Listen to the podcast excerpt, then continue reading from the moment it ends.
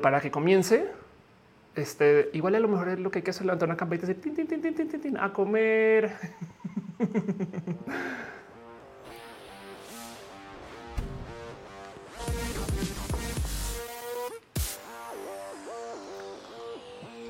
Muy buenas noches, tardes, días. Este sean ustedes bienvenidos a la hora de la merienda, comida, cena.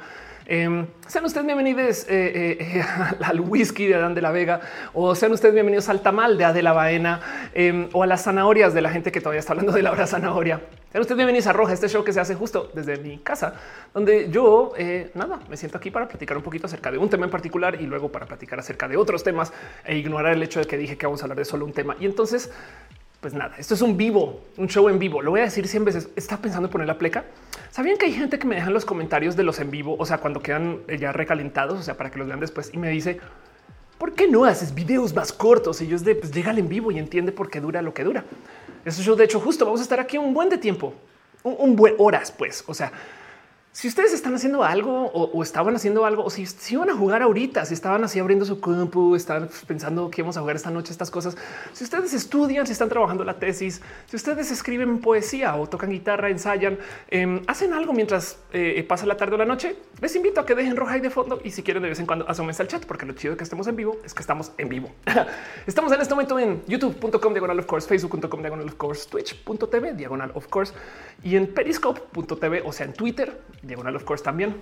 Y pues, ¿por qué no? Estamos ad honorem en mixer.com diagonal of course F por mixer, pero siempre estará en nuestro corazón porque Microsoft es una plataforma chida, algo así. Hoy muy floreada, em, celebrando un poquito el que ya pasó el, 15 de septiembre, que pues, tiene sus pesos y significados y también vale la pena desconectarse de vez en cuando un poquito. Entonces, si ustedes la pasaron bien, chido. Si no la pasaron bien, hey, vayan ya por algo divertido para consumir, para que la pasemos bien ahorita. Este show, de hecho, justo de nuevo, yo estoy haciendo los cambios de cámara, yo estoy haciendo los ajustes, yo, estoy moviendo todo. Entonces tengan un poquito de paciencia si ven que las cosas medio no funcionan tan chido. Pero en eso quiero que sepan nomás que este show existe justo porque ustedes me ayudan a que exista. Dado que estamos en vivo en varias plataformas, hay también muchos esquemas de monetización en las plataformas. Son sus abrazos financieros gracias a los cuales este show se mantiene andando, literal el dinero que se genera este canal existe para que el canal pueda existir. No, sé si eso se explica. Y en eso también quiero dar las gracias justo a la gente que me apoya de todas las plataformas que son de suscripción, porque quiere decir que me están dejando su abrazo pues con compromiso mensual y no saben cuánto le agradezco. Y le quiero dejar un abrazo súper, súper especial a la gente chida que me apoya desde el Patreon, Arturo Aleana, Navarro, analógicamente Javier Tapecho, Cuevas Aflicta, Ignis 13, Francisco Godínez, Jair Lima, Trinipe, Ariel R. Gracias por su amor este patreonero. También un abrazo a la gente que está este, suscrita en, el eh, YouTube, que de paso, mientras más gente se haga member en YouTube, más se desbloquean las banderitas. Ahí las van a ver, son emojis y entonces pueden hacer ustedes una pequeñita marcha LGBT. Y mientras más banderitas se desbloqueen, más, banderas extrañas y raras y em, de nicho puedo ir añadiendo, porque luego ya, estoy, ya estamos llegando a ese momento donde hoy la bandera del, del orgullo a género. No, sí, pues existe. Ahí está. Un abrazo a Rodrigo Pérez, Gibran Rivera, Freya Alcántara, José Cortés, Jesús Dionisio, a Victoria Núñez Paez, a Yolanda Suárez, a Joe Cafeína, San Víctor Hugo Curiel Calderón, a María Emilia Gerardo Maturano, Simón, Alejandro Sánchez, a Ricardo Ortiz, Lucero Quilla, Lopaban, Ferijero, Pasos por Ingeniería, de quien soy muy fan de tu canal, la Shelly Medina, Afroita Borracha, House of Science, quien estaba haciendo transmisión ahorita. Sorry por pisarte, o solo es esta semana, lo juro. Un abrazo a Carlos Soto, Sinay Morelos, a Jenny Ramírez, a Ana Velasco, a Lu, a Mike Lugo, Ale Galvan, Jair Lima, a Perruno H, Catgirl Jessie, a la pastela de la Cocoa, a Val, Valentina Sam, Silva Flores, a Luis Maclachi, Pablo Muñoz, André VT, a Leo Maceluta, Carlos como Brenda Pérez Lindo, Luis Gutiérrez, Tigres Aletal, Mariana Rom Galvez, Oscar Fernando Cañón, a Moglicán, Fabián Ramos, Aflicta, Arturo Ale, Edgar Rigo, Tatoso, Leonardo Tejeda, la gente chida, María Elena Martínez, deja un abrazo financiero. Muchas, muchas, muchas, muchas gracias. De verdad, tu, tu amor este, no pasa desapercibido. Y entonces piñas para ti. Nos gusta celebrar con piñas en el chat cuando nos pues, es como bonito las gracias y también porque es muy elegante regalar piñas. A menos que usted viva en Argentina. Bueno, ahora que lo pienso, regalar piñas en Argentina debe haber un modo elegante de regalarlo, pero es pero elegante como en, en, en como y Show tipo de elegancia. O sea, solamente un grupo muy selecto de gente lo va a topar elegante y todo el mundo las otras personas van a decir como sea. En Argentina regalen ananas, no regalen piñas, pero gracias, gracias por esto. Ángel Michael Boria también está dejando stars en Facebook. Entonces, muchas, muchas, muchas, muchas gracias. Muchas gracias, piñas para ustedes. Pasos por ingeniería y se llega al final. No, ni hemos comenzado, no te preocupes. Y justo como hoy no es día de stream, aunque igual ustedes saben muy bien que yo voy a pedir este favor de todos modos en todas las transmisiones, pero si les sobra un poquito de cariño y amor, o tiempo o, si no les da pena o si quieren colaborar, no tienen por qué hacerlo. Yo trato de poner las mínimas restricciones posibles para que mis shows se puedan consumir. Me explico. Ni los donativos son obligatorios, ni doy más a la gente que paga. En serio, eh, más que mi amor y mi cariño. Y, lo digo porque hay gente que no puede pagar y, pues también se trata de que todo el mundo tenga acceso a esto, no? Em, pero si ustedes les sobra un poquito de, de apreciación porque este show tenga una gran audiencia, poner un tweet un mensajito por WhatsApp, decirle a algún primo amigo gritar por la ventana, será biencitos de papel este, y pasárselos hacia su crush, escribirle por eh, eh, quizás Messenger o simplemente em, dejar una nota pegada en la puerta de su casa diciendo ya roja está el aire en este momento. Se aprecia mucho. No tienen que hacerlo, pero pues así las cosas. Álvaro dice cómo se deja stars en Facebook. Es una buena pregunta. Em, eh, debería de estar ahí en la misma página del live, pero no sé exactamente dónde dice el, cómo dejar stars. Pero bueno, Ferijero dice siempre pronuncias mi nombre como Ero. Se pronuncia como héroe. Ah, Ferry Hero. Ok, aunque da igual, tú lo puedes pronunciar como se te dé la gana. Muy bien. Este, eh, eh, gracias. Carla Coñita dice amo tus outfits. Yo soy muy el experimento mis outfits. Todavía estoy descifrando qué me gusta y qué no. Entonces, pues yo creo que es la vida, no? A fin de cuentas, pasos por ingeniería dice eh, es que como leí los arroba pensé que era el final. No, normalmente los roja largos. Me tomo el tiempo de leer las arrobas también al comienzo. En los cortitos no, pero bueno, eso es otro tema. Y justo de nuevo le está dando las gracias a la gente que está suscrita o suscrito o suscrite, porque en últimas, eh, pues qué les digo, eh, eh, nada, es, pues, da mucho cariño y amor. En este caso, Gustavo González está anotado como supporter que tiene el mismo icono de la otra persona que estás está cambiando tu nombre, Gus. O si no, muchas gracias de todos modos. Un abrazo también a la gente que está suscrita desde el Twitch, que eso pues también este, nada dice mucho. Eh, mucho cariño para Angadum, Sora Daisuke, Bakachano, Wisterials, a Caro, Dare, Caro, Roger y ya Abrori 360, Carlos Cravioto, Irene de Bren Pérez Lindo, a Eli del Mar, Vulture MX, Jair Lima, Boniunia, a Matthew Wild, Matthew Wildish, a Glanfar, Aurora Cruz, Tía Letal, Feli Vampire, Emma Cornio, Papi Crocs, La Maruchana, a Dimus, a Musicarina, Rafa Cáceres V, a Fausto Ceturino, eh, que nos vemos en muchos lugares. Fausto, qué chido. Gracias por estar acá. A Galor Anquida, Garnachita, Wisdom Harris, Chon Realness, Marce Gamio, Héctor Holandés, a 3170, Jesus, Franco Art, Rolalik, Eri Frank y a Joaco Place, a Misuba y a Condo Blech, quienes son las personas chidas que están suscritas desde el Twitch, que aprecio mucho que estén acá. Dice Axa Music. De rojo pasaste a güera y eso cuánto más va a durar.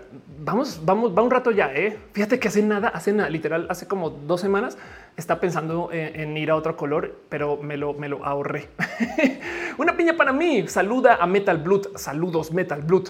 Oscar que dice no puedo apoyar a un donando, pero sí compartiendo. Sí, exacto. Mira, miren, mira hecho de que estén acá ya es chido. No tienen por qué estar acá. Me explico como que no saben cuánto aprecio eh, que vengan, porque este show no funciona sin ustedes. O sea, no se trata de grabemos un video para YouTube y lo subamos y que aprendan esos. No, no, no. Al revés, roja es una conversación y lo digo porque si viene la cantidad de gente con la que pues se habla, no sé, como que yo sé que tengo caminos raros, a veces en Twitter no alcanzo a responder, a veces en WhatsApp no alcanzo a responder. Yo sé, yo sé que soy muy inconsistente con muchas cosas, pero vernos aquí sí me da un poco de bonito.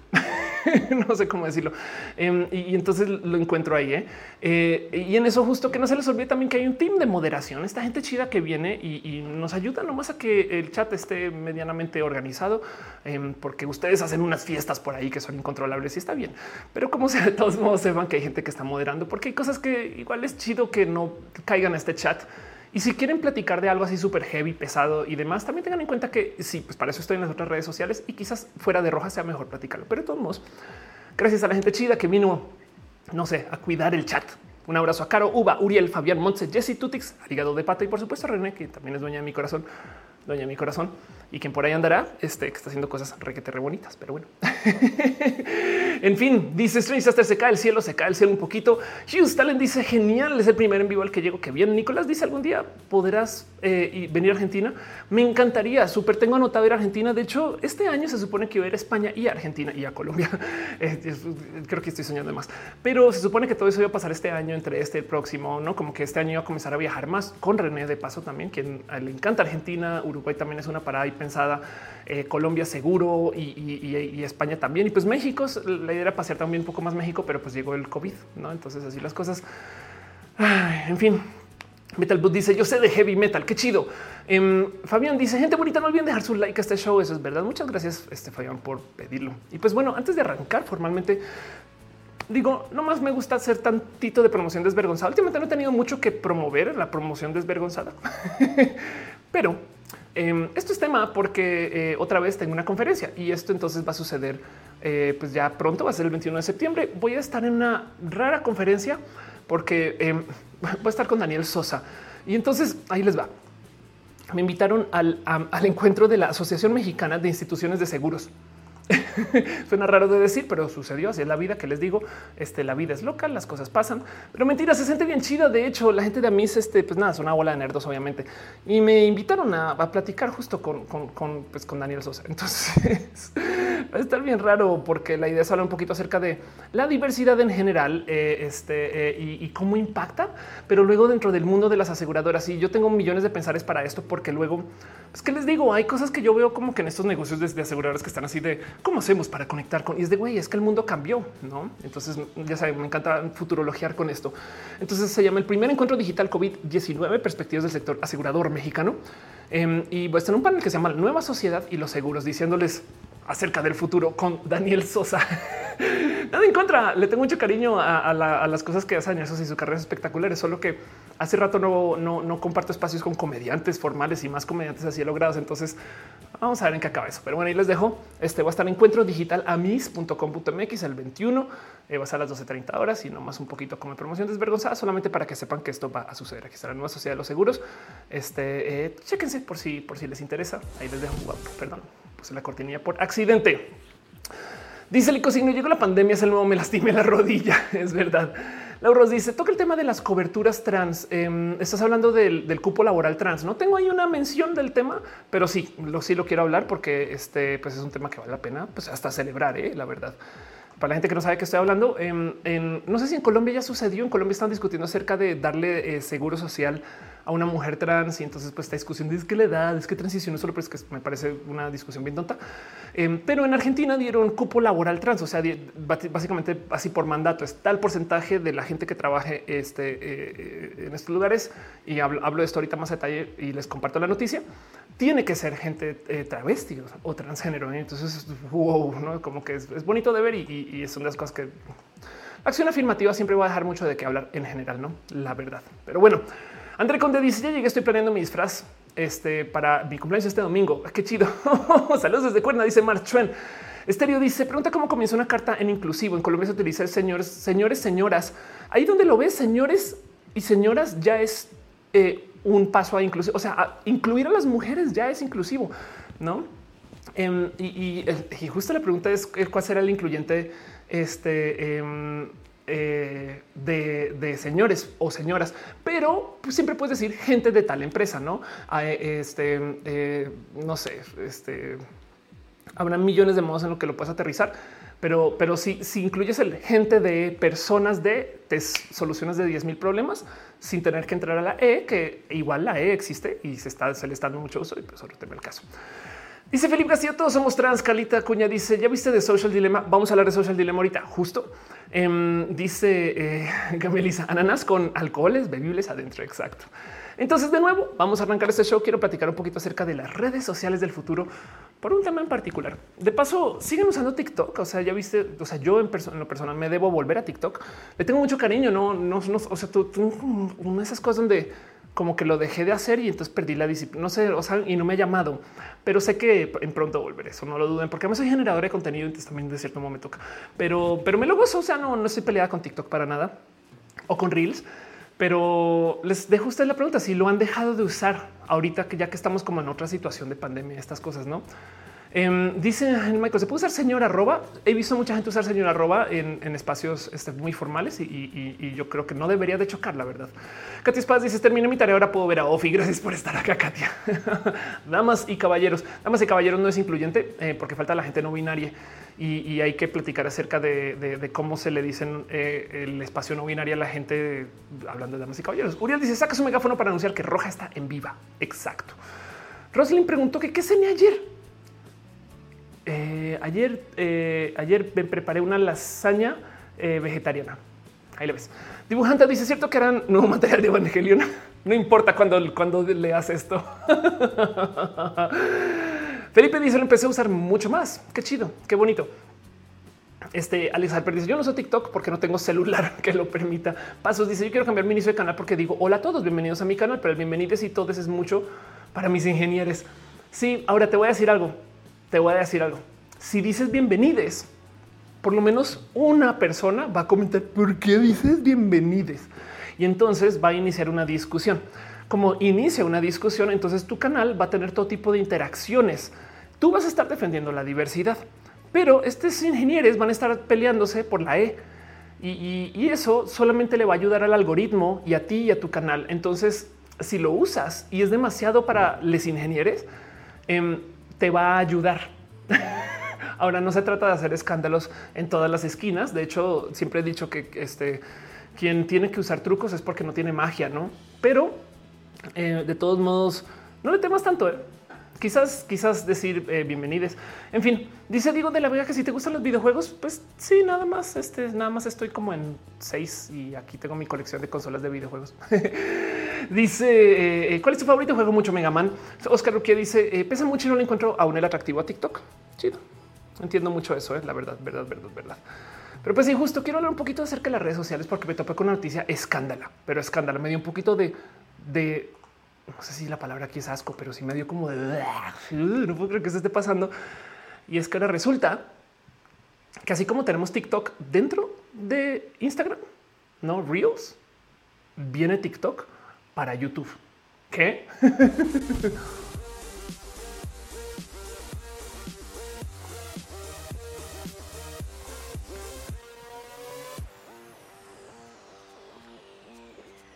Dice Gabriela, en lo personal no me gusta TikTok, es como la copia de un montón de apps de moda anteriores, Vine, Snapchat. Sí, justo quiero hablar de eso, de las copias, las copias, las copias. Que como que el TikTok de YouTube, pues ahí donde lo ven. Sí, es que está pasando. Resulta que anunciaron este YouTube Shorts. YouTube Shorts es literal TikTok en YouTube.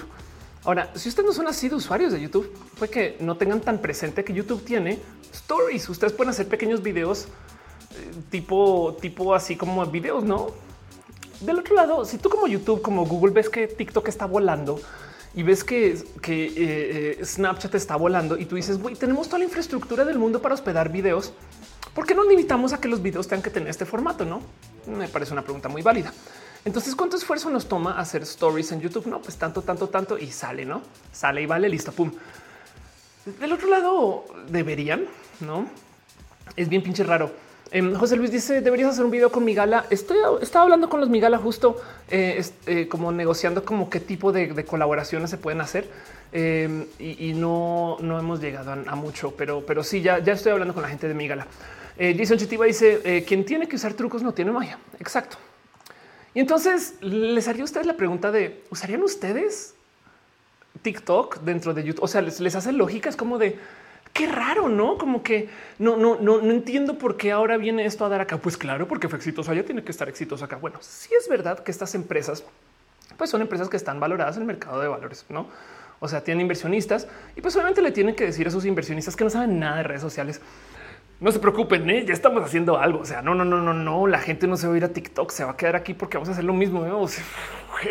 si el restaurante enfrente vende capuchinos, yo también, güey, no se preocupen. Ya los veo, cómo se preparan los capuchinos. Ah, sí, no mames con leche. Ok, toma, no como que eso es parte de lo que está sucediendo. Pero del otro lado, no solo lo que está sucediendo, esto viene sucediendo desde hace mucho, mucho, mucho tiempo. Em, de hecho, no sé si recuerdan. Em, pero, pero eh, esto pasó con las stories, no? Eh, de hecho, ahora resulta que eh, puedes poner stories en WhatsApp, no? O al revés. O sea, como que hay esta integración y no sé si ustedes lo usan. De hecho, yo, yo no conozco a nadie que lo haga, pero luego cuando voy a WhatsApp, voy a la sección de, o sea, la bolita y de repente veo que un chingo de personas y yo sé quiénes son. no, y como que me asombra, porque de paso, si ustedes tienen un contacto en su teléfono de quien sea, esa persona ya puede ver sus stories. Del otro lado, en Instagram también les pueden dar follow, no? Pero en Instagram tú puedes poner candadito. Es como es raro. Em, dice Javi si ya hay TikTok en Instagram, porque no en YouTube. Y pues en su momento me acuerdo que eh, eh, despertó mucha broma, como que la gente dice, oye, van a poner stories hasta en el papel de baño. Pues, o sea, digo, esto no le da, no le hizo tanto vuelo, pero pues acuérdense que eh, las stories llegan a Twitter. Ahora esta noticia es de ahorita, no? O sea, Twitter va como 100 pasos atrás. Esto fue el 4 de marzo del 2020, pero pues Twitter va a tener stories y, y es de stories en Twitter. ¿Cómo es esto? Güey? O sea, ¿qué significa? Y literal las stories cuando son stories se levantaron el formato, me explico, o sea, si hubieran puesto el más arriba a la derecha, ¿no? Dices tú, bueno, es que cambiaron algo. No, güey, bolitas, este, no, apiladas arriba, es como de qué es lo próximo que viene, ¿no? Lives con el chat abajo y dividido en dos o qué está pasando, ¿no? Y, y lo impresionante de todo esto es que eh, no sé si ustedes lo recuerdan, jovenazos y jovenazas y jovenaces, pero las stories no vienen de Instagram para rematar. Esto es el robo empresarial de redes sociales, quizás, bueno, el segundo más presente, porque primero ya les, ya les digo cuál es. Este, em, porque comenzaron en Snapchat. Esto, esto era una cosa que funcionó en Snapchat y luego todo el mundo dijo a huevo, a huevo, a huevo, a huevo. Y de hecho en ese entonces hubo un chingo de discusión porque la banda estaba peleada con que, que cómo que se borra. ¿Quién va a hacer contenido que se borra? Hoy en día ya no importa.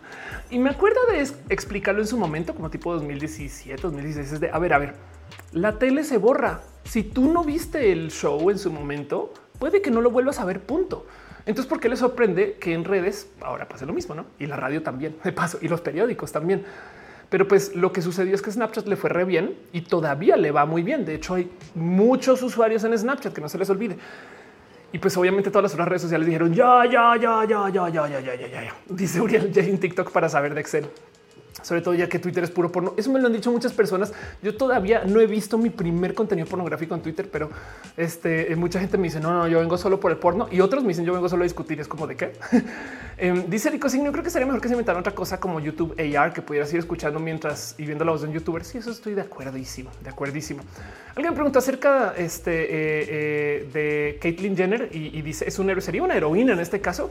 Y la verdad es que eh, no, pues estoy muy peleada con las con cómo Caitlyn Jenner sea por la vida, pero pues en último es una persona que impulsa la agenda trans al ser, tan mediática. Entonces no, no puedo descontar del total este, la vida de Caitlyn y, qué chido que sea una persona tan pública así sea esa persona. Pero bueno, en fin.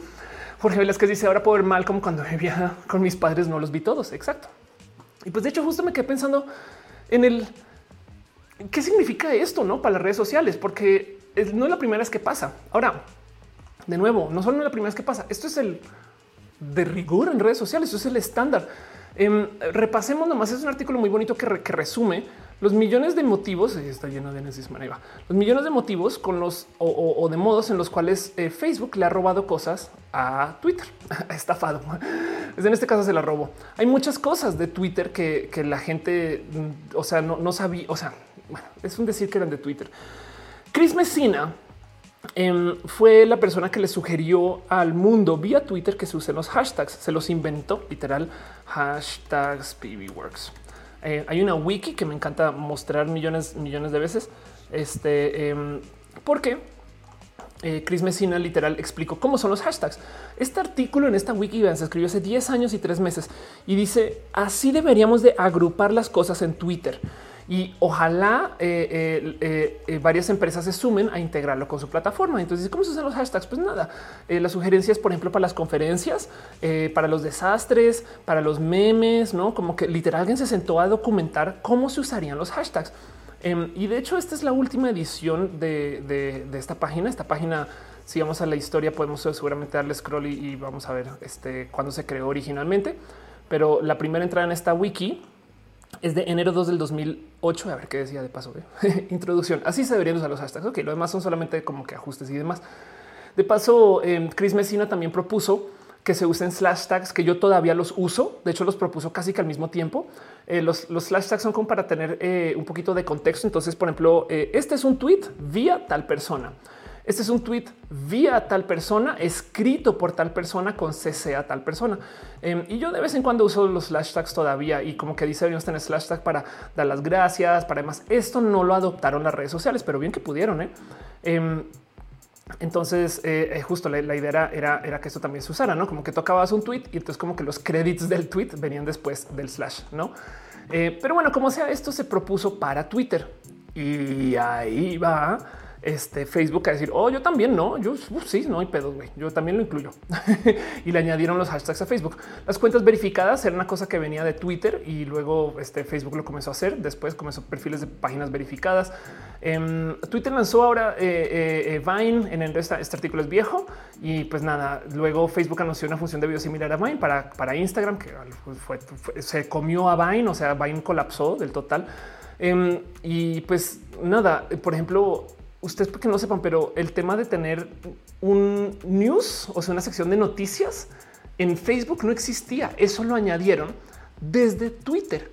Y si le damos vuelta al reloj lo suficiente, tú no podías poner estatus en Facebook. O sea, ¿cómo vas? todo chido, publica. No, eso, eso no existía, no había un muro tú simplemente entrabas a Facebook y publicabas acerca de tu vida, ¿no? Entonces tus amigos y amigas y amigas lo que veían es Ofelia acaba de entrar a trabajar a tal, a tal lugar, ¿no?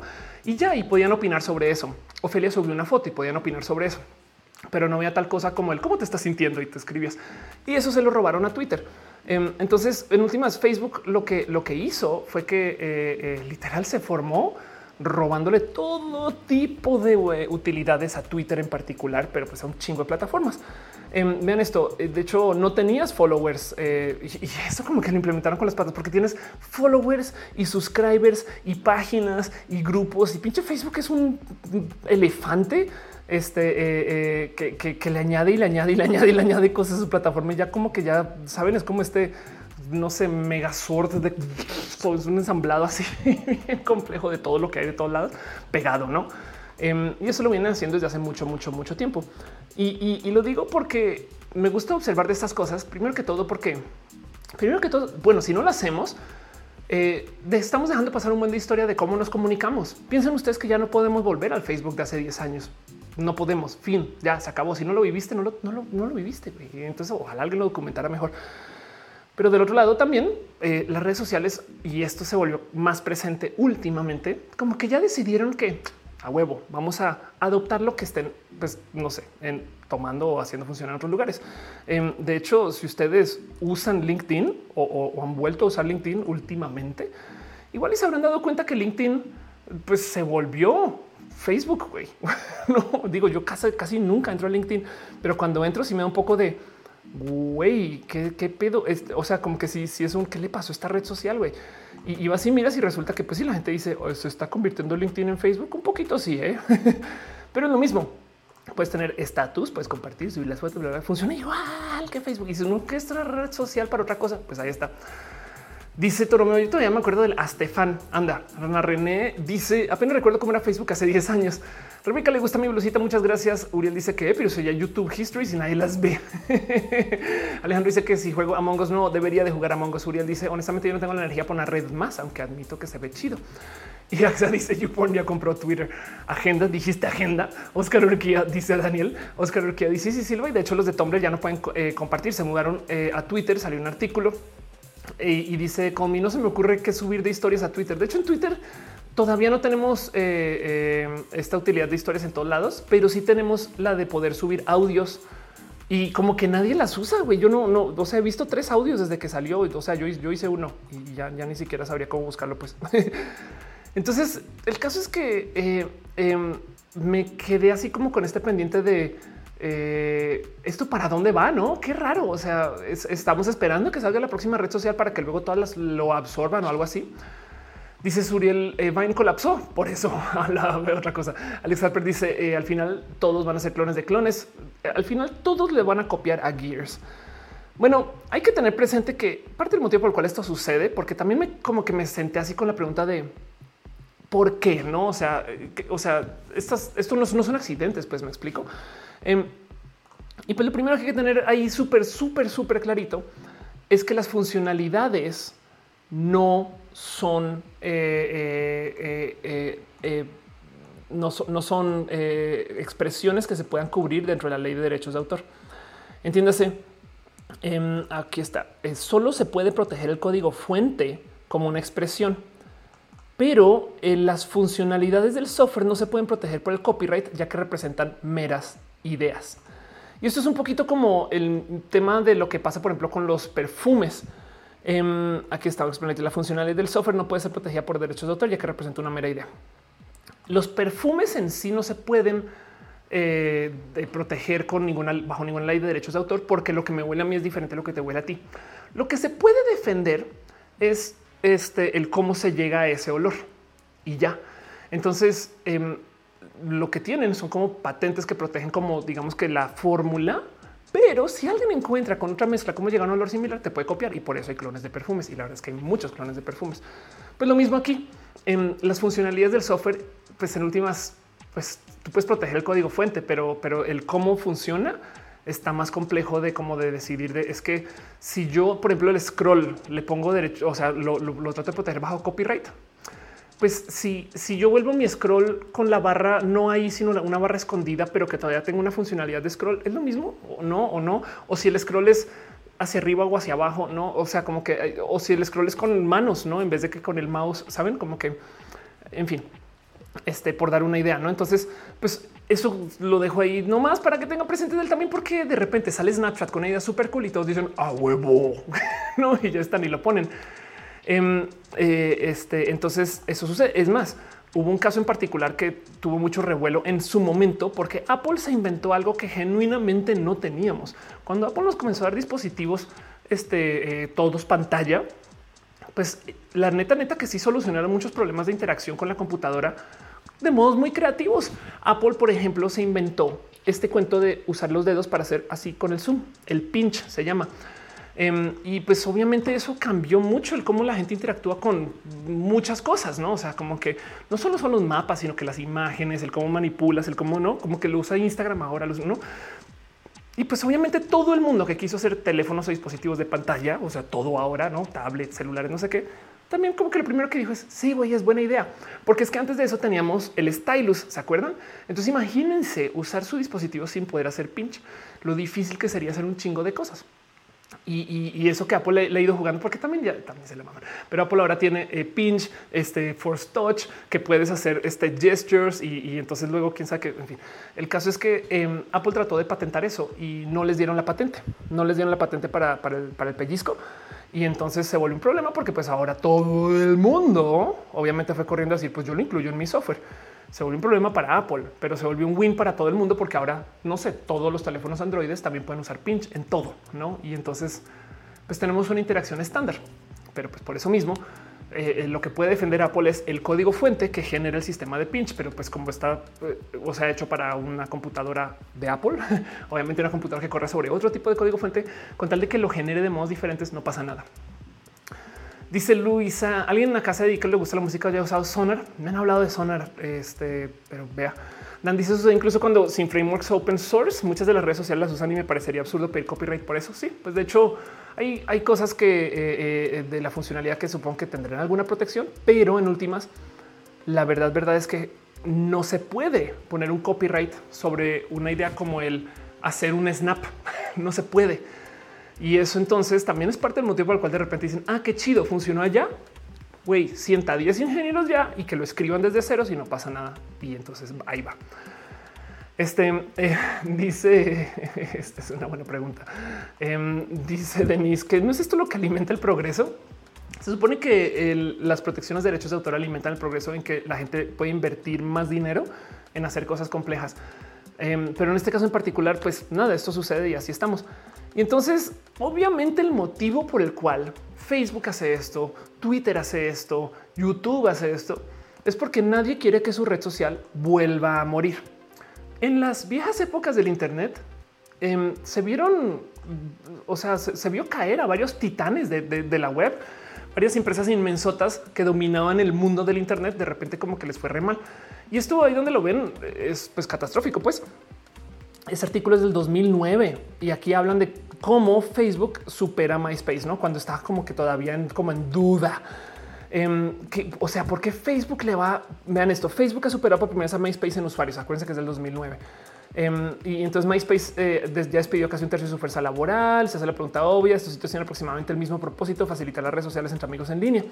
¿Qué está haciendo mal MySpace? ¿O qué está haciendo bien Facebook? Y todo ese análisis, ¿no? Y el tema es que eh, lo que tiene Facebook en particular es que Facebook estaba ofreciendo una herramienta, por así decirlo, general. O sea, Facebook funcionaba para todo. MySpace del otro lado funcionaba para enfocarse en temas de música y Facebook era como que muy controladito. No puedes hacerle demasiados cambios a tu perfil. Este pues no como que era como que más fácil de digerir, pues como que lo que ve la gente en los dispositivos de Apple es como de pues está simple, pues y ya no. Em, entre muchas otras cosas, como que el tema aquí es que MySpace se aferró en nosotros ofrecemos esto y, así tengamos que ser de nicho, seremos de nicho. Y Facebook dijo nosotros ofrecemos una herramienta general y, lo seremos. Pues porque digo técnicamente MySpace es una red social de música. De hecho, de hecho en una época tenían karaoke. MySpace eh, tenía MySpace karaoke. Eh, donde tú podías, pues nada, pues para el 2008, 2009 cantar no sobre la música de otras personas. Es bien chido si lo piensan. Mm. Luisa dice, entonces las redes sociales no son otra cosa que los tamagotchis transformados. Un poquito así. F por MySpace, exacto. F por Mixer, de paso también. Suriel dice: Siento que Facebook es el Oxo digital. Pronto podremos entrar a registrar nuestros en registros y vía Facebook. Sí, es una buena, es la mejor. Es Sanborns, es Sanborns que tiene todo con tal de que vende y estadísticamente sigue vendiendo y nadie entiende cómo sigue vendiendo. Pero eso sucede. Y entonces, justo la pregunta aquí es: Miren, somos usuarios de las redes sociales desde hace mucho, mucho tiempo. ¿A dónde va todo esto? Como que también eh, me salta un poquito ahí el qué significa esto en general, no? Eh, de hecho, estaba yo como que no más, como que aquí saben rascándole un poquito a las redes sociales eh, y decidí poner un tweet que preguntaba esto: ¿Cómo serán las redes sociales del futuro? Y no saben cómo me rompió el corazón un poquito que las respuestas de todo el mundo es, o sea, dudo que haya futuro. Este, por aquí alguien me decía, no, no hay, que va a haber un futuro. O sea, ¿cómo así, Ofelia? Como que mucha gente sí está muy triste y entiendo exactamente por qué estamos viendo una época horrible, pero como que em, la verdad es que también digo, eh, como dices de Ray Player One, realidad virtual, creo que mucha gente está pensando en realidad virtual, no estas cosas, señales de humo, estas cosas. Em, y justo eh, súper censuradas y más falsos que nunca. Es un tema muy bonito de, para ver una masacre Em, ojalá inter personas cara a cara en Twitter, igual de amargados de hueva. Este eh, me dijeron que me siente más clown que ahora clown. Qué divertido que le den clown una opción para funar. Em, y dice aquí futuro, ¿cuál futuro? No? Eh, y justo de paso están hablando de Social Dilemma que si no han visto Social Dilemma, se lo recomiendo. Es un documental que hay en Netflix de todo lo que yo he hablado acá también. Me gustaría haber dicho que soy parte de esa, del documental. No, simplemente es que se ve a leguas lo que está pasando con esto de las redes sociales, no tanto que pues ahí lo documentan y está muy chido. F por todos dicen por las redes sociales. Doltofin dice las redes sociales son mayor arma de espionaje a nivel mundial. Pues en este caso no hay nada que espiar, más bien de, recolección de datos, porque, porque tú y yo les estamos dando la información. Pero bueno, Denis pues pone F, F, F, F, F, pone Denis. Bueno, entonces em, justo como que traía como esta duda de, de, para dónde van, no? ¿Qué significa esto? O sea, ¿acaso las redes sociales del futuro van a ser la misma red social solamente con logos diferentes? No. Y, es que esto es tema. Eh, de hecho, hay gente que viene hablando desde hace rato de si eh, las redes sociales en últimas no es que no estén innovando, sino que simplemente están buscando exactamente lo mismo. Cada vez más difícil diferenciar a Instagram de Facebook, de Snapchat y de Twitter.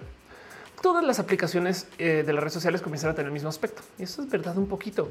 Si lo piensan, como todas venden publicidad, entonces lo único que necesitan es que tú estés ahí.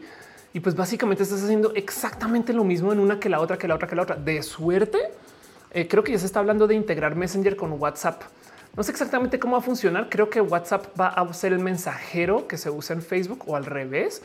Em, pero, pero en últimas, eh, saben como que eh, hay tanto overlap en estas redes sociales y tantas cosas que como que sirven para hacer exactamente lo mismo que deja un poquito la duda. Marco Motoya dice Metroflog murió, pero creo que revivió. No, o murió Metroflog y revivió, revivió Emoflog. ¿Cómo le ves? Oscar que dice quizás el VR se, se potencia con esto que no puede haber contacto físico. Eh, Dibujante dice Napster fue la primera red social. No, eh, pero Napster fue una, una, forma de red social. Sí. Eh, dice Alex, no importa que diferentes sean, de todas formas las uso para chismear y no para hablar con nadie. Qué feo caso de veras. Este, ¿quién dijo eso por allá abajo? Este, ah, ya vi. Eh, dice eh, Yaroslav, me deprime que mi diploma de la U sea solo electrónico desde ahora. Ahora que colgaré, lo puedes imprimir, no te preocupes. Este, pues solamente que no te lo va a imprimir la U a fin de cuentas. Eh, dice Linux, me han estafado. Em, este y dice em, eh, algo pregunta Alejandro. ¿Crees que el futuro cuando Mark Zuckerberg domine todo el internet se crea una macro red social que sirva para todo y casi todo el mundo? Yo creo que eventualmente Mark Zuckerberg va a salir del espacio de las redes sociales y eso va a causar mucho, mucho caos. Eso igual que como pasó con Steve Jobs, no?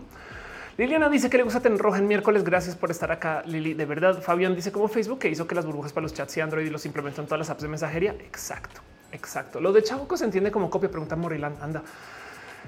Es una buena pregunta. Strange dice todos ganamos. Bueno, menos Apple. Qué bueno. Dan RG dice sucede incluso cuando sin frameworks open source, no? Ya te había leído, pero claro. Matías dice yo ya no uso Facebook. Y eso también es impresionante considerar porque Facebook sigue siendo una red social muy presente. Pues bueno, una de las cosas que puede suceder es que nos WeChaticemos. Em, digo, lo he hablado millones de veces, solamente que eh, no me parece de más el no más recordarlo. La cantidad de cosas que hace WeChat, todo, todo se puede hacer en WeChat. WeChat ya no sé si decir una red social, sino como un sistema operativo social, básicamente, em, porque eh, la cantidad de ofertas que se hacen. Vean esto: aplicación este de mensajería y llamadas, localización de WeChat. O sea, pues eh, el tema de localización, como, como en WhatsApp. No, aquí estoy. Eh, puedes escanear códigos QR, va, puedes tener un motor de búsqueda.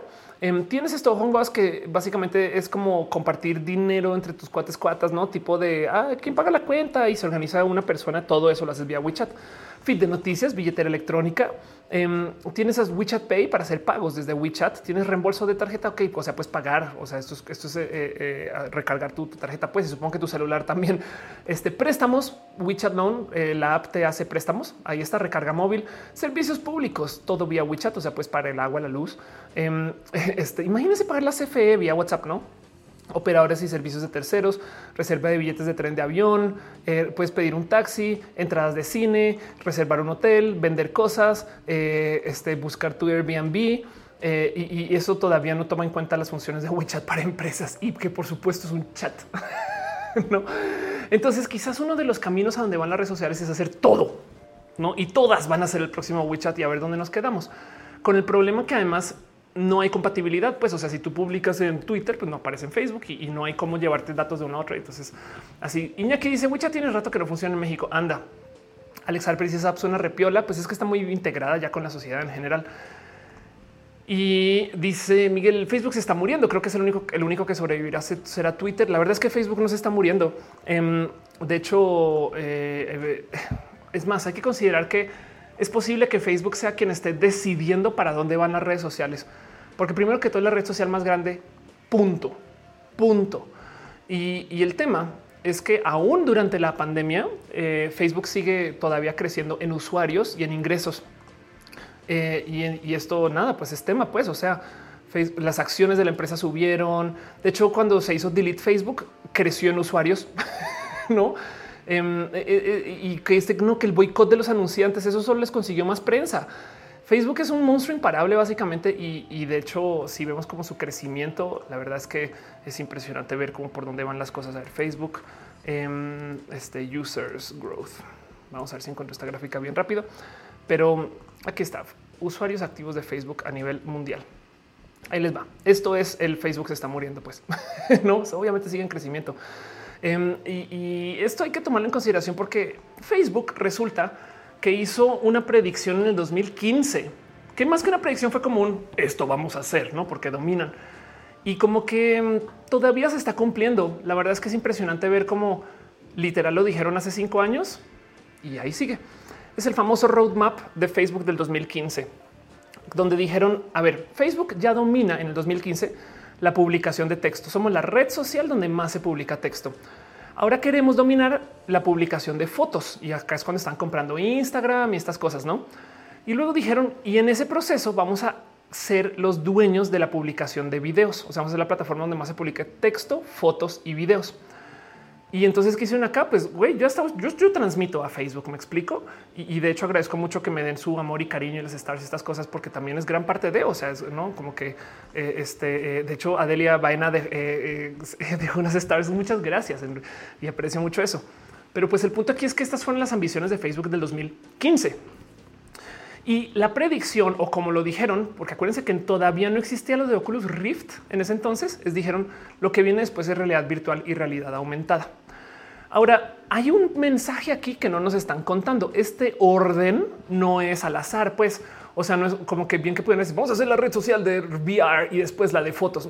No, esto es solamente a medida que se va, a, eh, se va permitiendo la tecnología que, que, lo tenga, pues, o sea, los celulares de hoy nos permiten editar videos, pero sobre la marcha, pues, no, los celulares de hoy Em, nos dejan hacer milagros en TikTok porque tenemos tanto poder de procesamiento en nuestro celular que se puede hacer. Mientras que los celulares hace cinco años, la neta, neta, no estaban para editar video. Y entonces lo mismo acá y también el ancho de banda, no? O sea, los celulares este, a duras penas pueden compartir fotos chidas hace cinco años. Hoy en día pues ya lo consideramos muy normal. Eh, qué raro, no? O sea, consiguen las cámaras que tenemos en nuestros celulares y las y los videos, pues ya, ya tenemos el ancho de banda para eso. Con el 5G, pues ya, ya, ya hasta nos va a sobrar Em, entonces ahora sí podemos comenzar a hablar de la realidad virtual. Y cuando yo vi esto por primera vez, un momento de ok, la de texto la entiendo, la de fotos la entiendo, la de video me acuerdo en su momento pensar nadie nunca va a destronar a YouTube y hoy en día digo como que los videos en Facebook funcionan. ¿eh? Em, y esto no me dio la imaginación para pensar cómo va a ser esto, cómo va a funcionar el tema de VR, AR y resulta que ahí estamos. Tanto que muchas personas justo me respondieron al tweet diciendo pues esto puede ser. Y de hecho, no solo tienen Oculus Rift, sino que bien dice Pato, este eh, el mejor youtuber de tecnología en México. Le tengo mucho cariño, Pato. Vean, Nercor em, dice Facebook está trabajando en lentes de realidad aumentada y esto puede ser una realidad porque también hay tecnologías que pueden llegar como lentes de contacto o los mismos lentes. Yo los usaría si, sobre todo, imagínense ustedes podrían no sé, eh, en un evento social usar esos lentes para identificar gente y que les dé sus nombres. No sé, sería chido. Jesse dice, aún así está muy enredado cómo maneja los videos en comparación con YouTube. De acuerdo, sí, de acuerdo. Pero lo que quiere Facebook es, como es tan grande, lo que quiere Facebook es básicamente ser donde más se consuman videos, pues no. Mark Harper dice Mark su caritas tiene más pompis que yo. Supongo bien cómo hacer la wea. Sí, de acuerdo. Pues nada, así las cosas, no? George Rodríguez dice: Si se habla de ti, probablemente es que está haciendo algo bien. Sara de noche se me acaba dar cuenta que llegué por Facebook. Gracias, ya llegué YouTube. Gracias por estar acá, Sara. Eh, dice que rico ver un roja en vivo, que mis responsabilidades no me lo permiten. Qué bueno, gracias por venir. Toromeo dice: Yo creo que primero muere Twitter em, porque ahí hay puro odio. Qué feo caso. Pues más bien el tema es que el odio hace que la gente use más Twitter, porque si no hubiera odio, es más, al revés, lo, eh, tengo un video largo donde hablo acerca de la toxicidad en redes sociales, pero em, yo creo que saben muy bien lo que están haciendo y fomentan que estemos discutiendo, porque al estar discutiendo usamos la red social más. Piensen ustedes cómo cuando nos gusta algo, a veces ni siquiera ponemos un tweet, pero cuando nos dicen algo de nosotros, ahí vamos a discutir seis tweets. Esos seis tweets mantienen a Twitter vivo. Me explico. Entonces le juegan un poquito así como que trata toxicidad, pero sí, pero no, no, como que a veces pienso les toca pero pues acá siguen, no? O del otro lado, vean cómo Twitter se estaba desapareciendo un poquito hasta que llegó Donald Trump a armar mierderos. Dice Moon, Facebook siempre te han subido de ego queriendo más. sí, pues sí, la verdad es que sí. Este Rafita dice: No quiero imaginar cuántos discos duros tiene Google para YouTube. Eh, dice Luis, ¿es realidad la realidad virtual? Es una buena pregunta. Em, a ver, eh, YouTube Data Center, más que discos duros, eh, tienen, tienen lo que quieras en data centers. Es impresionante porque mm, de hecho, como funcionan los, eh, las cargas a YouTube, o sea, se suben a YouTube tantos videos por segundo que ya no hay ningún ser humano que lo pueda ver todo. Por eso es que usan bots para cualquier cosa. Pero pues si se quieren divertir un rato, vayan a ver esos data centers. Dice Matías, hoy pasé toda la mañana viendo todo lo que Google Arts tiene en realidad virtual. Twitter es una cloaca un poquito. Twitter, Twitter es un desorden. Dice este eh, eh, Falo quien lo lea. Hola, me saludas. Hola. Dice la dibujanta que los RB me dan una ubicación de mi siguiente misión. Amigos, si tenga mini mapa. Anda. Em, Miguel dice Twitter es más liberal en fotos y videos que Facebook. Sí, un poquito sí. Entonces, em, creo que no se nos puede olvidar en todo esto de a dónde van las redes sociales, que pues la verdad es que sí hay un plan donde quieren crecer no este, los contenidos para que en últimas lleguemos a los contenidos en realidad virtual. Ahora, ¿qué es realidad virtual o la realidad aumentada? Usar filtros de TikTok ya es realidad aumentada. Entonces ya llegamos ahí de muchos modos y Snapchat, de hecho, a ver, Snapchat, eh, vamos a ver si lo encuentro, AR. Em, aquí está Snapchat, de hecho, justo anunció hace muy poquito las posibilidades de las cosas que se van a poder hacer con su plataforma usando realidad aumentada. Literal, ¿cómo vamos a hacer con nuestra plataforma de realidad aumentada eh, para que podamos cambiar el modo en que la gente interactúe con cada quien? Y literal, o sea, los filtros son realidad aumentadas. Y, miren, hablen con cualquier fotógrafo. La palabra filtro de por sí es nueva, saben? Como que ya, ah, sí, claro, está usando un filtro, no? Y es como de no mames, un filtro es un chingo de chamba. Eh, eh, conseguir un filtro para que tu piel se vea bien o tu cara se vea de tal modo es un chingo de chamba cada vez. Antes se hacían a mano, por así decir, y cada quien tenía recetas. Pues bueno, ahora, ahora ya, ya tenemos eso y eso es justo esto que presentaba en, hace cinco años Mark Zuckerberg cuando no existía Snapchat, cuando no existía este eh, Reels, ni Lazo, ni TikTok, saben? Y básicamente dijo para allá vamos, no? Y, esto lo vamos a hacer. Entonces también hay que tener presente que parte de lo que está haciendo Facebook también acá es como que casi, casi que marcando la pauta y eso que no se nos olvide. Y lo digo porque Facebook de nuevo eh, no son la red social más grande, sino que pues, también es la que más crece. No, entonces puede que no nos guste, pero ahí sigue, güey. O sea, son otras personas que lo usan ahora. Dice eh, Asdrubal, todas las redes van a Facebook. Yo más bien creo que Facebook em, es, me gustó mucho el ejemplo del Oxo o del Sanborns. Simplemente va así jordeando todo lo que funciona y entonces es como, em, eh, eh, como este personaje eh, en Chihiro que come y come y come y come y se vuelve todo grande. Güey, eso es Facebook. Em, que de paso representa el consumismo. Miguel dice: Yo no uso filtro en ninguna de mis, publicaciones. Chido. George Rodríguez dice: El fin de la realidad virtual será parecido a la peli Ready Player. Bueno, de básicamente la realidad virtual, la vida de los usuarios más que la realidad. Pues si lo piensas, George, em, nuestros avatares en redes sociales a veces tienen más vida que nosotros y nosotras. Entonces ya estamos ahí, solamente que no estamos ahí de cuerpo, pero sí desde la virtualidad. Dice Álvaro, ¿qué pasó con YouNow? Todavía existe, simplemente que no está de moda.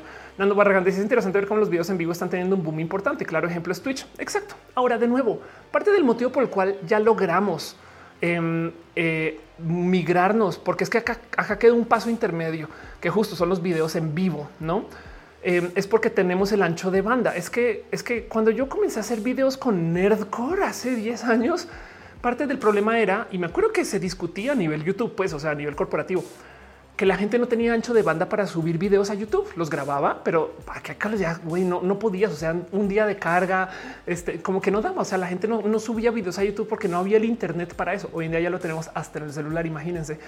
Entonces, también por eso estamos como que viviendo un boom, pues a medida que la tecnología más no lo permite. Y llegará un momento donde ese boom nos va a tener, no sé, nos va a dar por lo menos la posibilidad de tener realidad virtual, realidad aumentada en tiempo real donde podamos hacer cosas como modificar videos en vivo en tiempo real y en fin, no como pues como TikTok, solamente que eh, eh, TikTok eh, limita algunas cosas en vivo porque requiere de mucho poder de procesamiento y de mucho ancho de banda. ¿no? En fin, Luis dice que las redes no son tóxicas, son resultados de los usuarios. Yo creo que las redes permiten la toxicidad, no en, muchos casos. Y de nuevo hay un video largo donde hablo del tema.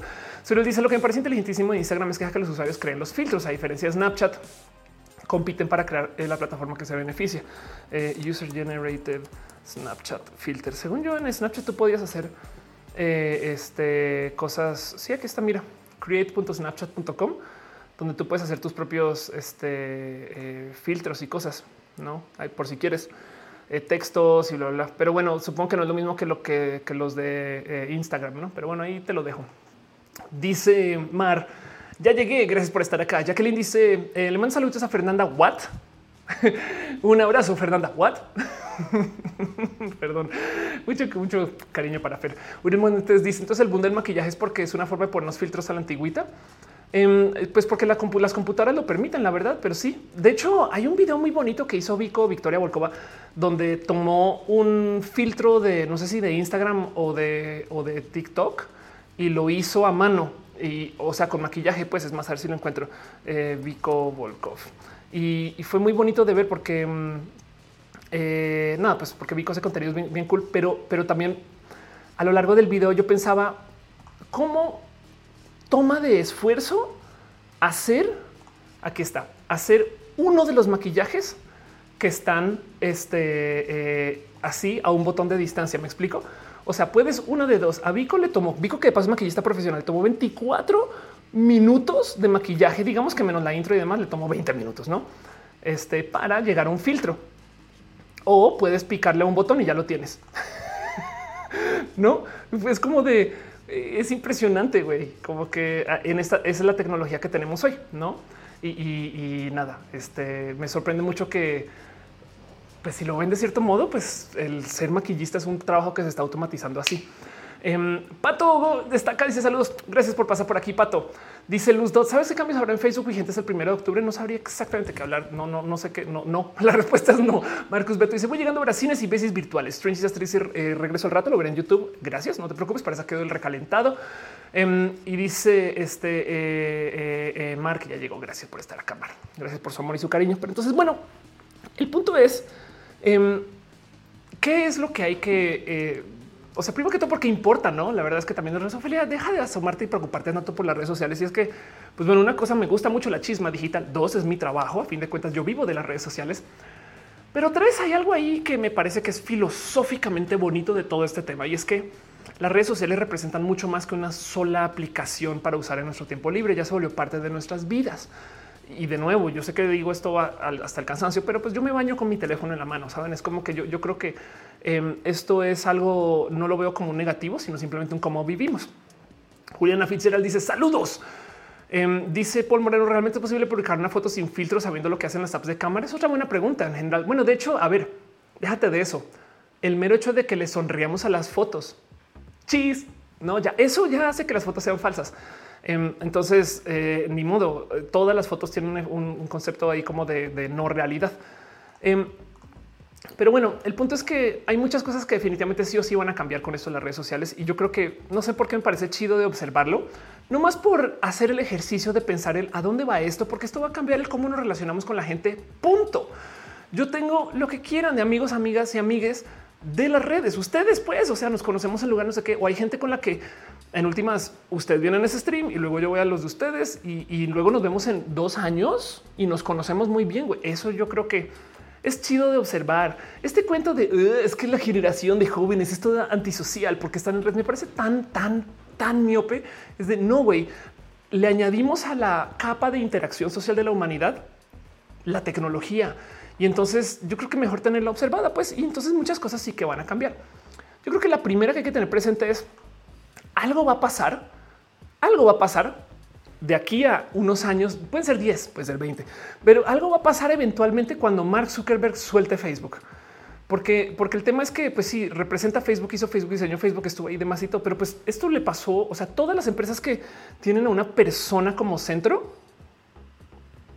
se agitan cuando la persona no esté. Hablemos de Steve Jobs. Nada, es que pues se fue la chingada, no sé qué. Pero pues el punto es que Mark Zuckerberg tiene una visión de Facebook que se está ejecutando y pues que le lleva ejecutando mucho tiempo y que la diseñó. Pero entonces ahora hay que pensar el qué va a pasar y para dónde va o el riesgo que significa esto también, no? Porque tipo, tipo, si Mark Zuckerberg se tropieza en una banana entrando a su departamento porque colecciona bananas, em, eh, este eh, y le puede pasar algo y ya pum, se acabó, no? Como que en fin, em, hay muchas cosas ahí como que por observar acerca de para dónde van las redes sociales. Y si bien de nuevo está este cuento de que a medida que las redes sociales crecen o a medida que crece la tecnología, crecen las redes sociales, como sea que quieran ver quién jala a quién, em, pues entonces nos dan más opciones. La verdad es que también hay que tener presente que eh, eh, la tecnología no necesariamente se vuelve entonces limitante, pues ya que existe, entiéndase, ya que ya que sabemos eh, este em, eh, como qué tipo de eh, redes existen para eh, un uso, pues la gente se apega a ellas, no? O sea, como que, como que cambiar Twitter por, un clon de Twitter es difícil, sobre todo porque la gran mayoría de tus amigos van a estar en la red que llevas usando desde hace mucho tiempo. Pero del otro lado, igual vas y te asomas y si encuentras comunidades. El tema es que si ya hay la tecnología para hacer YouTube, si lo quieren ver, hoy en día con los costos de hospedaje y demás no es tan difícil clonar YouTube. Bueno, YouTube en particular es una es, difícil porque YouTube hospeda mucho, pero así te asomas y la verdad es que si hay clones y clones y clones y clones y clones y clones y copias y espacios que hacen lo mismo, que hacen o sea, no como que eh, lugares que eh, eh, de cierto modo, pues como que la tecnología para hacer Facebook en su momento la tenía solo Facebook porque la desarrolló Facebook. Pero hoy en día programar un Facebook o un similar de Facebook, es un Facebook de dieta, no es muy lejano para un equipo lo suficientemente determinado. Pues entonces ya no se puede o ya no existe tal cosa como esta red social existe porque yo tengo la tecnología para ofrecerlo. Cosa que en su momento, por ejemplo, con YouTube sí era verdad. Nadie sabía bien cómo hacer video online hasta que Facebook dijo vamos a hacer esto a ver cómo nos va. Y entonces tenían un monopolio porque quien les quisiera copiar tenía que desarrollar la tecnología para hospedar videos. Hoy día hay estándares de video que funcionan hasta sobre HTML. Pues me explico. Entonces es, mucho, mucho, mucho más fácil clonar sitios de, y, existe software para hacerlo también. O sea que hay gente que necesita escribir la versión open source de este, por lo menos de algunas funcionalidades mayores. Pues Regina dice qué opinas de Discord. Discord es otro de esos lugares que de hecho, había un Discord de, gente eh, de roja y, pues están quedó como un poco desatendido. Si ustedes lo siguen usando, qué chido. Yo, yo no puedo volver a entrar. Em, pero Discord le tengo mucho cariño porque hace todo, todo. O sea, saben como que luego dices tú, ¿cómo es que Skype siguió siendo tan presente cuando Zoom ya estaba haciendo todo eso? Discord ya estaba haciendo todo eso. En fin, eh, Juliana dice: ¿Crees que yo los gobiernos el control social? No, y yo creo que por eso los gobiernos eh, solo quieren boicotear las redes sociales. O sea, no, no tienen acceso a los datos, no tienen acceso al mensaje. Entonces los gobiernos están dedicados a sembrar infodemia para que las redes sociales no sean tan efectivas. Eh, eh, entonces al revés funciona al exacto opuesto de lo que de lo que se piensa. Em, dice Erika, ¿alguien sabe si yo vive con Vico? Hace como seis años ya no pasa eso, pero sí fuimos roomies un rato. Em, dice eh, Eva y, Vico, pues mi corazón es con mi hermanita. Pues em, dice Eva, yo hace más de siete años conocí a mis amigos y diario hablamos gracias a las redes sociales, a los juegos a inicios de años. Tuve la oportunidad de viajar a su país y conocerles. Wow, qué chido. Rana dice, claro, el coleccionista de bananas Mark Zuckerberg es un peligro. Coleccionar bananas no lo recomiendo. Graciela Carmona dice, me da mucha risa que cada que abres una aplicación de Mark coloca todas las que es dueño. No siento que me enseña sus cruxes. Ándale, Uriel dice, mi papá está más cerca a su familia desde que tiene WhatsApp y Facebook. Hasta mi abuelita aprendió a usar videollamadas. Sí, a mí me gusta decir a modo de chiste, como de estos chistes como de, eh, de reuniones de personas de adultos boomer, que mi familia es una familia muy cercana porque tenemos muchos grupos de WhatsApp y todo el mundo, pero si es verdad, si no fuera por WhatsApp yo no tendría familia, lo juro, no como que no, no, no, en fin, este, pero bueno, eh, dice contenido entre 7 y 15 años, el 90% de mi vida social y mis conocidos eran de Internet. Marcus eh, dice Pato, sí, Pato es el mejor. Dice Pato González, mi se te hizo muy reptiliano en los anuncios de hoy. Un poco, pero no pasa nada porque este eh, lo, bueno, lo bueno es este saber que el legado de Pato y sus clones existirá por mucho tiempo. Pero bueno, entonces justo eso. Em, quiero como platicar acerca de este tema porque hay algo ahí con por dónde va y para dónde van las redes sociales. Porque aunque la tecnología para clonar las redes sociales actuales existe, la verdad es que sí hay gente que ha estado trabajando en, por ejemplo, cambiar los dispositivos que usamos en general. Hace nada estaba platicando ahí por encimita con, bueno, más bien le respondí a Freddy Vega, Freddy que le tengo mucho cariño, que decía, ¿por qué la memoria RAM dejó de avanzar? No, los teléfonos tienen más RAM cada año, pero la oferta de laptops está atascada entre 8 y 16. Sí, hay unas de 32, pero no es normal, ¿no? ¿Y qué pasó? Y digo, hay millones de respuestas y ustedes pueden tener la opinión que quieran de esto. Em, yo le respondí a Freddy lo que yo creo que es lo que está pasando, que los laptops, pues, este, los laptops y eh, las computadoras de escritorio pues son la onda que ya no es onda, que era la onda, eh, pero dejó de ser onda y, ahora nos está pasando a todos, básicamente, em, porque, porque lo que es onda no es tan buena onda. Pues el punto es que hablaba yo de cómo, por ejemplo, para Apple, esto es lo que viene de las computadoras. Lo demás, esto es servicios. Eso es todo el dinero que hace Apple, no? Lo demás, esto es servicios y esto es celulares. Entonces es impresionante que Apple siga haciendo computadoras si lo piensan. Ahora van y miran y sus computadoras las cambian una vez cada, pero los celulares cada año sin falla, no?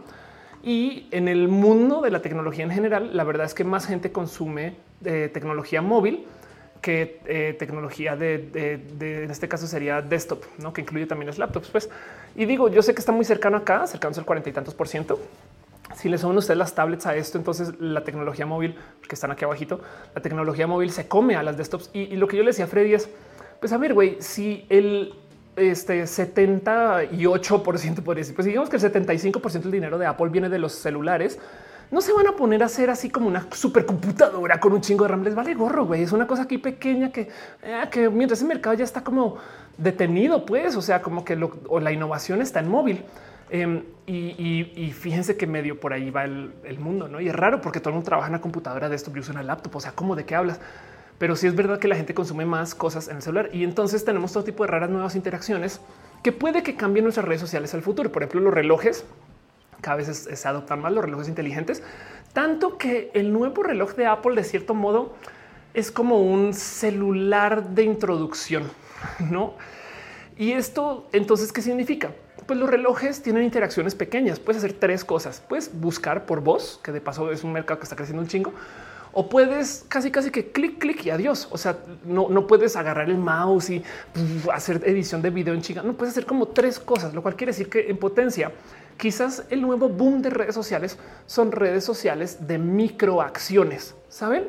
Redes sociales donde haces cositas chiquititas como ya llegué y ya eso es todo. Y te dice quién más ha llegado y listo pero, pero eso se puede hacer desde el reloj y desde los dispositivos pequeños, que también se presta para los celulares que no tienen tanta como capacidad. Em, y, yo creo que este puede ser otro de los cambios. Si no es que Facebook colapsa porque Zuckerberg pues, se tropieza en su banana em, entrando a la casa porque colecciona bananas. También otra cosa que puede suceder es que los dispositivos en sí que se comienzan a usar no se prestan para tener interacciones tan complejas. Entonces eh, las nuevas redes sociales son chidas porque son súper simples, ¿no? Y, eso eh, puede suceder.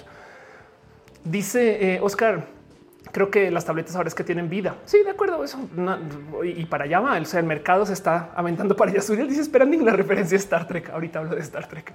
Rebeca dice la RAM se tuvo por culpa de las consolas. Los juegos solían empujar el consumo de la RAM y las consolas mejoraban poco. Em, eso es verdad también. Eh, y dice Maya Chan, escribir es mejor en computadora para la chamba y la escuela. Un celular no es tan práctico. Sí, pero pues ahora podrías tener un celular con teclado, pues no. Eh, Becky Santoyo dice linda noche a todos, apenas llegando. Gracias por estar acá. Em, dice Monserrat Pato, ¿tienes patitos? Eh, Pato tiene patos para todos. dice este Jesse, poco movimiento, pero aquí está el Discord de Roja Libres. Gracias, Jesse, por compartirlo. Sí, exacto, poco movimiento, pero todavía existe. Gracias por mantenerlo vivo. Eh, Angélica dice: Yo te conocí con Vico. Eh, eh, Vico fue de lo máximo en mi vida comenzando mi transición y, nada, mucho amor con Vico. Catalina Miranda Rengifo, estudiante, dice: ¿Sabes para qué son las salas de WhatsApp? Es que la vinculación con Messenger me confunde. ¿No son grupos también? No. En fin.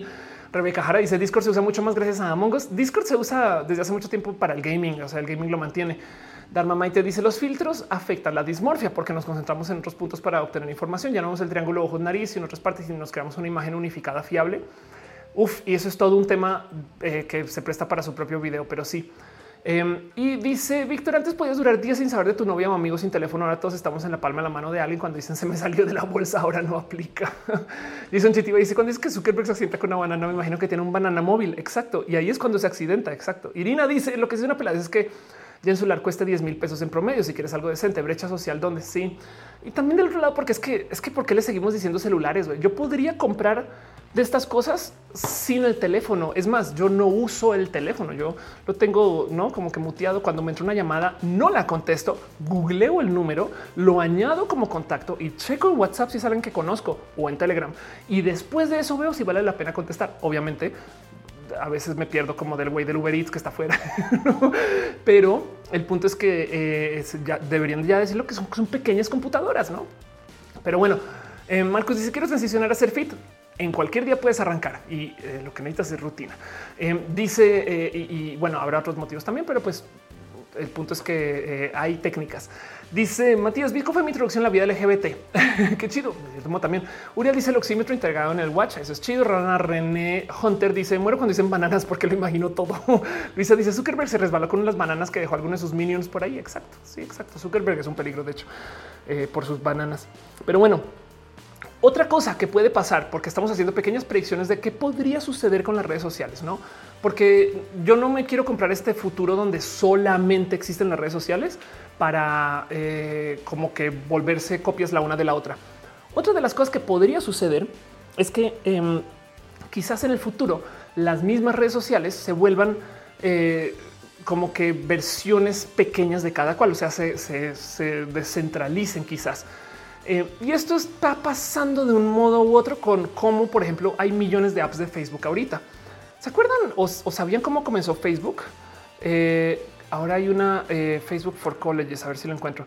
Em, acaban de anunciar, sí, se, llama Facebook Campus.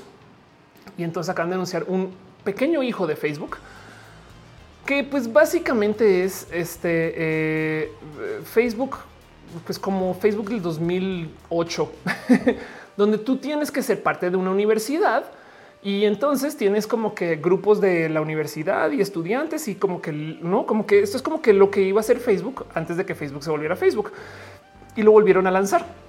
Y de hecho tienes que estar solamente en algunas de esas universidades, no es todas en Estados Unidos, California Institute, College William Mary, Duke, Florida International, yo muy pocas ¿eh? de paso. Pero bueno, esto es Facebook Campus y Facebook Campus justo existe porque Facebook dejó de ser Facebook, pues no. Em, pero una de las cosas que puede comenzar a suceder es que comiencen a atomizar las redes sociales y entonces las redes sociales del futuro van a ser muchos hijitos, todas chiquititas y que medio se integran de un modo u otro. O del otro lado, y esto es una de esas predicciones futuristas que me topó, pero mucho, mucho, mucho, mucho, mucho, es como con la tecnología de Bitcoin llegó una cosa que se llama blockchain, que seguramente no han escuchado un chingo. Pero el blockchain básicamente es esta tecnología de verificación por medio de comparar tu información con las de otras personas, casi que en tiempo real. Y entonces es una tecnología muy chida porque hace uso de un cálculo matemático que tendría que ser único, que permite que yo pueda mantener una copia de los datos en mi computadora y hacer transacciones donde yo puedo modificar esos datos general. A ver, entiéndase si yo hago una compra con mi tarjeta Citibanamex, este quien no me patrocina, pero por soy cliente. Em, entonces, el momento que hago la compra, lo que pasa es paso la tarjeta. Entonces va a las computadoras del banco y dice uh, sí, Ofelia sí puede hacer esa transacción y le devuelve esa información al, establecimiento. El establecimiento le dice ok y listo, me da lo que sea que haya comprado. Em, como funciona blockchain, yo misma tengo el documento que dice Ofelia puede hacer la compra. Entonces lo primero que dirían ustedes es, pues eso quiere decir que tú puedes agarrar el documento y decir, Ofelia tiene mil millones de dólares y lo entrego. Ahí está, ahí dice, ahí está mi saldo. ¿eh? Pero el problema es que cuando yo cambio mi documento y se lo entrego a ustedes, como existe esta tecnología que se llama blockchain, ustedes van a saber que yo modifiqué el mío. Entonces, entre el vendedor y la compradora podemos hacer transacciones sin ir al banco, sin pedirle permiso al banco, pues. Y eso es parte de lo chido de eh, todo lo que vino con eh, Bitcoin, que se inventaron esa tecnología para validar transacciones que funcionan muy bien. Tiene un problema es que quizás consume demasiada energía, pero porque toca validar contra varias computadoras, no? Pero el punto es que sirve para que la gente no pueda hacer trampa, pues, y que no se necesite de una unidad centralizada para que entonces eh, eh, se acaben los bancos. Pues desafortunadamente no funcionó. Vi que dejaron un abrazo financiero. Este, muchas gracias, Katsad. Y solo paso a saludar y mañana me echo el show. Gracias por venir, de verdad. Gracias por tu amor y tu cariño y por ser parte de esto. Pero bueno, entonces volviendo al cuento de blockchain, el tema es que si tenemos esta tecnología que nos ayuda a controlar o a validar como contra terceros sin necesitar de, un, de una unidad central, entonces imagínense tener, por ejemplo, una copia local en tu computadora de Facebook, donde tú puedes hacer cosas y publicar cosas. Y luego, entonces, alguien más puede tener otra copia local de Facebook en su computadora, por así decir, y ella pueden hacer otras cosas y se confirmen esos cambios y nadie puede hacer trampas sobre la información. Estoy exagerando porque nadie va a tener copias locales de Facebook, pero para que me entiendan, como una de las propuestas eh, de lo que sucede con las redes sociales, y esto puede ser una seria propuesta del futuro de las redes sociales, es que en vez de tener información centralizada, toda la información está en la computadora de la persona que lo tiene. Entiéndase, tú nunca le entregas un dato a Facebook, todo está contigo. Y el momento, pero ¿cómo funciona la red social? Pues nada, el momento que hagas una transacción, que le envíes un mensaje a alguien, etc., se cruzan los datos pero se valida que sean los mismos datos que se están cruzando que le está haciendo trampa y hasta se podrían hacer desaparecer después de un rato, cosas así, o solo se podrían consultar si hay contacto. Pues, o sea, si tú de repente desfrendeas a alguien o algo así, eh, capaz si esos datos entonces son imposibles de leer. No, entonces eh, blockchain, em, la verdad es que es una tecnología muy, muy chida. Pregunta Domingo Dávila, ¿por qué no pudo matar a la banca? Porque los bancos son muy viciosos, pero además lo que pasó es que eh, Bitcoin, sobre todo Bitcoin, lo comenzaron a dominar personas con mucho dinero.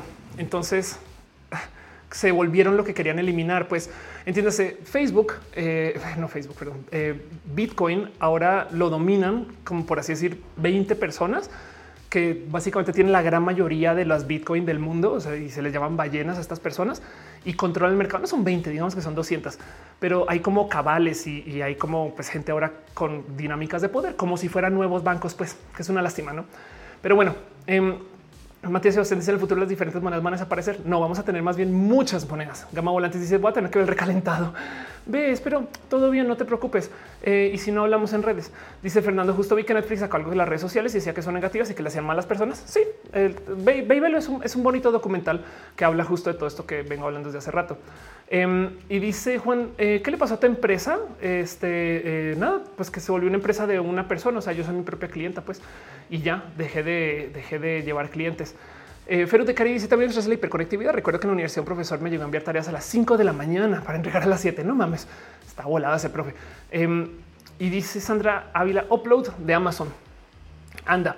Entonces, quizás otra de las cosas que puede pasar el hacia dónde van las redes sociales en el futuro es hacia que tengamos redes sociales eh, que se promueven o alimentan por blockchain y hay copias.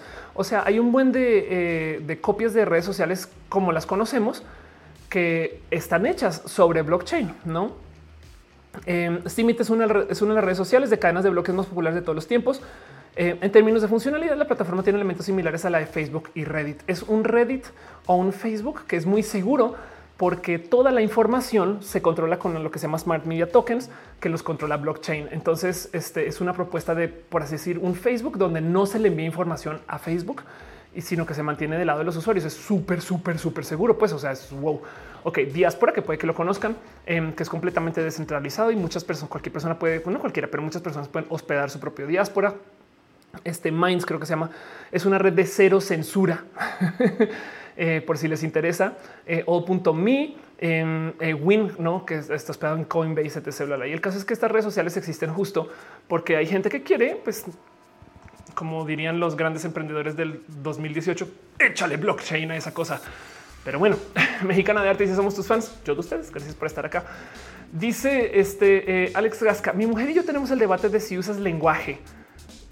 Wow, qué pregunta eh, tan compleja de responder. Según yo, sí uso lenguaje.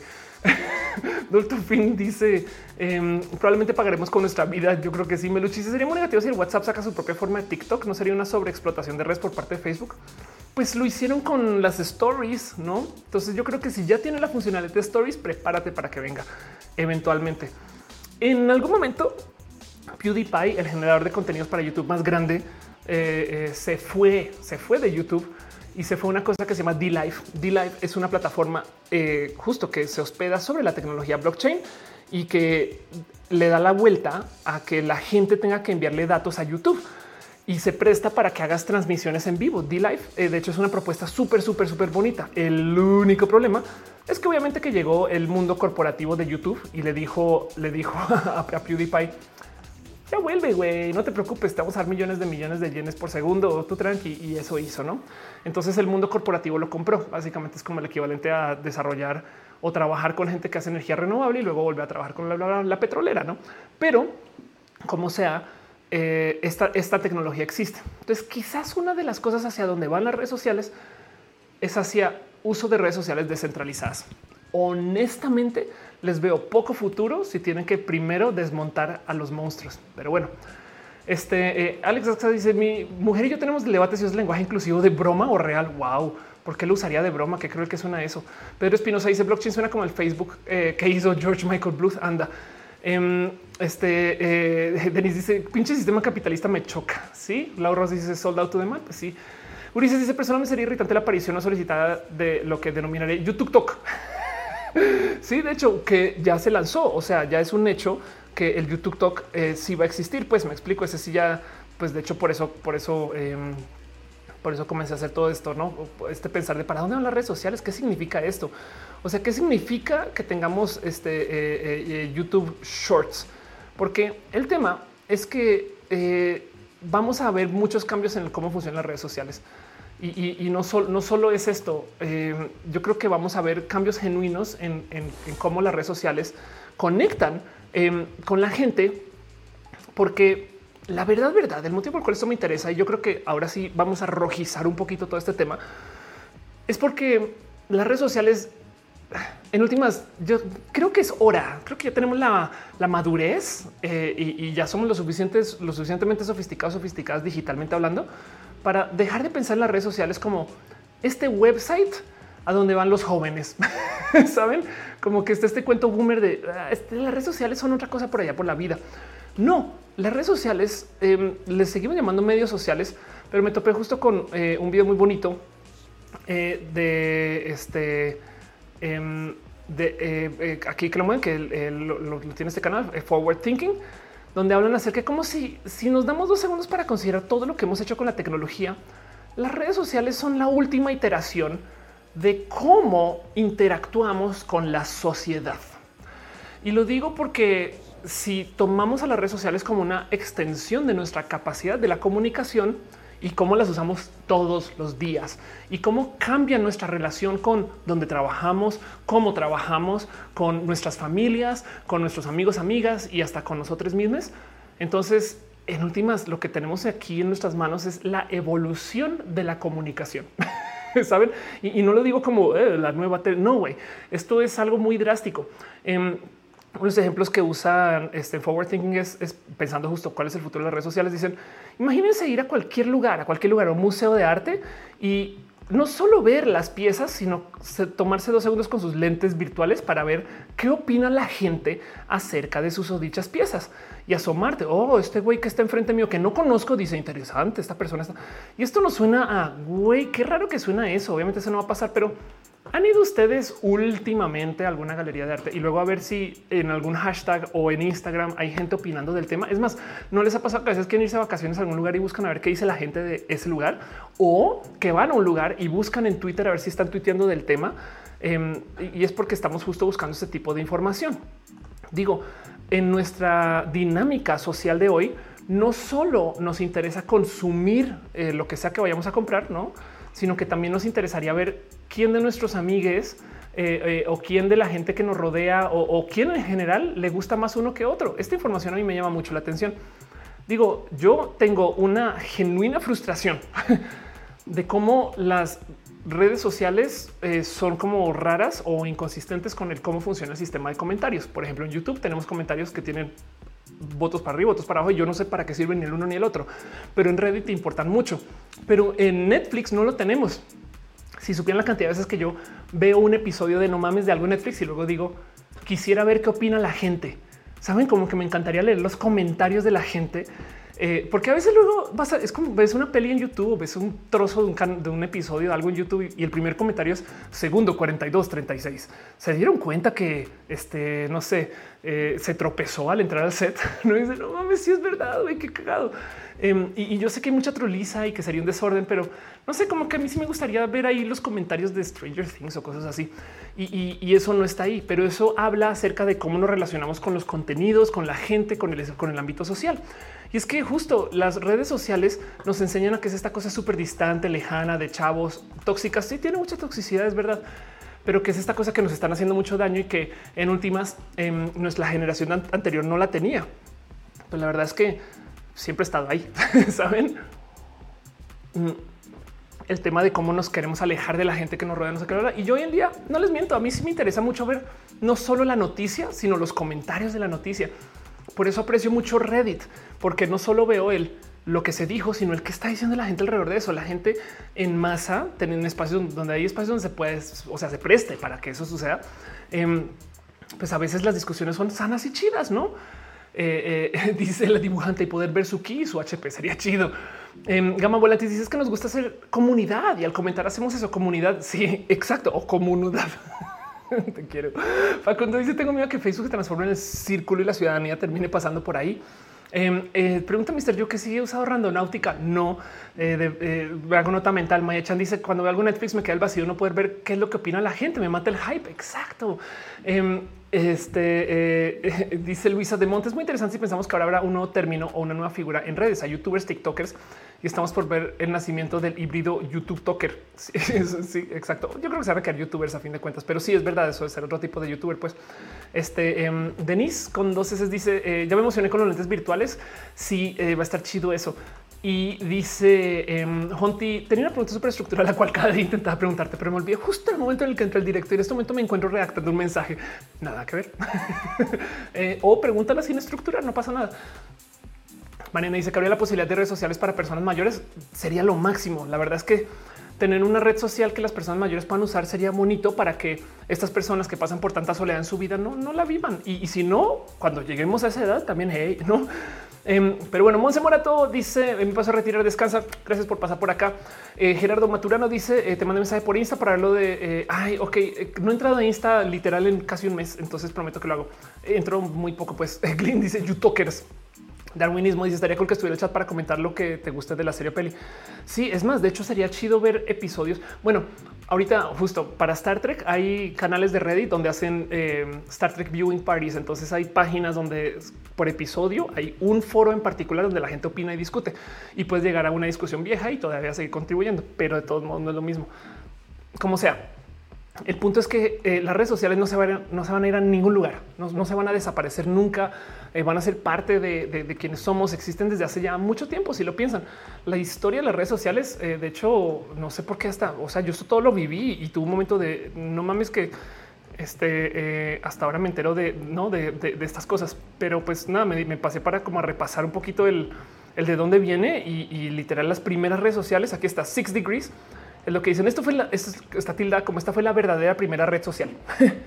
fue el primer lugar donde tuviste ese tipo de utilidades y demás. Pero luego yo pienso, no era esto lo que hacías en los foros. Tenías un login, una clave, un avatar, te relacionabas con gente, conocías gente, tenías un mensajero interno, podías publicar en un muro em, y, había como dinámicas de comunidad. ¿no? Entonces, quizás si los foros eran las redes sociales originales, no sé. Pero pues el punto es que em, aceptar que estamos empujando nuestros modos de interacción social me parece más bonito de observar que solamente decir a dónde va la nueva red social, porque es, el miren cómo nos cambia la vida el tener Twitter, el tener Facebook, no? La verdad es que tener WhatsApp de nuevo me dio a mí mi familia y, hay algo ahí pues que considerar nomás, porque luego también del otro lado es como pues bueno, a ver, Ofelia, pero pues no todo el mundo está en el Internet y eso es verdad. Em, digo, ahora para que entiendan lo importante es que son las redes sociales para la población de hoy. Em, es la población del 2020. Hoy en día hay 3.600 millones de seres humanos conectados a una red social. Es un chingo de gente. O sea, sí, yo sé, es la mitad de la población humana. Me queda claro. O sea, hay, o sea casi el 50% no está usando una red social. De, hecho, hay un buen de personas que no están conectadas al Internet todavía y pues eso es algo que vamos a ver cambiar en los próximos años y a ver qué pasa y le dediqué todo un roja a eso. Pero pensemos en lo que son 3.600 millones de personas. O sea, es la población humana de 1970. Pues me explico. O sea, eh, como que los años, no sé, de la vida de mi padre, pues me explico. este entrando a los ochentas. O sea, es que toda la gente que estaba viva entrando a los ochentas, este hoy en día está haciendo una cosa y están en las redes sociales. Eso es, es, es, impresionante. Saben, es como que la otra cosa que hacían todas esas personas era ir al baño y no, no todo, no toda esa gente se bañaba, supongo. Um, Christopher dice eh, curiosamente cuando alguien se refiere a los trolls de Internet ya han por hecho que solo son hombres. Wow, es verdad. Eh, Aristóteles Sandoval, eres tú, eres tú. Gracias por pasar por acá. Nos vemos una entrevista eh, y hay que hablar mucho de tecnología. wow, este, gracias por estar en este show. Em, dice que es muy interesante. Estoy totalmente de acuerdo. Dice Dolto Fin. Yo no tengo redes sociales y tengo 33 años. No las tengo mentiras. Eventualmente algo, mira, para lo bueno son muy buenas, para lo tóxico son muy tóxicas. Pero sí, em, digo, quiero que tomen dimensión más del mundo en el que vivimos. Esto es una predicción que lentamente, o sea, ya está dos de cumplirse, pero Cisco estaba prediciendo hace menos tres años que para el 2021 más gente van a tener smartphones que agua. Aquí dice corriente, pero bueno, es potable. Pues este, eh, esto, como estadística es raro, güey. Em, y, de hecho, ya también es un hecho que más gente tiene celulares que lo que tiene inodoros, güey. Y, también es una estadística bien rara, güey, de, cómo, em, no sé, saben, como que este es el qué raro mundo en el que vivimos. Pero, pero pues bueno, para que tengan presente de cómo, pues en últimas, la verdad es que la conexión digital sí pues va a ser tema en nuestros próximos 10 años. Es un hecho. Entonces no, no me parece tan cucú considerar que las redes sociales son un modo de interacción más allá de que una tecnología que existe. Pues dice Mauro Eli. Y pum, Televisa pone la rosa de Tictolupe. Sí, es verdad. Adri Paniagua dice: Hola, por fin, qué bonito verte. Adri, se supone que tienes que llegar al final y decir no llegué, pero aquí estás. Siempre llegas. Este Sand eh, Abella dice: Yo siento que las redes sociales son como una extensión de mi persona. Yo también un poco. Eh. Huerta dice: Red social, red que atrapa. Y Daniel G dice: ¿Qué onda con OnlyFans? Ah? Es también es una, es una red social OnlyFans. Yo creería que sí. Este, pero pues bueno, que sí tenemos que tenerle, eh, eh, o sea, que, nos puede amenazar de todo esto, aparte del mero hecho de que las redes sociales son tóxicas.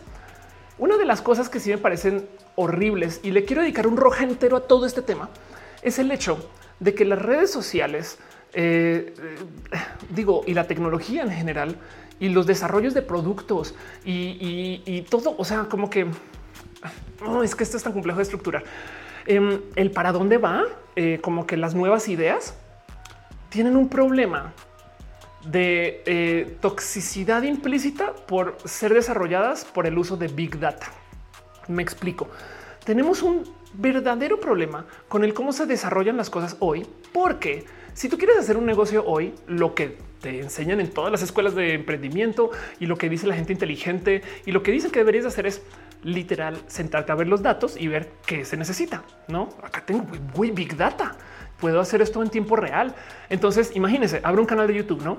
Y subo 10 videos. Veo que mi video cantando el ukulele tiene muchos views y mis videos hablando de este, mi vida aquí en, la Ciudad de México no tiene tantos views. Entonces yo digo, pues no mames, la gente quiere ver eh, este, eh, el ukulele. Entonces comienzo a subir otro video de ukulele. Y entonces ahora de repente tengo seis videos tocando el ukulele y ahora mi canal es de ukuleles, ¿no? y yo, yo tocando música. Esto pasa mucho en TikTok. ¿eh?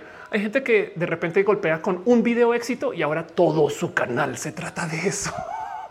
y hay gente como que ya a veces dices, oye, como que ya estás estirando la liga con tu TikTok que se volvió viral, no? Em, pero el punto es que para los negocios en general, para el desarrollo de, tantas cosas, pues el uso de Big Data tiene el problema de que nos está dando promedios. Pues, ¿por qué quiere YouTube tener su TikTok? Bueno, porque le tiene que responder a sus inversionistas de que algo está haciendo. Sí, pero porque TikTok ya funciona. Entonces tenemos una cosa que me gustaría llamarle el efecto avatar. Este, la peli, eh, este eh, avatar, o sea, la, de las personas de, mi altura, eh, color azul. Em, esta peli tiene un problema y es que se siente muy genérica de su guion porque como la desarrollaron, básicamente tomaron las historias que más se sabe que funcionan y las unieron de tal modo que pues cuentan una historia coherente, ¿no? Pues, ¿por qué? Pues porque, güey, si se está invirtiendo tanto, no te tomes riesgos, güey. Tú esto ya sabes que funciona, esto ya sabes que funciona, esto ya sabes que funciona. Y lo próximo que te enteras estás vendiendo mole, güey, porque el mole pega, güey. La gente siempre quiere, no es como em, si tú quieres montar un restaurante en vez de, pues no tienes por qué inventarte la rueda otra vez, güey. Ya las cosas están ahí hechas, tú solo pégalas y tómalas. Eso es el desarrollo sobre Big Data. Em, y, tiene el problema que, pues sí, para muchas personas dentro de muchos espacios del negocio en general, eh, pues funciona, ¿no? La verdad es que también, pues sí, sí es verdad que TikTok jaló, entonces mételo ahí en tu WhatsApp. no, sí, sí es verdad que las stories en Snapchat jalaron, entonces tú ponlas aquí en, Twitter. Pero del otro lado entonces dejas de proponer. Y la pregunta es qué tanto se debería de pedir de estas empresas que propongan, pues no. Eh, dicen en chiste repetido sale podrido. Anda, Avatar es igual a Pocahontas. Exacto. Laster Bender es serie B. La cagaron. Daniel G dice because attention is the digital currency. Exacto es un spoiler, eso te lo acabas de dar. Em, dice Reyes Social Boomers. Este si Lex Aldana dice te recomiendo el nuevo documental de Netflix, el dilema en las redes sociales. No, pues ya al revés, más bien les invito a que lo vean. Eh, este donde habla de todo esto que vengo presentando en mi canal desde hace por lo menos tres años y, es un tema bien chido. Sandra Bella dice OnlyFans es un monstruo. me metí a seguir una chava fitness y cobraba 8 dólares por semana solamente por ver sus estados sin foto y los pagan. Sí, eso es verdad. Em, dice Mauli, justo eso de orientar a dónde queremos llegar con odias, nada sirve eh, eh, la conectividad sin agua. Sí, de acuerdo. Em, dice Jonti Argonti, las redes sociales tienen edad o que los jóvenes dicen que Facebook está muriendo de personas mayores de edad, dicen que nadie usa las redes sociales como Twitter. Sí, es un tema más bien de que em, de percepción, pues la verdad es que todas las redes sociales siguen creciendo. Miren, si todavía tenemos radio AM, ninguna red social debería de morir. Leonardo Medina dice: Yo lamentablemente he tenido que cambiar de, cuentas en redes porque lo uso por networking eh, eh, por la cosa de una expareja. Lo gracioso es que cada que pasa a abandonar me siento libre por un momento. Sí, es verdad. Es verdad. Eh, Marcos Beto, eh, si dice a veces pienso que proponer incomoda a la mayoría. De eso se trata un poco. Uriel dice se quejan de Twitter, vayan a Grinder. Miren, técnicamente los buenos artistas proponen, no es, parte de lo que hacen. O sea, si ustedes van a un restaurante a que les den lo mismo de siempre, pues por un lado les van a dar lo mismo de siempre y lo van a querer, no? Entonces no culpo tanto los restaurantes que venden el taco del vecino. Saben como que también es como, pues güey, si el vecino está vendiendo tacos y llena, entonces si tú vendes tacos también vas a vender, güey. Fin. Pero del otro lado, em, una de las cosas, miren, eh, eh, hace nada, justo volviendo a mis tweets, eh, hace nada estaba tuiteando de cómo ya pasó casi una década desde que murió Steve Jobs. Y muchas personas me respondieron y fue cuando Apple se fue al carajo. La verdad es que vas y mira los números y resulta que cuando murió Steve Jobs, como aquí, fue cuando vean todo lo que pasó con Apple. Fue cuando Apple, pero se mega disparó. Apple pasó a ser una gran empresa a ser la empresa de tecnología más grande, pues más valorada del mundo. Después de Steve Jobs, ¿qué? Pero no que Apple se fue a la chingada, no que Apple se, fue al carajo todo esto. Pues el tema es que eh, justo lo que nos gustaba de Apple es que hacía propuestas. Hay una historia que me encanta repetir en este show de cómo en algún momento cuando eh, se estaban pasando como por el boom de las netbooks, que eso también tiene su propia, su propia historia en general que he varias veces también, pues las netbooks que por si ya no recuerdo, no les tocó, son estas que son como laptops ultra baratas, pues, o sea, laptops como 200 dólares, que no son laptops, pues, o sea, como que tienen, o sea, poder súper limitado, pero tienen un monitor y tienen una pantallita y pueden ahí tener una compu, ¿no? Para hacer sus cosas. Y en algún momento le preguntan a Steve Jobs, bueno, ¿y por qué Apple no hace una netbook, güey? O sea, ¿qué les pasa? ¿Cuándo van a lanzar una netbook? No, este... Em, y, ya es hora. O sea, ¿cómo es eso? Y, en alguna entrevista Steve Jobs te dice, no, pues estamos esperando a ver qué onda. Eh, primero que todo, y esto es una de esas frases célebres de Steve Jobs, es, em, es más, a ver si lo encuentro por acá. Él dice, no tenemos la más mínima idea cómo hacer una computadora de 500 dólares que no sea basura y nuestro ADN no nos permitirá eh, sacar eso al mercado, ¿no? Entonces así entra, dijo, güey, todas las netbooks son basura, ¿qué les pasa? Pero segundo, en esa misma entrevista, si mal no recuerdo, luego dice, estamos esperando a ver por dónde va este mercado para luego definirlo. ¿Qué? ¿Qué ego el destino? ¿Cómo que definirlo? O sea, quiere decir que vas a eh, que, vas a decirle a todo este mercado inmenso de netbooks que las netbooks no deberían de ser así. Y el güey luego a los tantos me dice, mire, tome, esto se llama el iPad y definió el mercado. Hizo una propuesta que no existía en ese momento y esas son las cosas que nos hace como recordar a Apple como la gran empresa innovadora. Entonces, esto justo de nuevo es en vez de vender el taco del vecino, porque el taco está vendiendo, es decir, saben que vamos a hacer flautas, pues no, y las flautas no existen. Em, eh, eh, la verdad es que eh, es complejo tener esta mentalidad porque además te vuelves de un nicho en particular. Entonces, si tú haces, si tú llevas ese tipo de mentalidad, en últimas, pues capaz si lo que tienes que hacer es vender la netbook y la tablet. Y de paso, eso fue lo que hizo Apple, porque no mucho tiempo después de la netbook salió la MacBook Air. Entonces, obviamente, como que sí bajaron la cabecita y dijeron, bueno, igual si necesitamos una compu barata, pero no tan barata, porque ya pues vamos a hacer algo. Em, como sea, el punto es que eh, eh, siento yo que uno de los riesgos del cómo se están desarrollando estas empresas de tecnología ahorita es que justo persiguen la masa, persiguen, persiguen el taco que vende, pues no? O sea, eh, eh, como que ven que le funciona al vecino, entonces lo están haciendo acá y básicamente se dedican a hacer eso. Y pues por consecuencia es raro toparse con genuinas propuestas. Digo, no por decir que no sucede del total, Dice Mauli Roja Vistos de un iPad. Luis Maclachi dejó un abrazo financiero. Muchas gracias, de verdad. Muchas gracias por tu amor. Katza dice solo paso a saludar y mañana me echo el show y no te vi, pero pues gracias por estar acá. Bren Pérez Lindo se suscribe eh, en el Twitch. Gracias por tu amor y tu cariño. Y Sanda Bella deja unas stars. Te quiero mucho, Sam, de verdad en general. pero bueno, Rebeca Jara dice yo tengo una netbook increíblemente me sirve para usar eh, eh, Word donde saco una duración de batería piola. Sí, las netbooks tienen ahí su gusto, sobre todo para escribir. Asdrubal decía Steve Jobs busca ser disruptivo. Supongo que puede ser un poco como lo que hace Elon Musk. Pues sí, la verdad es que sí. Y Ex Libris dice Jobs es muy elitista hasta que murió. Empezaron a hacer productos para todo el mundo. Un poco sí. Y todavía no lo hacen. ¿eh? O sea, em, más bien, eh, eh, en fin, sí. Como sea. El punto es los buenos artistas proponen, ¿no? Y entonces, si lo pensas, o sea, lo que yo creo que nos duele mucho de ver que YouTube sale con su TikTok es que de un poco de güey, eres, eres Google, güey, eres YouTube, tienes dinero infinito. porque chingados no haces algo más chido, no? O algo tuyo, porque tienes que ir a copiar al vecino para que tengas no este como que da mucha rabia, porque además a esas empresas les gusta futurologiar. La neta van y miran y, pues sí, la verdad es que de nuevo eh, eh, Facebook nos dio este plan en el 2015 y todavía lo está ejecutando. Cinco años de ejecutar un plan de negocios. Esto estos son cosas que suceden en las empresas muy millonarias, pues no que se pueden dar el lujo de a ver, vamos a marcar un plan de 10 años y perseguirlo. Em, estos videos no les serán para ustedes para nada extraños o raros o distantes, pero a cada rato a las empresas de tecnología les encanta hacer estos como videos del futuro. Este no sé si lo recuerdan, pero eh, fue uno de mis favoritos porque hablaba un poquito acerca de la interacción social por donde iba y es medianamente reciente, es del 2013. Em, pero es una visión de cómo se iba a ver el futuro en el 2020. Entonces pensemos un poco en, según Microsoft, qué sí cumplimos y qué no cumplimos. Pues bueno, lo primero es, estos son dos personas que están en países diferentes y se están dibujando en muros diferentes y lo chido, y yo creo que eso sí ya sí se cumplió. Em, esta persona está hablando en un idioma y eh, automáticamente le traduce. Esto ya lo tenemos, esto ya lo tenemos. Quizás la pantalla vertical no la tenemos o no es tan barata comparada, sobre todo en colegios, pues. Em, pero esto lo podemos hacer eh, este, con muchas apps o con celulares, quizás tablets también, ¿no?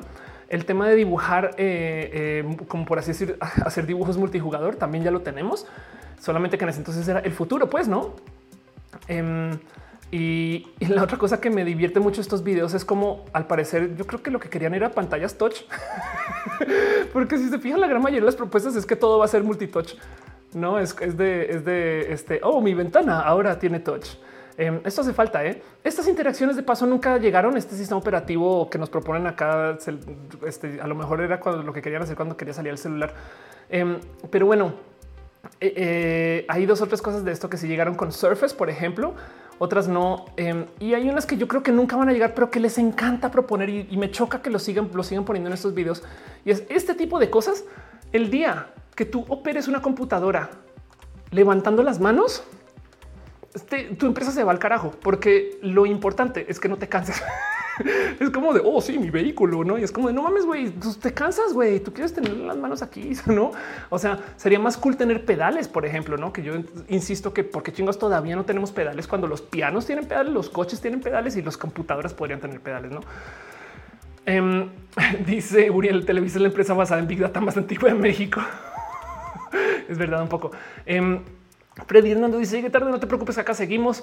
Eh, a Juan le gusta mi camisa, muchas gracias. Jason Chitiva dice la definición de barata de Apple es no tan barata. San dice eh, qué significa piola chida.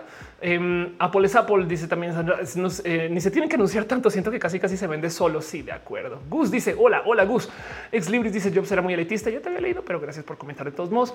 Em, y dice eh, Raxo, creo que YouTube la neta ya va regado porque no te permites cargar videos en YouTube a tu celular con todo y comerciales. Digo, aún con que sea así. Sí, de hecho, también eso es otra cosa que tener en cuenta. Google es una empresa que es 97% anuncios. La verdad es que lo único que necesitan es que tú estés más tiempo en el sitio y ya. Pero justo las propuestas de hace casi 10 años eran simplemente el cómo iban a ser nuestras pantallas del futuro, porque las interacciones y, el sistema operativo, estas cosas, de muchos modos ya lo tenemos. Entonces eso también como que vale la pena de observar, pues no videollamadas a tu celular ya. Este eh, tener un celular que se parte en dos no sería mala idea, eh, la verdad. Pero bueno, em, esto, por ejemplo, que te guíe para dónde vas. Es que piensen ustedes que era futurista en el 2013 Em, ya tenemos eh, visión de realidad aumentada con, Google. Eh, también hay al celular, no? Entonces, quizás lo único que no tuvimos son estas mega pantallas super touch que envían información de ida y de vuelta. Digo, esta es una propuesta. Google también le encanta futurologiar. Este video fue un fraude, pero esta fue la propuesta de Google de cómo se vería Glass. Según son estos lentes que te pones y entonces puedes hacer todo esto. Y la verdad es que cuando salió Glass no puedes hacer ni madres, pero pongámonos, salgámonos del hate dos segundos y pensemos en cuánto de esto podemos hacer con nuestros celulares. No es que también del otro lado, la realidad aumentada nos dice que un día vamos a tener aquí el mapa flotando enfrente nuestro y es de güey, si lo tenemos aquí abajo en el celular y lo vemos y volvemos a la vida, ya es una forma de realidad aumentada. Pues saben, simplemente que la interacción es a una pantalla aquí y subimos la mirada. Y entonces con nuestros celulares en la mano, la verdad es que tenemos todo esto con el celular en la mano todo esto lo tenemos que identifica gente que nos dice por dónde caminar, que nos muestra las notificaciones. O sea, lo único que no tenemos es que, pues, que esté flotando encima de la realidad que vemos con nuestros ojitos, pues pero aún así de todos modos esto va a suceder. Entonces, en últimas, la verdad, verdad es que lo único que no tenemos de esta propuesta y de esta propuesta son las pantallas. Todo lo demás sí se cumplió, caray, puse full screen, pero bueno. Eh, saben como que casi que todo lo demás sí llegó. De hecho, por acá hay una como que con los, con los periódicos que digo, güey, esto es como ver Twitter con GIFs. Saben? Eh, ahí les va esto, el periódico que cambia cosas, no? Y es de pues esto hoy en día, pues de cierto modo, viendo, por ejemplo, los contenidos en tablets y demás, ahí está, solamente que no está en papel. O sea, no tenemos la tecnología de mostrarlo así, pero el software, el sistema operativo y la información y los datos sí. Y como esto eran videos futuristas, en ese entonces lo presentaron como algún día esto se va a poder hacer, ya se puede hacer. Em, dice Didier eh, Zúñiga, las propuestas de Magic Clip enviar se ven prometedoras. Eh, ah, es verdad. Oscar, que dices como viajar al futuro se puede, pero no como creen un poquito. Rebeca Jara dice lo que importa es que tenemos un heads up display. Me gustaría para jugar MMORPG en mundo real sin tener que estar viendo la pantalla. De acuerdo. Eh, dice Samuel, ¿te limpia con los chinos touch? No, pero suena divertida la propuesta. Selena te dice como lentes de Dragon Ball Z con Vegeta Freezer. Sí, total, total. Em, Miriam Rico dice cómo sería tener filtros en WhatsApp. Se imaginan? Es verdad. Eh, y eh, John Luke dice que hablan del futuro de las redes sociales y como que para dónde van. Entonces, teniendo eso en mapa, no o, presente, como que el, el, que va a pasar con las redes sociales, yo creo que sí hay que saber que los cambios van a venir sí o sí, no? No son tan viejas las redes sociales también. Bueno, yo luego digo si están lo suficientemente viejas como para que la gente decir hoy es que es muy moderno y es de no mames, güey, Facebook existe desde hace mucho tiempo ya. Pero del otro lado, la verdad es que en últimas eh, lo que sabemos hoy de las redes, o sea, los en vivos, no sé qué, todo esto es como los últimos tres años, ¿saben? En el 2013 era de no mames, voy a tener mis fotos online. y eso que Flickr ya existía, pero pues la banda no, o sea, Instagram ya es parte de la vida diaria de mucha gente. Y, en el 2013 era de qué, por qué, por qué voy a tener mis fotos. Saben como que, que no se nos olvide eso también. Pero como sea, el punto es que eh, eh, puede que cambien cosas, ¿no? Y, yo creo que esto de la descentralización de las redes sociales va a suceder quizás no por esfuerzos eh, independientes, sino más bien porque las mismas dueñas de las redes sociales van a comenzar a hacer versiones chiquitas de sus redes sociales para que les demos usos por aparte. Tanto así como Facebook ahora tiene Campus, ¿no? Que es una copia de Facebook para que uses otro Facebook, pero que te puedas conectar con Facebook, ¿no? Pero em, quiero nomás ahí dejarles a ustedes cosas que ya medio también están ahí como que muy en el habla para que vean también como por dónde van las redes. Y de nuevo, que no se les olvide que son propuestas nuevas basadas en que tenemos la tecnología, el ancho de banda y el pues que la red social más grande igual nos está diciendo para allá va la cosa igual, ¿no? Entonces todo el mundo como que se ajusta con ese plan también. Son como redes sociales de esas que checas y todo el mundo está diciendo, güey, son las que vienen, son las cool, ¿no? Y pueden funcionar. Em, ahorita que, eh, por ejemplo, la pandemia, pues mucha gente se puso a hablar por Zoom no sé si saben de la existencia de House Party, que por si conocen a Cat Power, Eri, Eri les puede hablar larguísimo, largo y tendido de House Party. Pero House Party básicamente es una aplicación de videollamadas que tiene mucho, mucho más que las videollamadas. Em, lo que es es una propuesta de red social que consumo hoy en día es más fácil de explicar. En el 2013 a mí me decían en conferencias, oye, ¿para dónde van las redes sociales? Y decía, WhatsApp son las redes sociales del futuro porque ¿qué? Pero es un chat, no son redes sociales. No, claro que sí, porque tienes grupos. Entonces, el momento que a ti te invitan a el grupo de los del trabajo, no o, los del trabajo menos Carla, porque eso pasa. Eh, entonces ahí ya estás haciendo, estás conociendo gente que no hubieras conocido y estás este, teniendo conversaciones con, personas desconocidas. Y hoy en día hay grupos para compartir stickers y estas cosas, no? Em, pero las nuevas redes sociales, dado que tenemos más ancho de banda y dado que, dado que ya no estamos como eh, en, este, eh, por así decir, pleistoceno en las redes sociales, sino que estamos un poco más en la modernidad. Entonces eh, tenemos como que esas mismas utilidades, pero con video. Y, entonces nos hace mucho sentido hoy conociendo Zoom, pero cuando se presentó House Party al comienzo, hubo mucha gente que dijo que, o sea, yo por qué voy a hacer grupos de chat para hacer llamadas en video. Y eran llamadas no tripartitas, sino multipartitas. Y lo chido de House Party es que puedes hacer juegos. Entonces imagínense, es un Zoom donde tú puedes de repente añadir juegos este em, y, puedes, tienes un chingo de actividades o pueden como que ver películas juntos y mal no estoy, no, no, no se ven cómo funciona, pero pues, pueden ver contenidos en conjunto o pueden simplemente acompañarse. Entonces pueden hacer como una llamada como entre cuates, cuatas, estas cosas. Em, y mucha gente tiene a House Party muy pegado, justo como el futuro de las videollamadas. Lo que pasa es que ya llegó Zoom también, como va a ponerse un poquito como en duda. Ahora, esto también de paso funciona en Discord. Eh, eh, y pues la gente que usa Discord ya sabe cómo es ese tipo de interacción, pero es que para muchas personas esto es nuevo. De no mames, va a poder hablar como con mis primos. Sí, güey, todos en una llamada. Sí, güey, no. Em, y entonces, bueno, esa es una app ahí que se los dejo nomás para que la tengan en radar. Y de paso hay otra que también es de esas que veo venir puesta en un chingo de espacios y que ya me invitaron a hacer colaboraciones en esta, en esta APTC. Es una cosa que se llama Clubhouse y Clubhouse. Eh, esta se demora un poquito más porque está en beta privada todavía. Eh, a mí me dieron mi acceso y según yo, solo con que digas hola lo están dando, pero pues a lo mejor fui muy, muy, muy suertuda. Pero pues en Clubhouse tú entras y hay grupos de chat como de WhatsApp, pero son todos en audio. güey. Es bien pinche raro de usar Clubhouse. Básicamente tú te conectas Em, y entonces digamos que ahí te salen grupos de chat públicos, no como que tipo discutamos qué está pasando con este, eh, no sé, la mañanera. por ejemplo, todos eh, discutamos qué está pasando con Britney Spears, no? Y entonces eh, tú entras y la banda está dejándose mensajes de audio en público para toda la gente que está ahí en el, grupo, como en, en, el espacio de conversación. Y entonces em, puedes tú escuchar a estas personas discutir o puedes tú también dejar un audio diciendo no, no, no me parece. Y, funciona como una gran llamada, pero coordinada sobre temas únicos, eh, sobre como grupos que se abren para discutir algo y luego como que se desaparecen. Hay unos que llevan un rato, pero pues este tipo de interacciones existe porque antes no existía, pues, o sea, de nuevo, porque tenemos el ancho de banda para poder hacer ese tipo de cosas en vivo, ¿no? Entonces es un nuevo modo de interactuar y eso puede ser una propuesta. San dice las videollamadas de verdad fueron algo increíble para los boomers o los abuelitos. Mi abuelito no me creía que iba a poder ver a su hija 16 años después de no haberla podido ver con una pantallita. Qué chido. Marcus Beto dice yo he tenido llamadas de Zoom. No he tenido llamadas de Zoom en toda la contingencia. Wow. Este dice Marc Cornell. Los foros han mutado. Los audio tweets fracasaron. Yo creo que los audio tweets no les fue tan bien. Sí. Quién sabe si existe algún grupo por ahí de gente que los usa mucho. Andros Rosas dice la propuesta de Clubhouse está súper bien para cuando estás aprendiendo y practicando un idioma. Wow no lo había pensado así. Tienes toda la razón y escuchas gente hablar de un tema o puedes opinar tú también. Eso también es verdad. ¿eh? Em, y, entonces justo vienen más propuestas para las redes sociales. Em, una de estas que también aparece mucho en estas listas de las redes sociales del futuro, me da tristeza de ponerla acá, pero la dejo como ejemplo de, cómo esto no va a funcionar. Vero. Em, Vero es una red social que básicamente, eh, por así decir, es como un Instagram, Twitter, que no usa algoritmo. Entiéndase, la idea es que eh, todos los mensajes se publican de modo eh, pues cronológico, como lo era Twitter en un momento, como lo era Instagram en un momento. Pues Vero lo va a respetar. Así que si tú publicas algo a las 9 de la mañana, alguien se conecta a las 9 y media, ahí lo va a ver. Si alguien se conecta a las 11 de la mañana, pues va a tener que ver los mensajes que se publicaron después.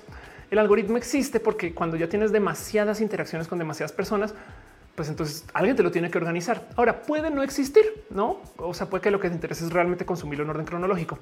Pero si te ponemos un algoritmo, podemos cambiar los pesos del algoritmo según cuánto dinero recibimos.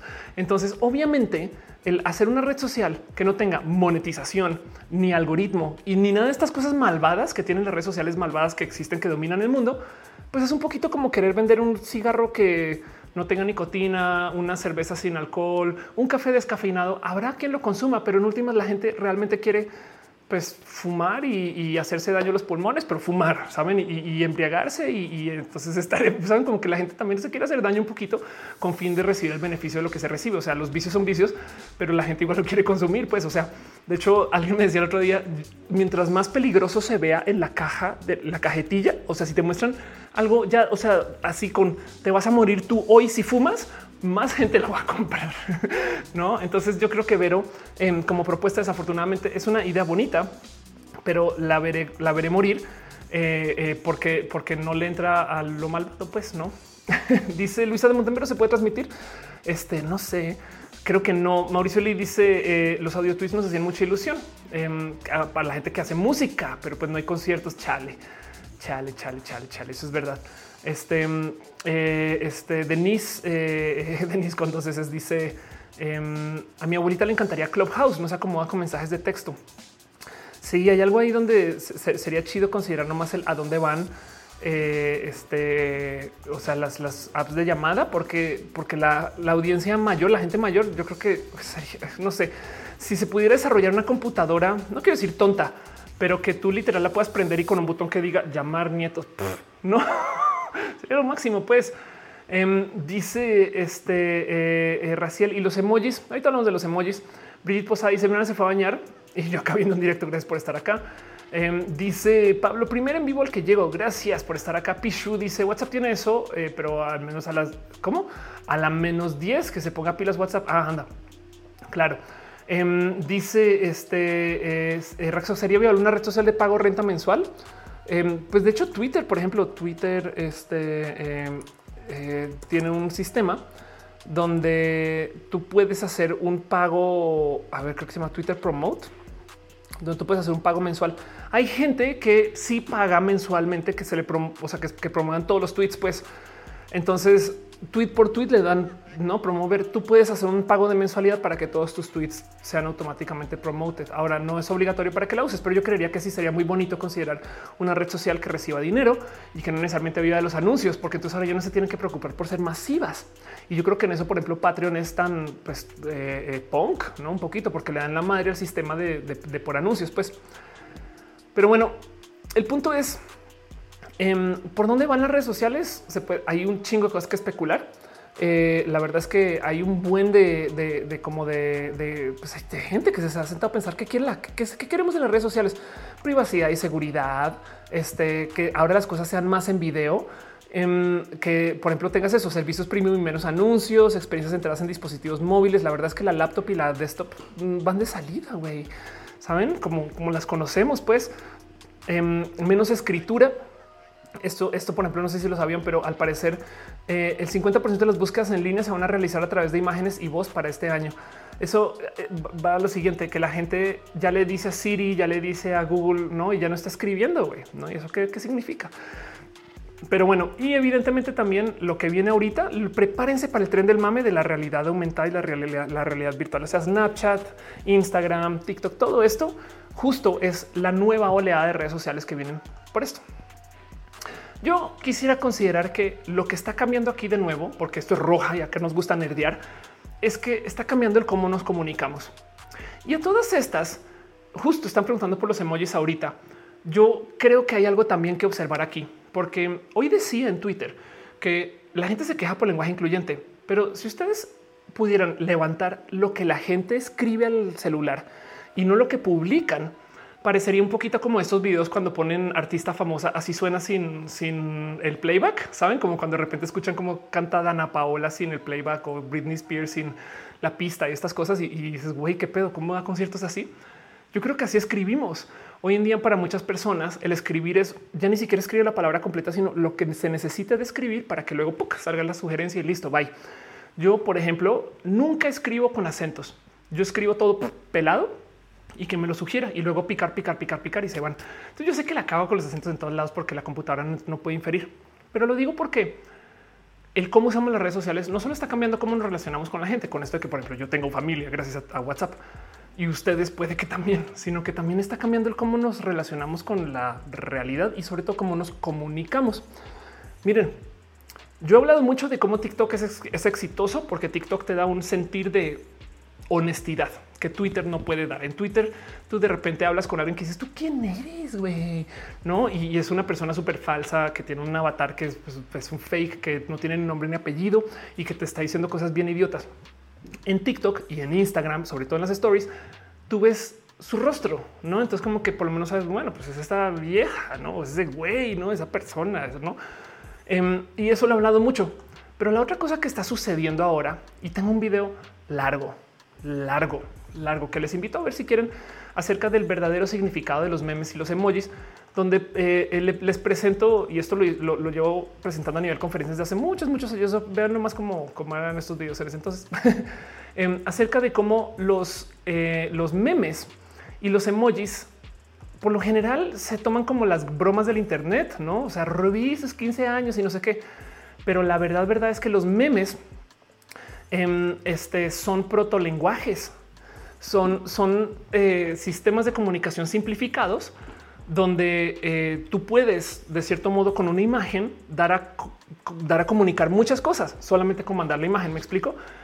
No les ha pasado que a veces quieren responder algo y solamente ponen un GIF piensen lo que significa eso para el lenguaje. ¿Cómo, cómo, cómo cuantificas tú que ese GIF representa? Sí, estoy de acuerdo con lo que dices.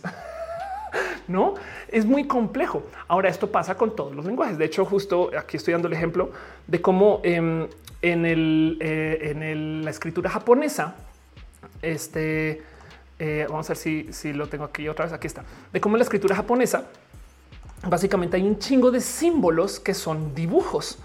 No, entonces no, o sea, también hay unos para sílabas y también si los concatenas, pues tienen significados, pero técnicamente en su modo más simplificado, cuando tú escribes con símbolos japoneses y chinos también, em, tú estás escribiendo como en emojis. Ahora, ¿no les ha pasado que juegan este juego de adivina la canción y entonces ponen seis, emojis seguidos? Y por eso es que es tan complejo de procesar esto, porque eh, dos emojis juntos pueden tener un significado para ustedes diferente que para mí. Dice Daniel G son ideogramas. Exacto. Y entonces esto mismo también pasa este, con los emojis en general. Los emojis tienen significados únicos para cada persona este, y tienen, tienen este, modos de existencia únicos para cada, para cada quien. Y entonces los memes que tanto, tanto se como que se consideran este, no sé, se les, se les da como por baratos, pues, ¿no? Los memes, ah, memes, la verdad, verdad es que tienen un altísimo significado. Tú ves esto y si esto fuera un justo un ideograma tiene un significado. Este también, este también, no solamente que son pequeñas imágenes. Y entonces, ¿por qué traigo esto aquí? Porque lo que nos ha enseñado el Internet, y esto yo creo que tiene que ver con nuestra colaboración internacional y con la velocidad de la comunicación, es que en vez de escribir, sí, tienes toda la razón, estoy muy de acuerdo con lo que dices, pero me sorprende mucho que lo pongas así. Mejor pongo un pinche GIF. Me toma menos tiempo buscar y poner el GIF. Así que también nos ha acelerado tanto la comunicación digital que estamos comunicándonos en referencias. Y al comunicarte en referencias se despiertan muchas cosas filosóficas muy divertidas que ni quiero clavarme acá porque llevo el aire dos horas 24 minutos. Pero una de esas es que al hablar, por ejemplo, en referencias, tú pierdes sentido de cuál es la realidad. Si tú no sabes a qué se refiere ese meme o ese GIF, entonces pierdes la realidad, pero sí te puedes comunicar igual porque tienes el contexto. Así que mucha gente podría decir que el hablar con referencias es el equivalente a el comunicarse en una simulación de la comunicación. Y eso es todo un tema, pero no lo van a levantar acá. Em, pero, pero sí hay mucha gente que, por ejemplo, se hace la genuina pregunta de si yo hablo en emojis o en memes o en quotes o en referencias, ¿estoy hablando? Em, eh, me, topé con nada, hay, lo que quieren youtubers discutiendo esto de es que me percato que en vez de decir de qué estoy hablando, digo la referencia de lo que estoy hablando. Pues no, Rafita Barrera dices: ¿Crees que el capitalismo tiene un límite? Eh, eventualmente algo tiene que colapsar. Sí, todas buscan aumentar eh, números este año, eh, como está afectando a la sociedad, lo veo muy polarizado. No, sí, algo va a pasar. El capitalismo de, este, de, última etapa está rudo. Hay muchas cosas que se van a tener que replantear o que simplemente va a colapsar, sobre su propio peso porque tenemos recursos limitados. Pero bueno, Mariana Ortega dice los stickers igual. Exacto, exacto. Si les interesa, em, les recomiendo ver esta peli. Esto es, es, una peli pesadona de ver si, si no, o sea, no fumen mota o, fumen mota y pasen muy bien, pero entonces no, la buscan entender porque es bien difícil. Em, eh, eh, o sea, mejor dicho, pide, un buen como de, pacto, pues que se llama I'm thinking of ending things. Es chida, es chida. O sea, a, lo que voy es que es, muy clavada porque em, levanta muchas dudas de muchas cosas y está hecha para que cada quien la interprete diferente. Pero pues mira, no más. O sea, está, está hecha, o sea, la, dirige Charlie Kaufman, em, que hizo muchas cosas entre esas, Eternal Sunshine of the Spotless Mind. Y la peli es no referencial, sino lo que le viene. Para no spoilerearles mucho, solo les voy a decir algo. Toda la peli se habla en referencias y es por un motivo que no les voy a spoiler. Entonces, eh, de repente te muestran una obra de teatro. Esa obra de teatro es una referencia a otra cosa. Hablan eh, para decir eso está mal, pero en vez de decir eso está mal, dice como lo dijo tal poeta en tal cosa. Pum, es una referencia. Como esta gente académica que saben que eh, solamente les dicen nombres y apellidos y, el libro, no? Claro, claro, por supuesto, es muy hegeliana tu respuesta. Eso ya es una referencia. Pues em, eh, eh, esto es un poquito lo que se, lo que se negocia aquí. Y entonces em, es muy bonita de ver en general, pero, pero pues lo digo porque Parte del motivo por el cual nos gusta TikTok es porque en TikTok hablamos en referencias. En TikTok, yo sé, hay gente que sí deja sus mensajes completos, hay gente que edita, hay gente que se me queda claro. Pero el hecho de que de repente vemos otra vez el a hacer el de este, eh, eh, no sé, Chris Cross, no es como de ya sabemos qué significa, de dónde viene, ya sabemos a qué canción se referencia, no el caminado del cuno, güey, ya sabes qué significa, no como que todo el día en TikTok estamos hablando por referencias. Entonces, para rematar TikTok dentro de todo y todo, como jala de cosas que ya conocemos, también pide de eh, eh, comunica muy rápido, no literal en segundos. Tú ya sabes por dónde va a ir el video y ahí verás si te lo chutas y aguantas a ver si la versión de alguien más está haciendo el caminado de cuno. Pues em, y, entonces es, es, bien bonito porque da como mucha satisfacción porque tú entiendes las referencias y te sientes que eres parte de un club interno en TikTok. Dice Marco Moto y los Simpsons funcionan en referencias. Anda, exacto. Eh, Sora dice: Yo la vi justo la odié por eso. Sí, el tema de las referencias es porque se supone que la peli existe para que tú te insertes ahí, porque, porque dicen mucho y no dicen nada. Eso me parece genio. Eh, Cristian Razón dice: Las redes sociales son un tipo de diagrama. Sí. Eh, José Cortés dice como el teatro de lo absurdo. La cantante Calvac, por ejemplo, anda. Eh, qué chides que son ustedes. gracias. Sí, justo. Y Jimar Vázquez dice hablar con referencias tan importante que, que las letras de la música pop necesitan hacer referencias a los memes y a vínculos sociales nuevos incluso vínculos locales como cuando eh, Sick en Get, eh, The Get Down habla de los grafitis en los vagones del metro para ganarse a la gente. Justo.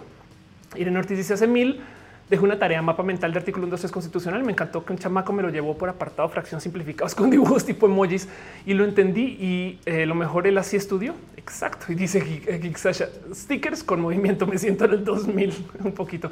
Ya vi por qué piñas. Patricia Benitas dejó también un abrazo financiero. Gracias millones por tu amor. Este eh, eh, ti de verdad es un, es un hipopótamo muy, muy cute. Sí, sí, la neta sí. Dice Pablo López, mi mamá usa el emoji de carita seductora para todo hasta que le explique que mucha gente lo usa para otra cosa. Sí, claro, imagínate ahora explícale de qué sirve la berenjena. Em, Daniel G dice, como yo ahora que no entiendo sus referencias de las piñas. Sí, las piñas, de hecho, lo más, lo más, lo más raro del tema de las piñas es que ni siquiera viene de este canal. Este los comenzó a usar eh, eh, Cat Power, Erika, y no sé si ya lo tomó otro lugar. O sea, son robadas para rematar, pero son muy bonitas. Eh, señora, señorita Pastel dice el color naranja te va muy bien. Muchas gracias. Marco Montañez, dice el meme el Capitán América es una referencia para decir que entiendes referencias. Total, qué meta que suena eso. Y es que así es. Em, y, el tema de, del comunicarse en referencias es sí, sí es importante. A veces nos elimina el ancho de banda que se necesita para comunicar una idea. Y es que eso es lo que estamos negociando ahorita. Estamos acelerando nuestra comunicación. ¿Alguna vez han visto una película viejita y se han dado como de golpes de güey? No pasa nada vayan a ver Superman del 78 y se van a topar con que la peli es lenta. Pero ¿por qué? Porque pasa un arco de historia, porque en ese entonces la gente estaba trabajando más lento y ya no pasa nada, era otro modo de vivir y listo. Hoy en día estamos así, no pasa nada, ya nos acostumbramos y sabemos que podemos, hasta lo gozamos un poco. Entonces, como que también el, hablar en referencias nos permite decir menos para comunicar más y es muy poderoso, pero tiene un problema. ¿Se acuerdan cuando les decía que el problema del Big Data es que tomas una cantidad inmensa de información y buscas el promedio. Lo mismo con la comunicación. Y yo creo que eso hay que observarlo. Eh, no he hablado de Star Trek todavía, pero vamos a hablar de la impro, que puede ser un reemplazo. Hablo de la impro de Star Trek. En el teatro impro, o sea, en esencia esta práctica donde tú eh, subes al escenario, no sabes de qué vas a hablar y, todo lo improvisas. Em, hay millones de modos de lidiar con la complicación de, de qué hablo en el teatro. no estás en el escenario y tocas una obra de teatro y no hay obra de teatro y no la puedes coordinar en el escenario. Lo tienes que trabajar sobre la marcha. Hay muchas técnicas, la más importante el CI que he hablado mucho, pero todo el día te la pasas preguntándote el qué son las referencias. Porque si de puro chance la escena que estás haciendo pide que tú seas un policía, si yo les digo a ustedes son policías, no? Entonces a muchas personas se les va a ocurrir mil modos de representar un policía, porque usted le quiere decir a la gente yo soy un policía sin decirlo, no? Entonces habrá quien dice no eh, coche negro oscuro, orillas a la orilla. No, y ya con eso ya automáticamente le comunicas a muchas personas. No, pues sí, parece que es un policía, eso que acaba de hacer Ofelia, con todo y que no tuvo nada que ver con la policía, pues no, pero es un, es un referente y hay millones de referentes que son pues justo los estereotipos, no como que em, el tema es que van y le rascan y, o sea, eres una persona del viejo este. Entonces, obviamente vas a caminar abierto, no no? Y entonces ahora vas a abrir unas puertas y tirar una cerveza así por encima de la mesa. Y, este ejemplo, pues nada, es un ejemplo muy clásico de, eh, cosas que pasan en la impro. Para la gente más purista de la improvisación y tiene un punto muy válido. Si tú estás hablando en referencias, ya no estás improvisando, sino que literal estás buscando cosas ya hechas y se las das a la gente. Y entonces técnicamente lo único que eres eres una máquina de reproducción de referencias. y entonces para los puristas de la impro, pues no estás moviendo la máquina ¿eh? y eso, eso es algo que vale la pena considerar. Y entonces yo creo que también esto podría ser uno de los riesgos de estas redes sociales. Quizás el problema de TikTok, el por qué la gente siente que TikTok es simplificado, es porque capaz si no están comunicando mucho, sino están comunicando rápido. Y hay gente que se está gozando la rápida comunicación, pero no el mensaje. Y eso yo creo que también vale la pena observarlo. Digo, em, la verdad es que eh, a lo mejor por esto es que ahora que vivimos en la era de la información, como las redes sociales se optimizaron para que hablemos en referencias, o sea, Twitter nos dio los GIFs, TikTok existe, este Snapchat apareció, em, saben como que las redes sociales optimizaron para que hablemos en referencias, pues créanlo o no, una de las cosas que acabó sucediendo es que la gente comenzó a hablar menos desde lo personal. Esto me rebas. O sea, cuando vi esta estadística fue de qué? este, a ver si lo encuentro acá rápido. Eh, personal. Aquí está. Oh, ¿Cómo me salí de ya que em, esto sucede. La gente está compartiendo menos información personal en las redes sociales mayoritarias. ¿Qué significa eso? Y aquí está la cifra. Facebook afirma que registró una caída del 21% en las actualizaciones de índole personales con contenido original desde el 2016 para acá, ya que los usuarios ahora se comunican solo en artículos compartidos y en memes. Esto es uno de los problemas que entonces a lo mejor alguien va a tener que solucionar. Una red social donde la gente comparta contenido original. Pero del otro lado, ese contenido original requiere de más chamba porque es una red social que sea chida porque la gente no está respondiendo en GIFs. ¿Se imaginan eso? Eso podría ser innovador en algún momento. Em, la verdad es que al parecer esto es una nueva eh, ola de comunicación y con esto cierro todo el tema. Llevo al aire dos horas 34 minutos. Em, pero eso puede ser una nueva como ola de, de, por dónde va la comunicación, hacia dónde va el ser humano y qué está pasando con las redes sociales y el por qué nos interesa TikTok, pero que capaz que las redes sociales del futuro no son así, sino al revés, una respuesta a esto, porque la gente de las nuevas generaciones genuinamente ya cambió el cómo se comunican por culpa de estas dinámicas de las redes sociales. Créanlo o no, los boomers y las generaciones, la gente de la generación X está en pánico. Como que me topé con un chingo de artículos de no puedo creer que esto es un problema, donde se quejan de cómo la generación Z y también la gente millennial em, es como que se toma el humor autocrítico como de rigor. Esto en México es muy común. En México pasa algo horrible y tú sabes que no es tan horrible si la gente está haciendo chistes. Digo, es, como que tú sabes que el sismo fue de verdad rudo cuando ya no hay chistes. Pero de resto, en todas las, en todos los dramas, en todos, en todas las, las, crisis, en todos los problemas sociales, en todas las situaciones, en, todo, en todos los atracos, robos, en, todo, en, todas las situaciones, la gente responde con memes. y esto créanlo no, para muchas personas les molesta, no? Pues también porque son de la generación que de concreto que todo les molesta, no? Pero pues el punto es esto. Vean esto en los milenios de la generación X, por eso las generaciones más cariñosas y compasivas que jamás hayamos visto. Este acepta más a la comunidad LGBT, las personas de color, defienden los derechos de la igualdad, este eh, aman a los perros, perdón, digo a los dogos.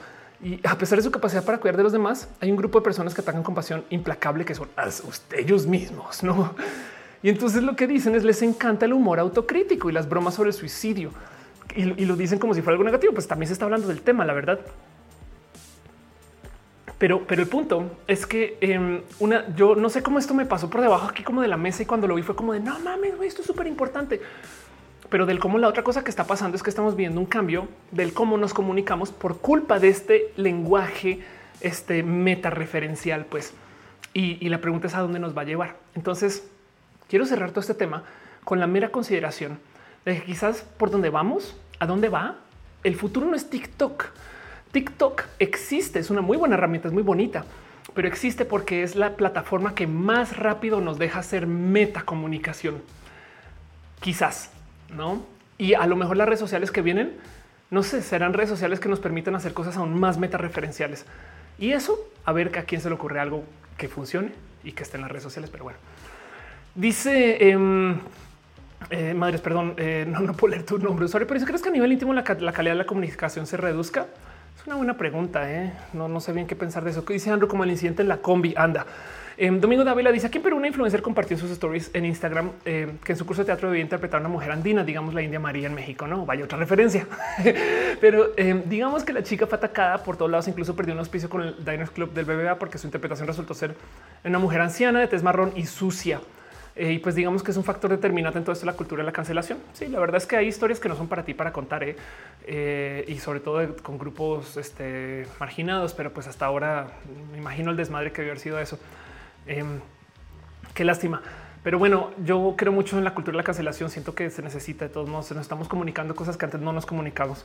Dice Irina, ¿qué te pasa? No se dice dogos, se dice lomitos. es verdad.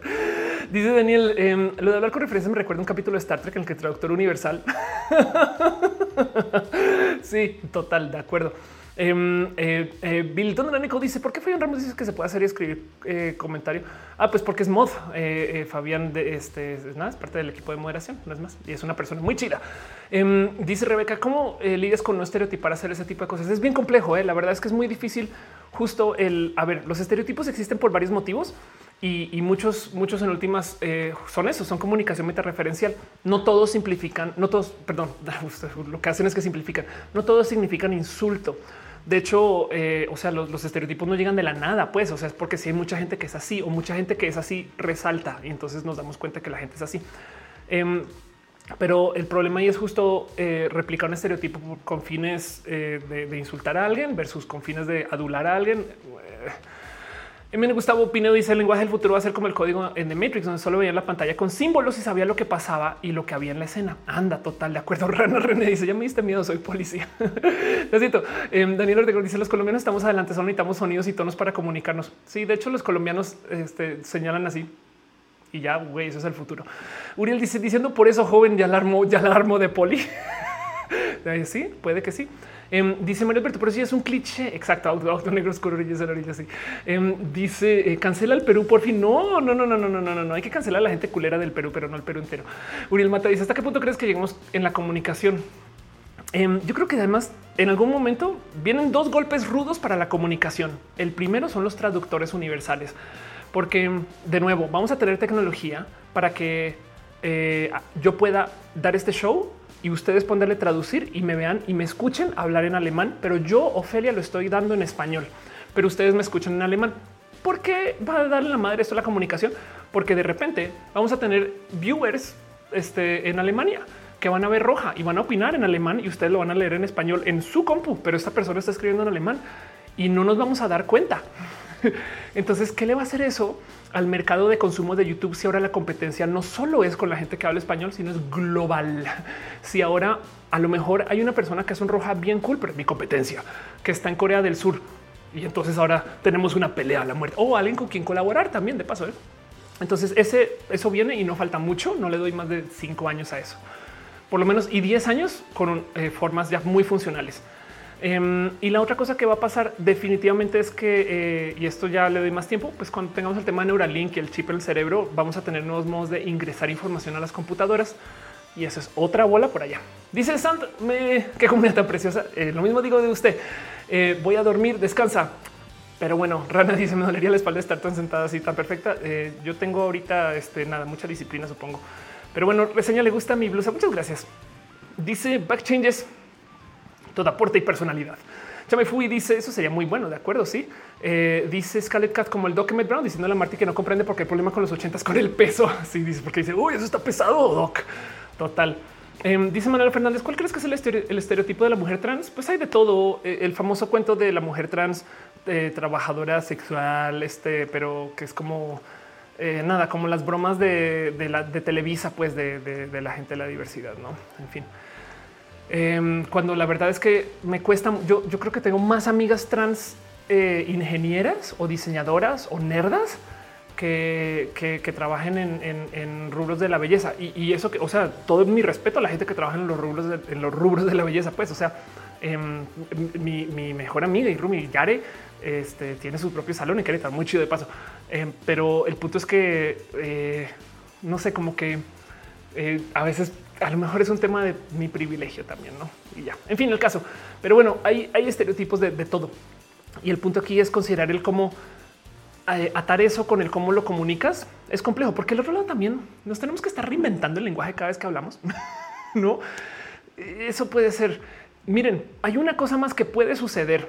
Esto para mí es muy volado, pero si pasa, güey, me, gustaría pedir desde ya el Nobel eh, a la predicción del futuro tanto así como veníamos hablando en las redes sociales en roja desde hace dos años de lo que ahora salió en un, show en Netflix y la banda está así, oh, no mames, sí, güey, esto, esto se ve venir a, leguas. Pero yo creo que vamos a tener que lidiar con este siguiente problema. Ubican los filtros, obviamente. Y entonces con los filtros yo puedo em, no solo modificar el cómo me veo a la hora de ingresar la información a Instagram, saben, ah, me pongo orejas de perrito y subo la foto o el video con las orejas de perrito sino que ustedes pueden modificar el cómo consumen videos si quisieran. Es más, les invito a que lo hagan y si quieren tuitearlo. Saquen su celular y pongan un filtro a mí y podrían ustedes ver roja con orejas de perrito si quisieran. Yo no las pedí, ustedes me las pusieron, pero solo las ven ustedes. Bueno, las pueden tuitear, no? Em, o podrían retransmitir roja. no retransmiten roja, pero con orejas de perrito. Entonces, el punto es que podemos modificar el contenido que consumimos para que se ajuste a nosotros. Así que yo creo que vamos a tener eso para modificar el contenido en general. Y el que tanto se modifica, esa va a ser la pregunta ética. Porque qué tal, qué tal que yo pueda ver, no sé, este eh, Avengers, pero la verdad es que no me gusta para nada cuando hablan de temas que se parecen a algo que no me que no aceptan en mi religión. Y yo literal puedo poner un filtro cristianizar. Entonces automáticamente elimina las partes que medio se acercan a la brujería.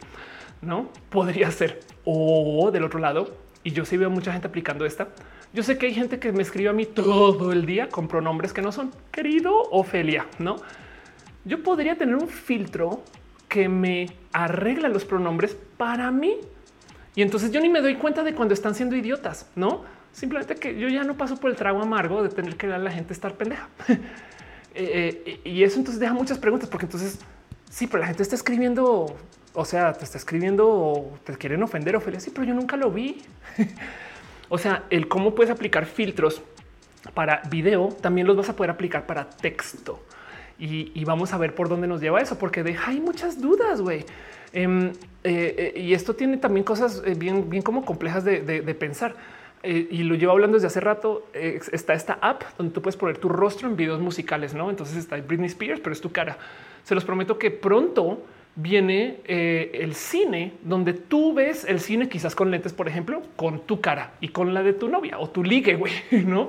Entonces es bien chido. Yo, no sé por qué a mí sí me interesaría ver este, no sé, una peli donde yo aparezco así se pasa. No, no sé, no sé, saben como que Así que eso también puede pasar acerca de por dónde va la comunicación. Vamos a ver si eso nos aísla más o nos acerca más. No se va a ser divertido de ver. Pero bueno, dice Becky Santo, esto ya se puso bien Black Mirror un poco. ¿eh? Eh, dice Daniel G. Ya hay deepfakes. Totalmente de acuerdo. Jessy estando las buenas noches. No sé por qué te vas, pero si no, gracias o buenas noches para ti. Em, Marcos dice la brujería. Así de acuerdo. Alfonso quiere decir el rayo homosexualizador de la señora católica. Cristianizaré todo. Sí, o del otro lado pueden descristianizar Em, em, también imagínense, hay tanto cine heterosexual, pero qué tal si yo con un deepfake puedo volverlo dos lenchas y ya, y ya. Ahora yo estoy viendo la película y son dos mujeres a la chingada. Güey. Deliciosa la historia. La historia es la misma. El director me permitió hacerlo y aún así de todos modos. Entonces ahora yo ya estoy consumiendo, pero, pero el punto es que es para mí. Así que eso también va a despertar. Hay dudas acerca de, en fin. Dice darwinismo. Qué cool sería ver Ophelia con filtro de gatito digo lo mismo. Sofía BR dice: Vi el documental, ya lo habías comentado muchas veces en estos años. Sí, exacto. Es, es, es chido ese documental. Eh, la verdad es que daría la vida por tener dinero para hacer ese documental yo, pero pues entienden por dónde va la cosa. Ojalá mucha más gente lo vea y, se entere, porque no podemos hacer nada con eso, no? Em, pero bueno, eh, dice Uriel: Si quiero ver el delicioso, se le cae el evento a Twitter. Pues algo harán Um, Asdrubal dice en Netflix hay un stand de Seth Meyers donde un punto él dice que los que simpaticen con Trump se pueden saltar una parte y aparece, aparece abajo un botón que dice saltar parte de Trump. Sí, justo tú puedes modificar el contenido para ti a ver qué pasa. George Rodríguez dice busca el episodio de Black Ops 2 Karma, habla de Biology ID y cambia el ad con tu cara. Bueno, imagínense que em, eh, Google tiene una patente para que en Google Maps, cuando tú estés caminando viendo los mapas por acá, las vallas, las, los espectaculares, los puedas reemplazar con anuncios de Google. en fin, no.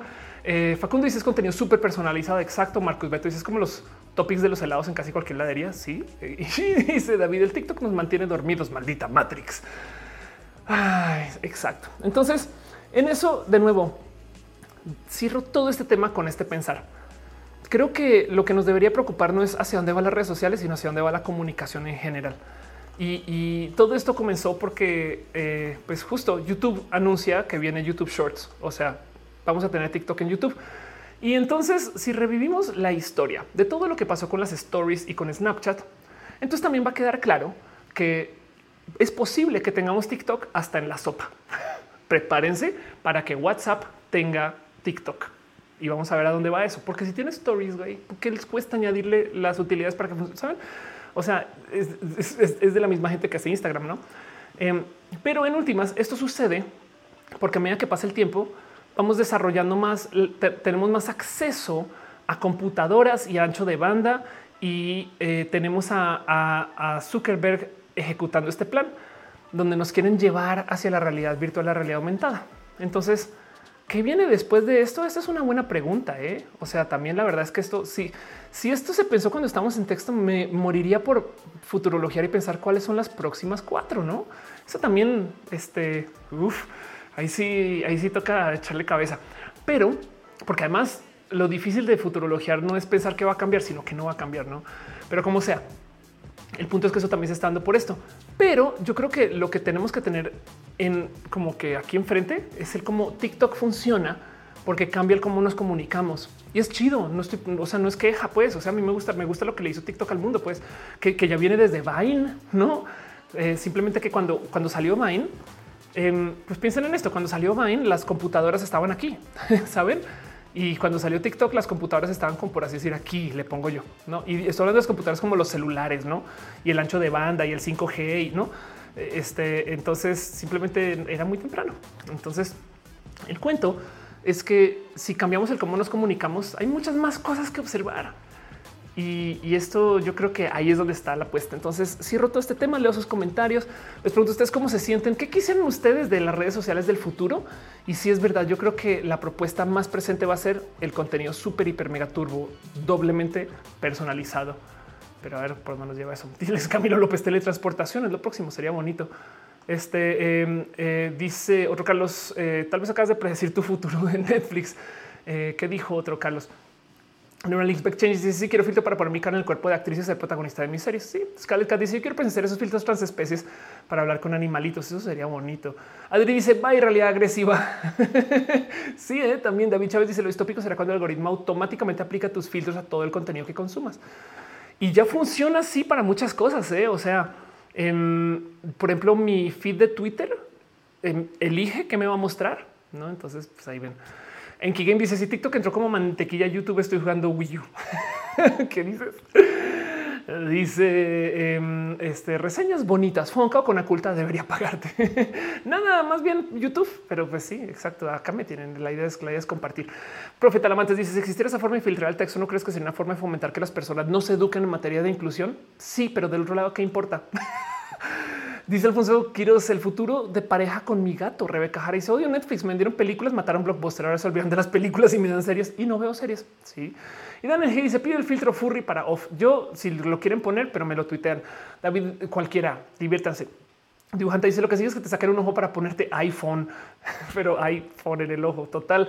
Eduardo dice me perdí este live, no te preocupes, este vámonos con lo próximo y voy a cerrar eh, todo este contenido, todo este show. Está, no, el show no lo cierro, perdón, para cerrar toda esta sección y vámonos a lo próximo. Y nomás quiero dejarles ahí ese pensar que lo que no tenemos tan observado es cómo nos estamos volviendo comunicadores y comunicadoras metareferenciales. Y eso de nuevo no es queja, es una realidad. Entonces, mientras observemos estas cosas, pues más poder tenemos sobre ellas y a ver qué, podemos hacer. O sea, igual y ustedes encuentran cómo extraerle dinero a eso o cómo divertirse con eso. Y yo creo que esto nada me, gusta mucho de, que sea algo como de, pues, de mi vida y ojalá que ustedes les guste también. Pero bueno, cierro. Eh, dice Becky, extraño blockbuster. No, no se va a acabar el show. No se preocupen, van a quedar acá un rato más. Llevamos al aire dos horas 51 minutos y vámonos a lo próximo, em, porque cuando suceden cosas en la semana, pues también hay que repasar un poquito y vámonos a una sección que yo llamo así de puro cariño. Abrazos porque nos damos los abrazos de la semana.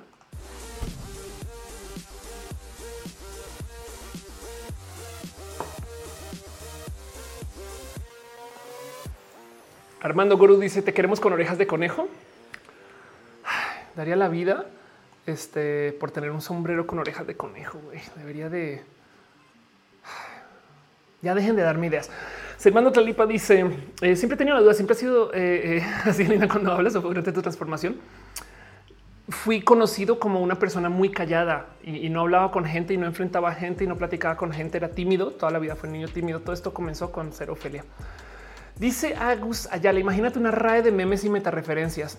Hace falta, ¿eh? La verdad es que eso también nos pasa por estar rodeados y rodeadas de cuidarrancheros que desafortunadamente entonces el futuro les llega de sorpresa porque nunca lo observan, porque piensan que el futuro va a ser en 1970 de por vida, ¿no? Pero bueno. Dice Camilo López, ¿estás enterado de la última noticia de Colombia? ¿Cuál de todas? Colombia está bien ruda ahorita, entonces no me rompas más el corazón. Pero bueno, justo bienvenidos a abrazos. Este ya vamos al área dos horas 53 minutos y pues nada, han pasado cosas esta semana y quiero repasar con ustedes un poquito de noticias y cositas que tengo por acá que pueden ser de su interés o no, en cuyo caso no más díganmelo. No me quiero clavar tanto en cada tema y simplemente quiero repasarlo a nivel noticias. Igual leo sus comentarios y seguimos con este show. Vamos a estar acá un rato más. Si ustedes no han comido su consumible, no han pedido su consumible, no han tomado, no han fumado o no han hecho o se inyectan, no hagan lo que hagan para consumir lo que consuman para pasarla bien mientras ven este show. Vayan, aprovechen que acabamos estar un ratito más. Y lo primero que tengo para ustedes justo es otra noticia de futuro o pasado o presente, pero resulta que Microsoft tenía un data center en el agua. y entonces, ¿por qué lo tengo aquí como abrazo? La primera cosa que tengo para ustedes es, pues básicamente hicieron un data center que flota, bueno, medio flota parece, y lo tiraron al agua a ver qué pasa. Esta cosa estaba llena de servidores y como que decidieron hacer el cálculo de, pues a ver, ¿no? Cómo funciona. Y como si no fuera suficiente llenar el océano de basura, lo que quieren hacer, y no es una idea tan cucú, porque puede ser funcional, al, sobre todo si tomamos como el, todo el modelo del ecosistema en general, este es que eh, quieren tirar ahí el data center a que flote. Como está rodeado de agua, entonces se enfría. No, no tienes que gastar tanto en enfriar las computadoras y además justo están ahí puestas. Resulta que eh, lo tiraron dos años a ver qué pasa. Funcionó muy bien. 12 racks de servidores en un cilindro. Em, y el tema es que descubrieron que no solo los 864 servidores eh, este, estuvieron funcionando bien en los dos años, sino que solo fallaron 8. El cuento es que eh, la tasa de fallas en el agua está, o, sea, tiene una tasa de fallas, como que esta gente construye sus racks y racks de servidores y ya saben que algunos no van a, no van a sobrevivir. Pues como hay gente que está operando en los otros data centers, o sea, que camina por ellos y no sé qué, em, pues a veces desconectan uno, jalan otro, ponen uno, lo arman mal, todas estas cosas. Pero como esta es una pieza que se contiene y lo tiran al agua a ver qué pasa, em, resulta que no solo se mantuvo bien, consumió menos energía, estuvo conectado, estuvo funcional, sino que encima de eso tuvo una muy baja tasa de fallos. Así que esto puede ser el futuro de los data centers, por lo menos para Microsoft. Y esto va a ser raro de considerar, no más pensando en que este tipo de cosas pues, pues, genera calor también. ¿no? Entonces vamos a tener una zonita del océano que está a estar más caliente por las computadoras. Pero esto en últimas como pues evita que se consuma energía para enfriarlos tanto que tienes que generar. Entonces capaz sí ayuda, no sé.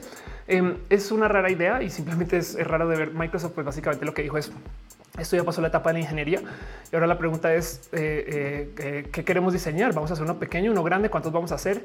Y pues parece que este será el futuro de los data centers, lo cual quiere decir que entonces si el día de mañana ustedes perdieron sus datos, a lo mejor es porque un buzo va a tener que ir por ellos y se los comparto a calidad de abrazo. Yo no sé qué eso significa esto para su empresa o les va a gorro o para su trabajo, pero me parece bonito de considerar que pues nada, que el data center esté evolucionando a este tipo de, proyecto. También porque en un mundo que va a tener enlaces satelitales para conectarse con cualquier cosa que esté medianamente pues, en red, em, esto hace mucho sentido también. Vamos a ver por dónde nos lleva. Pero bueno, eh, dice em, Arturo Torres, voy llegando. Saludos, gracias por llegar, Arturo. dice banana noide, noide. Vamos a invadir el mar de servidores aparte de barcos y los aviones de guerra. Sí, un poco. Eh. Eh, Facebook chalupas el futuro, los océanos. Sí, ya sé más al océano, no? Y Rami dice: ¿Nos piensan sacar productos de tu No, tú, tú, tú, Pasas por ingeniería y dice yo edito, con, yo edito con tu voz de fondo. tú eres mi consumible. Gracias. Em, y dice Irina, ¿quién necesita las rayas? Y tenemos el Urban Dictionary, que es verdad.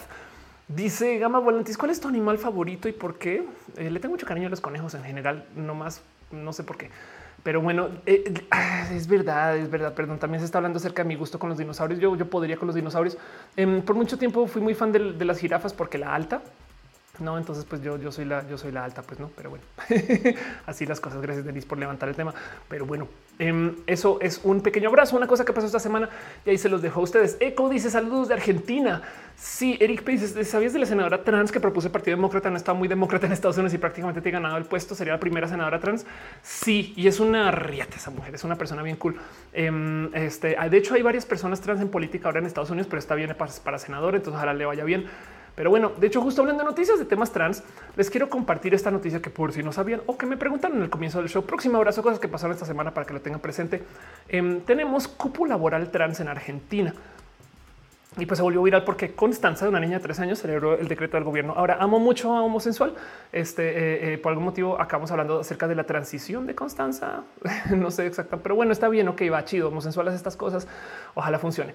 Em, pero como sea, dejando de lado la noticia de la transición de Constanza, supongo que porque es joven, no tiene 13 años, está transicionando. Eso debe de despertar mucha curiosidad. Em, pero como sea, se volvió súper viral porque pues acá tienes tú este eh, a Coco celebrando justo eh, em, nada, con toda alegría del mundo. Y soy orgullosamente una niña trans. Mi mamá hoy me despertó con la maravillosa noticia de que el presidente lanzó por decreto la ley del cupo laboral trans y travesti. Estoy súper feliz porque sé que en el futuro voy a poder tener un trabajo digno sin ser juzgada por mi género. Y estoy muy emocionada porque voy a poder cumplir mi sueño que es ser abogada sin importar mi genitalidad. Gama Volantes dice un girafanejo. No más, perdón, es que lo quise pausar un momento. Quiero que escuchemos la palabra que usa Coco a los 13 años. sin importar mi genitalidad. Voy a poder ser abogada sin importar mi genitalidad. A los 13 años yo creo que ni podía, o sea, no mames es la palabra. O sea, es como de pinche, pinche chica cool, güey. Entonces, ¿cuál es el famoso cupo laboral de que estamos hablando? Pues bueno, Argentina establece un cupo laboral para travestis y trans en el sector público, que me parece la peor reacción del mundo. Pero bueno, en fin, este Uruguay es eh, Uruguay es el único país latinoamericano con una medida similar. Argentina se sitúa así una vez más a la vanguardia de la protección legal de la comunidad LGBTI. Entonces, el gobierno de Argentina estableció este viernes un cupo laboral por el que al menos un 1% de los puestos en el sector público deberán ser ocupados por personas travestis, transexuales y transgénero. Ahí sí está bien redactado. Muchas gracias. Que reúnan, ojo, esto es lo más importante de todo, trata de las, de las acciones afirmativas que reúnan las condiciones de idoneidad para el cargo. Porque es que luego siempre que se dice, claro, la contrataron solo por ser mujeres de... No, güey, Primero checaron que fuera tan capaz como cualquier vato. Ya que tenemos a un vato capaz y a una mujer capaz para seleccionar, eh, seleccionamos a la mujer. Esa es la acción afirmativa. O sea, tiene que ser mujer y capaz. Pues en este caso tiene que ser una persona de alguna de las tres y capaz. Me explico.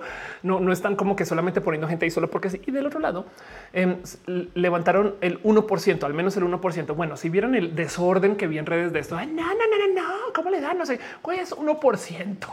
Saben, es como de Em, me rebasa que hay gente que argumenta en contra de esto, pero bueno, entonces pues se los comparto a ustedes, no? Porque es, chido considerar que por lo menos una protección de estas existe acá, que de paso también despierta el tema de que la gente trans a veces nos cuesta conseguir empleo. Eh, despierta el tema de que la gente se puede poner muy idiota y pendeja con estas cosas y hace que la gente lo piense y lo recapacite hasta en sus empresas. Saben como que también va más allá. O sea, la mera noticia también es tema y eso es importante. Pero bueno, sucedió esto en Argentina y nada, lo quiero celebrar porque Argentina es por lo general muy chida con sus eh, eh, políticas de los temas de la T. Dice Fer, que esa niña me dio vida, de acuerdo. Hígado de pato dice de dice sí. Camilo López dice: Tú fue en presencia de la policía, sucedió como un acto de restauración histórica y respeto hacia los pueblos indígenas de Latinoamérica. Eh, me estás dejando un cuento largo de lo que pasó en Colombia. No, eh, los indígenas guambianos tumbaron la estatua de Sebastián de Belalcázar, uno de los atractivos de la ciudad de Popayán. Wow, Popayán no es súper conservador, Camilo. O sea, no, no, Sebastián de Belalcázar no es este, una, una imagen eh, colonial, no? Pues también para que lo tumben los indígenas. Eh, como un poquito lo que pasa en Estados Unidos ahorita que están tumbando las estatuas de este, eh, los líderes eh, racistas y estas cosas, ¿no? Pero bueno, Alfonso dice los indígenas en Colombia tienen su propia política. Em, dice José Fuchs, esa niña me hizo la semana. Eh, Dali Peñate dice qué pasará con las personas no binarias. Es buena pregunta. Es yo creo que también hay nada, pues, hay que abogar para ver qué pasa con eso. Afrodita borracha dice acá pero el sistema de identidad pero por enésima vez a que podemos cambiar nuestros datos en documentos de manera fácil y barata. Hoy cuesta como nada más 900 dolaritos y es un juicio largo. Chale, güey. Sí, mucho por delante, pero pues bueno, por lo menos miren que suceda esto y que sea noticia deja precedentes, se habla y, nos, nos, cuenta un poquito de por dónde van las cosas. Ojalá esto se acelere, pero ya saben cómo es. No, en fin. Em, Mike Santa dice en Colombia en dos años van 60 personas trans asesinadas. El cupo trans está en el cementerio. Sí, en general, ¿eh? o sea, la verdad es que eh, es, es, nada. Somos personas. Decía Agnes Torres, una amiga activista que ya no está con nosotros, que la gente como nosotras no vive mucho. Eso hay que tenerlo presente. Pues John Luca Rita dice cuando es una persona más pequeña que tú agachas la cabeza o la agachas del cuello. ¿Sabes qué hago? Con la fuerza la levanto. Mentiras. Em, este a veces me siento. Alfonso Quiroz dice en Colombia se pasan por el gorro los derechos de igualdad de la comunidad. No solo en Colombia también es bien triste decir. O sea, es, nada, hay que, hay que trabajar con eso. Pero bueno, em, otra cosa, eh, justo para que tengan eh, presente noticias, abrazos, cosas que están pasando, que pasarán. Em, esto lo creo yo que es parte de una noticia que se venía hablando desde antes del COVID, que ahorita otra vez está reanudando voy a ponerme mi sombrero de la conspiranoia para que el gobierno no me pueda controlar y que yo pueda decir las cosas que yo quiero decir. Es un sombrero de aluminio, es aluminio transparente, eh, por eso es tan chido el sombrero de paso, pero em, siento yo que, eh, bueno, primero que todo, Trump venía amenazando a Venezuela desde hace muchos ayeres, pero le, le, echó así la bomba de cómo, no la bomba, ok, le echó así la amenaza de que en marzo iba a ser su peor mes y se le atravesó el COVID a Trump. Entonces como que nunca ejecutaron chido y, fue cuando comenzaron a hacer eh, toda esta actividad militar en Colombia. El gobierno militar colombiano de ahorita está de la chingada y ha llevado una cantidad ridícula de inseguridad, violencia y desarmó todo lo que se estaba hablando que el proceso de paz, que es ¿no? como que la verdad que está un poco de tristeza y es como fue, fue como viajar al pasado, como que las noticias que tú lees de lo que pasa en Colombia ahorita son cosas que pasaban pues desde hace 15 años y que otra vez están pasando porque el gobierno tiene estas visiones. Y es completamente congruente eso. Acuérdense que es una teoría de la conspiranoia con que justo Estados Unidos quiere meter las manos en Venezuela. Entonces también del otro lado también se están haciendo o se comenzaron a hacer estas actividades como de mira nuestra fuerza militar colombiana em, para, para demostrarle a Venezuela que, tienen ese poder. ¿no? Y entonces ahora que estamos como que saliendo de esto, otra vez como que comenzaron a aparecer estos como esbozos de cosas raras que pasan entre Venezuela y Estados Unidos. Y la última entre un millón de estas como novelitas o, o pseudonovelas es que al parecer apareció un espía estadounidense eh, cerca de los sitios petroleros. Y esta discusión es rara. Porque qué significa un espía estadounidense fue capturado cerca de refinerías de petróleo en el estado de Falcón, en el noroeste del país, un discurso televisado, Maduro, no sé qué. Entonces, confíen ustedes lo que eso. Por supuesto que es un espía. Entonces, ¿qué va a decir Estados Unidos? No existe. Eh, eh, pero, pero puede que no exista. La verdad es que también del otro lado es como de cómo confirmas que sí, que no, a quién le crees. Em, eh, y pues dice rechazó el miércoles la acusación de que el gobierno envió un ciudadano estadounidense a Venezuela. Entonces eh, eh, está en duda todo esto. Yo, y yo creo que no está para nada alejado de lo que está pasando en Colombia también. Saben como que yo siento que a nivel de gobierno colombiano hay un par de actividades violentas que, no, no pasaban hace poco, no? Y que de repente ahorita es como si vamos a bombardear este, este espacio indígena de güey, aguántate dos segundos. Es muy violento, pero, pero es porque Colombia también está como que moviendo sus fuerzas militares, cosa que no hacía desde hace rato. Y me gustaría así como, como cuando una culpa a los papás por ser desorganizada, de repente sí, pues no es Colombia, es Estados Unidos. Entonces puede ser que no sé, les comparto eso a ver qué piensan, cómo se sienten ustedes con esto. Em, pero, pero les dejo de todos modos el abrazo, la noticia de que viene toda una novela del espía estadounidense en Venezuela y a ver a dónde acaba esta. Pues, pero bueno. Dice Irina, me quito el sombrero y lo guardo aquí nomás por si lo volvemos a usar. Y se saca su papel aluminio. Exacto. Ustedes dice yo estoy aquí para subirme el ánimo. Ven, ven y nos damos abrazos. Dice Mike Santa, varios de Colombia tienes una fanaticada. No me por acá soy muy fan. Quiero ir a Colombia más. Fernando dice cupo laboral tras tratamiento, operaciones gratuitas. México llegará eso también. México ya da en la Ciudad de México tratamiento gratuito. Operaciones no, pero, pero las hormonas este, sí, sí te las dan y el tratamiento psicológico y los exámenes también te los dan en la clínica Condesa, pero solo en la Ciudad de México. Dice Anabel de Cud, em, se matriculó en la primera abogada trans. Al ver la noticia siguiendo con eh, la tarea que siempre nos das, le que aunque no la conocía, la quería un montón, la felicitado. Me escribiste un mensaje ¿no? por Twitter, solo que no te respondí. Me parece lo máximo.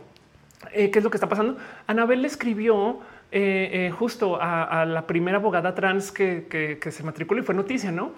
Tú no sabes lo lejos que va ese abracito, ese saludito, decirle a una persona de la diversidad, güey, eres una persona chida, que lo son y lo somos y, se lo repetiré millones de veces y por eso también hablo de esto en mis videos, sobre todo al cerrar, porque es como de que no se les olvide que somos personas chidas. Em, eh, lo lejos que va eso, porque, porque es que luego el mundo a veces es horrible y mero con dar un poquito de cariño y amor.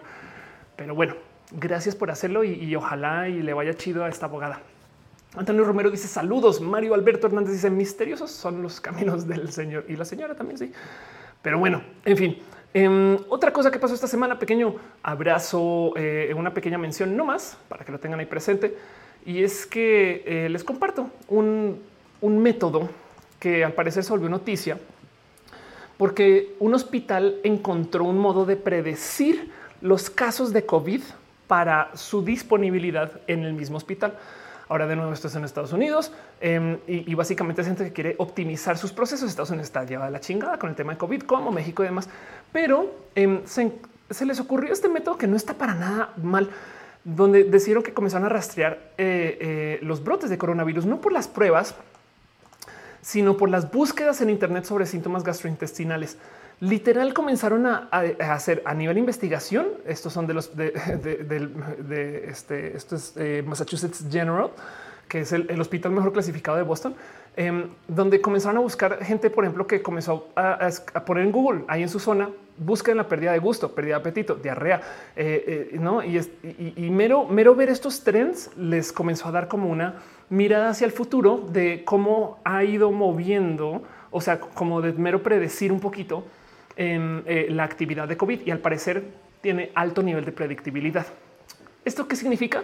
No mucho ahorita, pero que quizás un modo de monitorear si la gente se va a enfermar más o menos para por lo menos proyectar cosas. A lo mejor, aunque no exista, o, sea, no, no se estén haciendo las pruebas etc., se puede supervisar un poquito por medio de cuánto la gente busca los síntomas en redes sociales o en Google. Y o sea, es tonto de pensarlo. Es como, pues claro, obviamente la gente, la gente está enfermando más, entonces va a decir pues, enfermedad del estómago. Pero, pero el punto es que funciona. entonces, a ver dónde se aplica esto, pues no.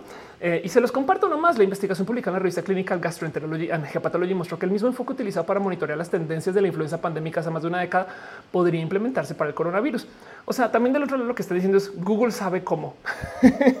no encontraron que el volumen de búsqueda se correlacionó más fuertemente con los casos de Nueva York, Nueva Jersey, California, Massachusetts e Illinois, estados con una alta carga de enfermedad, tres o cuatro semanas después. O sea, como que les pudo haber dado tres semanas de notificación de adelanto el mero ver los síntomas. Entonces, ojalá esto sirva para algo, pero se los comparto porque parece innovador, chido y es una, entre las muchas cosas, buena noticia del COVID, quizás no, pero bueno. Jorge Mortoleta dice, eh, está gustando el stop de mi BTC. Gracias por estar acá. Dice Gama, quién sabe cuántos sean asintomáticos. Sí, pero si tú como pues es un sistema hospitalario, no? Si, si lo añades como tu sistema para prepararte, puede funcionar. No digo, estamos hablando de un hospital privado con estas capacidades también, no? Kelvin dice sigue en vivo, sigue en vivo. Seguimos acá. Luis Rivas dice cuál es el origen del sombrero de aluminio. O sea, ¿quiénes iniciaron esa idea? Es una buena pregunta. Esto es como muy 60 70 em, y, y, no sé exactamente dónde viene, ¿eh? pero, pero creo que es de estos experimentos de, cómo supuestamente el gobierno te controla por lo que luego resultó ser un experimento para control de clima que no funcionó. En fin, eh, Pati Navidad sabría. El Gallegos dice: Creo que México y Latinoamérica en general tenemos algo bonito, es que somos países con muchas tradiciones y esta misma situación nos hace reacios al cambio y suma el machismo generalizado. Pues sí. René Hunter dice: Google bebé lo sabe todo. Es verdad. Pero bueno, em, luego otra cosa que sucedió esta semana que estuve hablando un poquito en redes Em, es que eh, va de nuevo el cuento de J.K. Rowling. Me hasta pereza hablar del tema, pero pues, ¿qué les digo? Sucedió.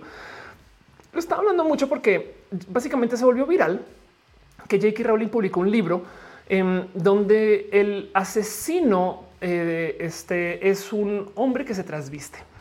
Y esto entonces generó un chingo de controversia, porque lo primero que salió así la gente es y en el teatro la gente usa este dispositivo de pues, transvestirse a cada rato. No es como de que ya dejen de perseguir en la queerquisición a J.K. Rowling, quien solo puso unos tweets diciendo que la gente trans no está chida. Y es de no es en este caso en particular, el crimen sí es grave y es porque el tema es que mucha gente no se ha dado cuenta que primero que todo J.K. Rowling está publicando estos libros con un seudónimo masculino. No, pero es que la industria de los libros y el print es muy difícil. Bueno, pues J.K. Rowling, o sea, esta mujer ya no necesita hacerlo, pero lo sigue haciendo. Y entonces, este, o lo hizo también en su momento y, despierta un par de dudas. Y lo que mucha gente no tiene presente para que vean el tamaño del güey es que casi hay algo más allá que solamente el hacer una historia de misterio acerca de no confiar en los hombres en vestido Em, es que el personaje, su seudónimo es Robert Galbraith. Y la pregunta es quién fue Robert Galbraith.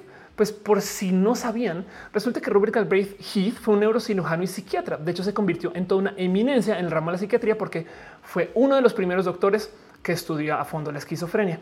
El tema es que Galbraith decidió realizar terapias de electrochoques a pacientes con esquizofrenia y luego mudó su técnica para que eh, puedan aplicarle terapias de conversión a los homosexuales.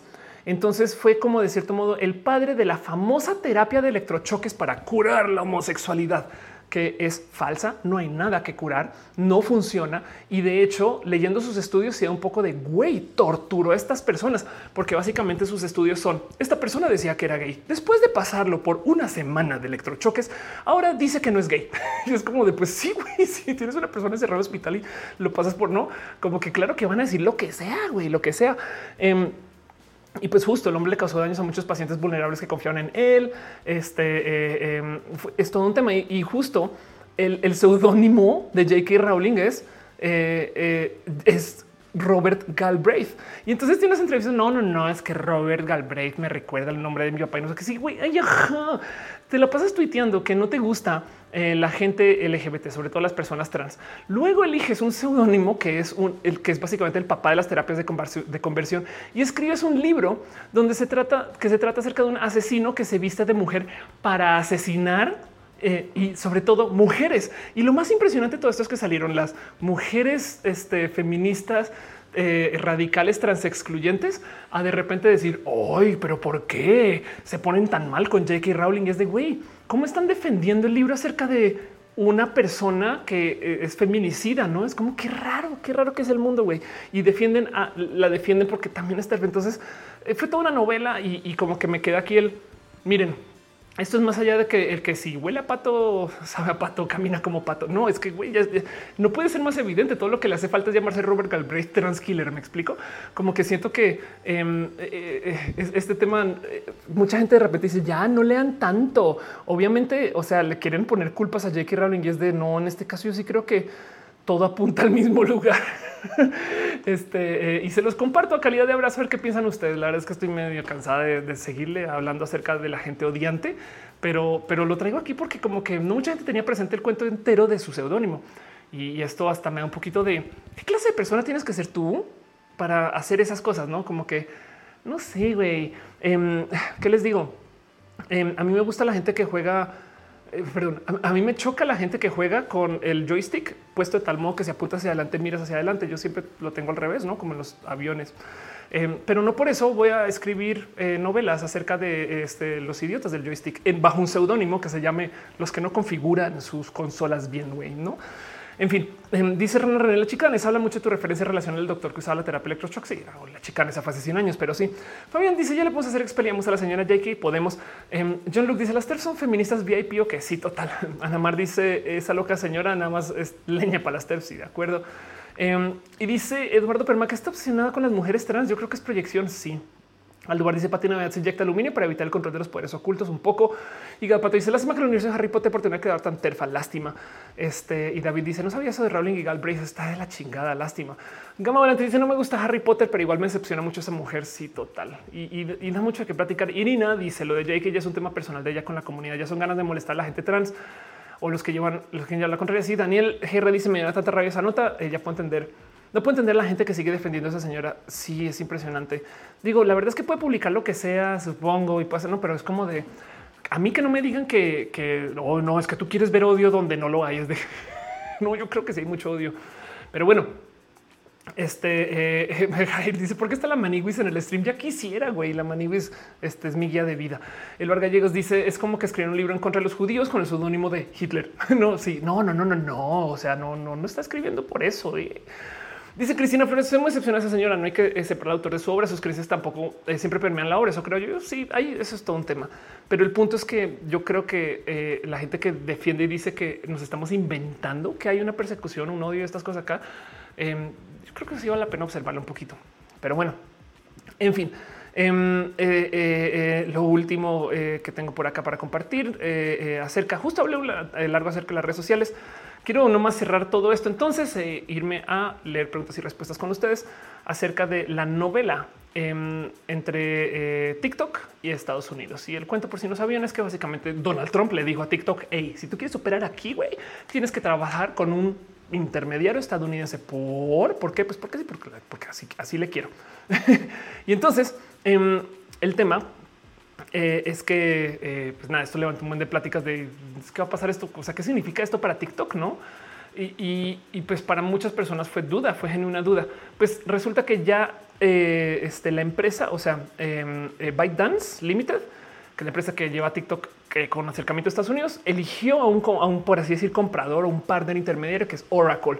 Oracle se elige con la oferta ganadora para TikTok sobre, sobre su operación en Estados Unidos y desechan a Microsoft. Este, eh, y entonces, eh, a ver un poquito el qué significa esto. Esto ya tiene un ratito, pero pues el punto es que em, eh, qué significa esto? Pues el socio tecnológico de confianza. Ahora, esto tiene mucho que discutir. Esto es un poco como que la guerra fría tecnológica, porque también si una empresa estadounidense quiere trabajar en China, les piden lo mismo. Pero del otro lado, pues también por qué deberían de y se supone que Estados Unidos no tiene los estándares de China. Entonces, ¿por qué aplicamos estándares chinos? Y es Trump también metiendo las, las, las manos ahí para volver esto un tema político.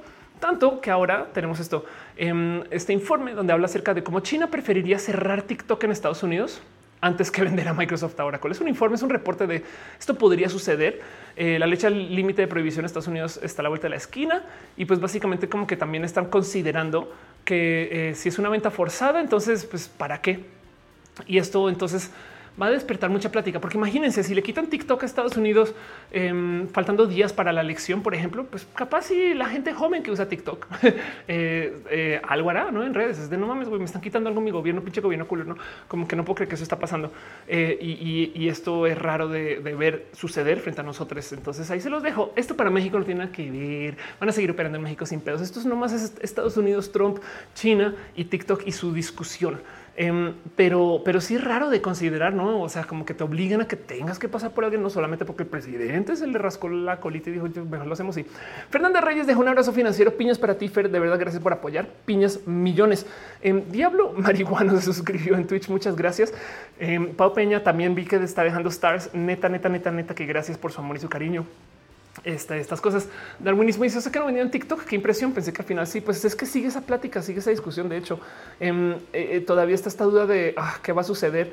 Y el tema es que para rematar TikTok de nuevo, como los boomers, este, la generación de concreto les choca TikTok. Yo no sé bien por qué, porque no quieren ser felices. Entonces, como que de repente ves en los comentarios bien que no le den TikTok a nadie. Esa red social está pendeja y es de no, no está pendeja.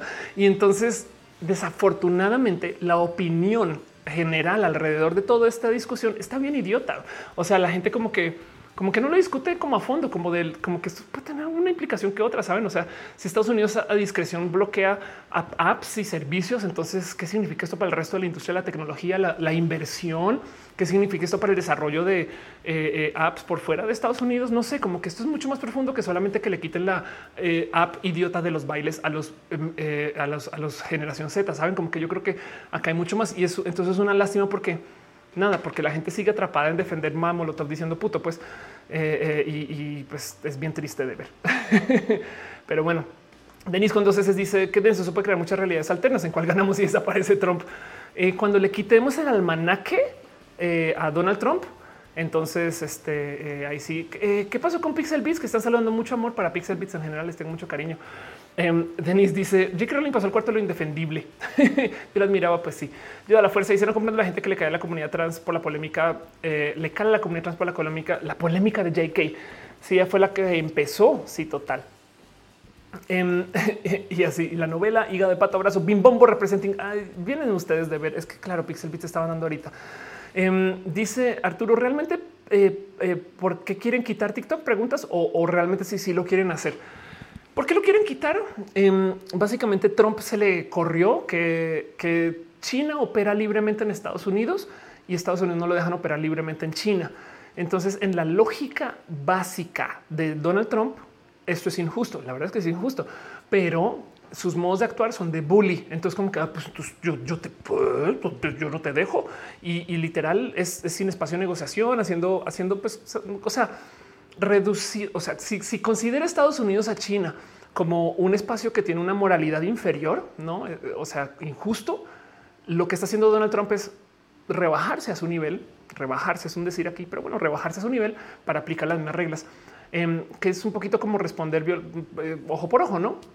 Y entonces ahí vamos a tener problemas. Y, la verdad es que esta novela de que eh, TikTok tenga que operar por medio de un intermediario es hasta discriminatoria. Pues en fin, hay tantas cosas tan rotas mm, del otro lado, sí, TikTok es una aplicación que levanta muchos datos, eh, que el gobierno chino pues la promueve y, que, pues, en últimas capas sí es un espacio muy pues, violento para esto de el manejo de información y es insegura. Quién sabe, quién sabe qué más hay tras bambalinas, pero el cómo se está negociando eh, es bien básico, pues no es, es lo mismo. Es como levantar aranceles para decir somos mejores. Y la verdad es que cuando haces esas cosas, básicamente limitas a los clientes a que tengan acceso a los productos chidos y la gente que se beneficia ni de lejos va a ser la gente que usa TikTok y ni de lejos va a ser TikTok, sino simplemente todo el mundo sale jodido, pues no. Entonces, una lástima em, porque si, si esto hace que TikTok, por ejemplo, digamos que TikTok cierra en Estados Unidos y la aplicación ya no es viable.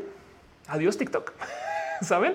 Y lo que queda, quién sabe qué va a hacer, pero eso estoy suponiendo. Capaz si es requete reviable ya, no? Acuérdense que TikTok de paso es la versión estadounidense de una app china que le pertenece a la misma, al mismo grupo, no? Pero bueno, en fin. Sanshiro dice: No se escucha. Este, ¿cómo que no se escucha? Eh, solo quería ser popular. Te odio y te quiero. Gracias por estar acá, Sanshiro. Vayan al podcast de Sanshiro, escuchen sus cosas chidas. Elena Martínez dice: Vía la libertad que nos el capitalismo y su impositor supremo de Estados Unidos. Qué bueno que la competencia regula el mercado. Eh, güey, me diste un paro cardíaco en 10 segundos porque me conoces. Eh, Banana Noide Noide dice: Viendo el comportamiento de Estados Unidos, pienso que el día que vengan los aliens, incluso si declaran que en paz ese país va a ser no, nosotros no vamos a liberar el planeta, aunque no haya ningún pedo. Sí. Em, Matías dice, ¿entraste a la más draga? Entré, o, sea, como em, Daniel Reyes dice, yo tengo una amiga trans que se llama Uma eh, García y la golpearon y el gobierno de Nuevo León no hizo nada. Puso una demanda eh, en Código de Nuevo León, no hicieron nada. Chale, Dani, lo siento. Este sí, la verdad es que las injusticias cuando eres una persona en la diversidad están tan presentes. Pero bueno, Jacqueline Suárez dice: Necesito tu bendición para casarme con Fernanda Watt. Toma usted todas las bendiciones y que le vaya bien con Fernanda Watt. Eh, eh, se nos hace, nos encantaría que estés en la boda. Pues vamos a ver qué se puede hacer. Sería chido. Dibujante dice que tomar en cuenta que la generación de Trump venía, veía a los chinos como inferiores. Eso es verdad. Tienes toda la razón. Pues bueno, Em, eso es todo lo que tengo aquí para abrazos y noticias. Ya vamos a leer tres horas 24 minutos. Me va a quedar acá dos segundos o tres segundos más para leer sus comentarios eh, e ir cerrando el show. Llevamos acá hablando un chingo de tiempo y la verdad, verdad es que hoy se habló de esto. Entonces, gracias por acompañarme a futurologiar acerca de las redes sociales. Sé que arranqué tarde, pero todos modos eh, sepan que estoy aquí con cariño porque no estuve el lunes y estas cosas. Vámonos a lo próximo. Pixel Beats está aquí. Ya entendí. Te queremos. Buenas noches. Yo, ustedes. Gracias. Y este eh, hoy me adueñé del miércoles, pero créanme que solo por hoy.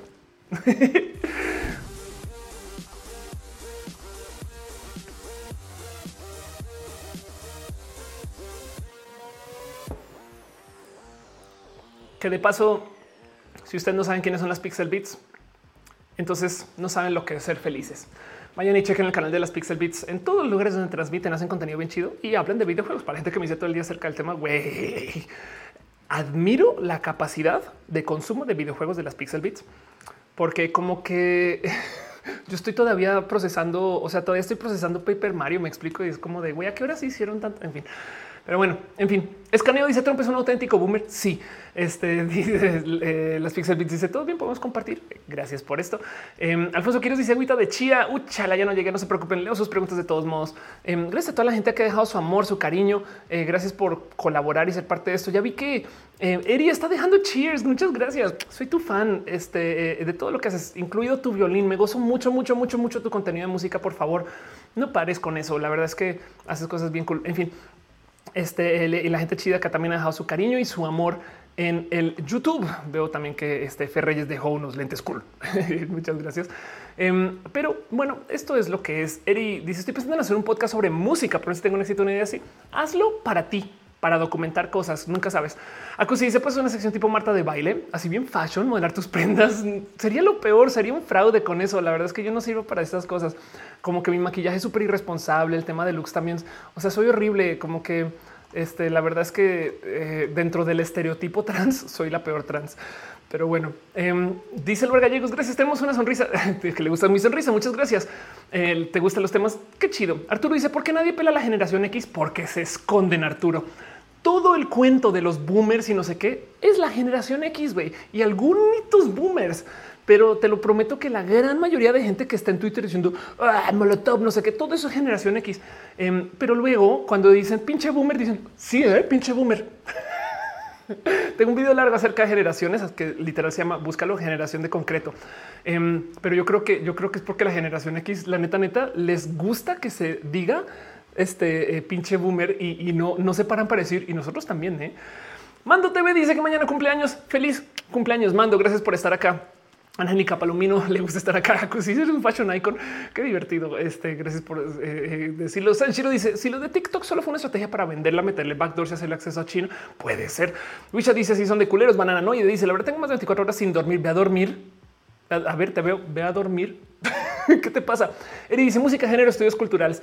¿Sabes qué? Em, te digo algo. ¿Quieres el? Te voy a dar una idea, Eri.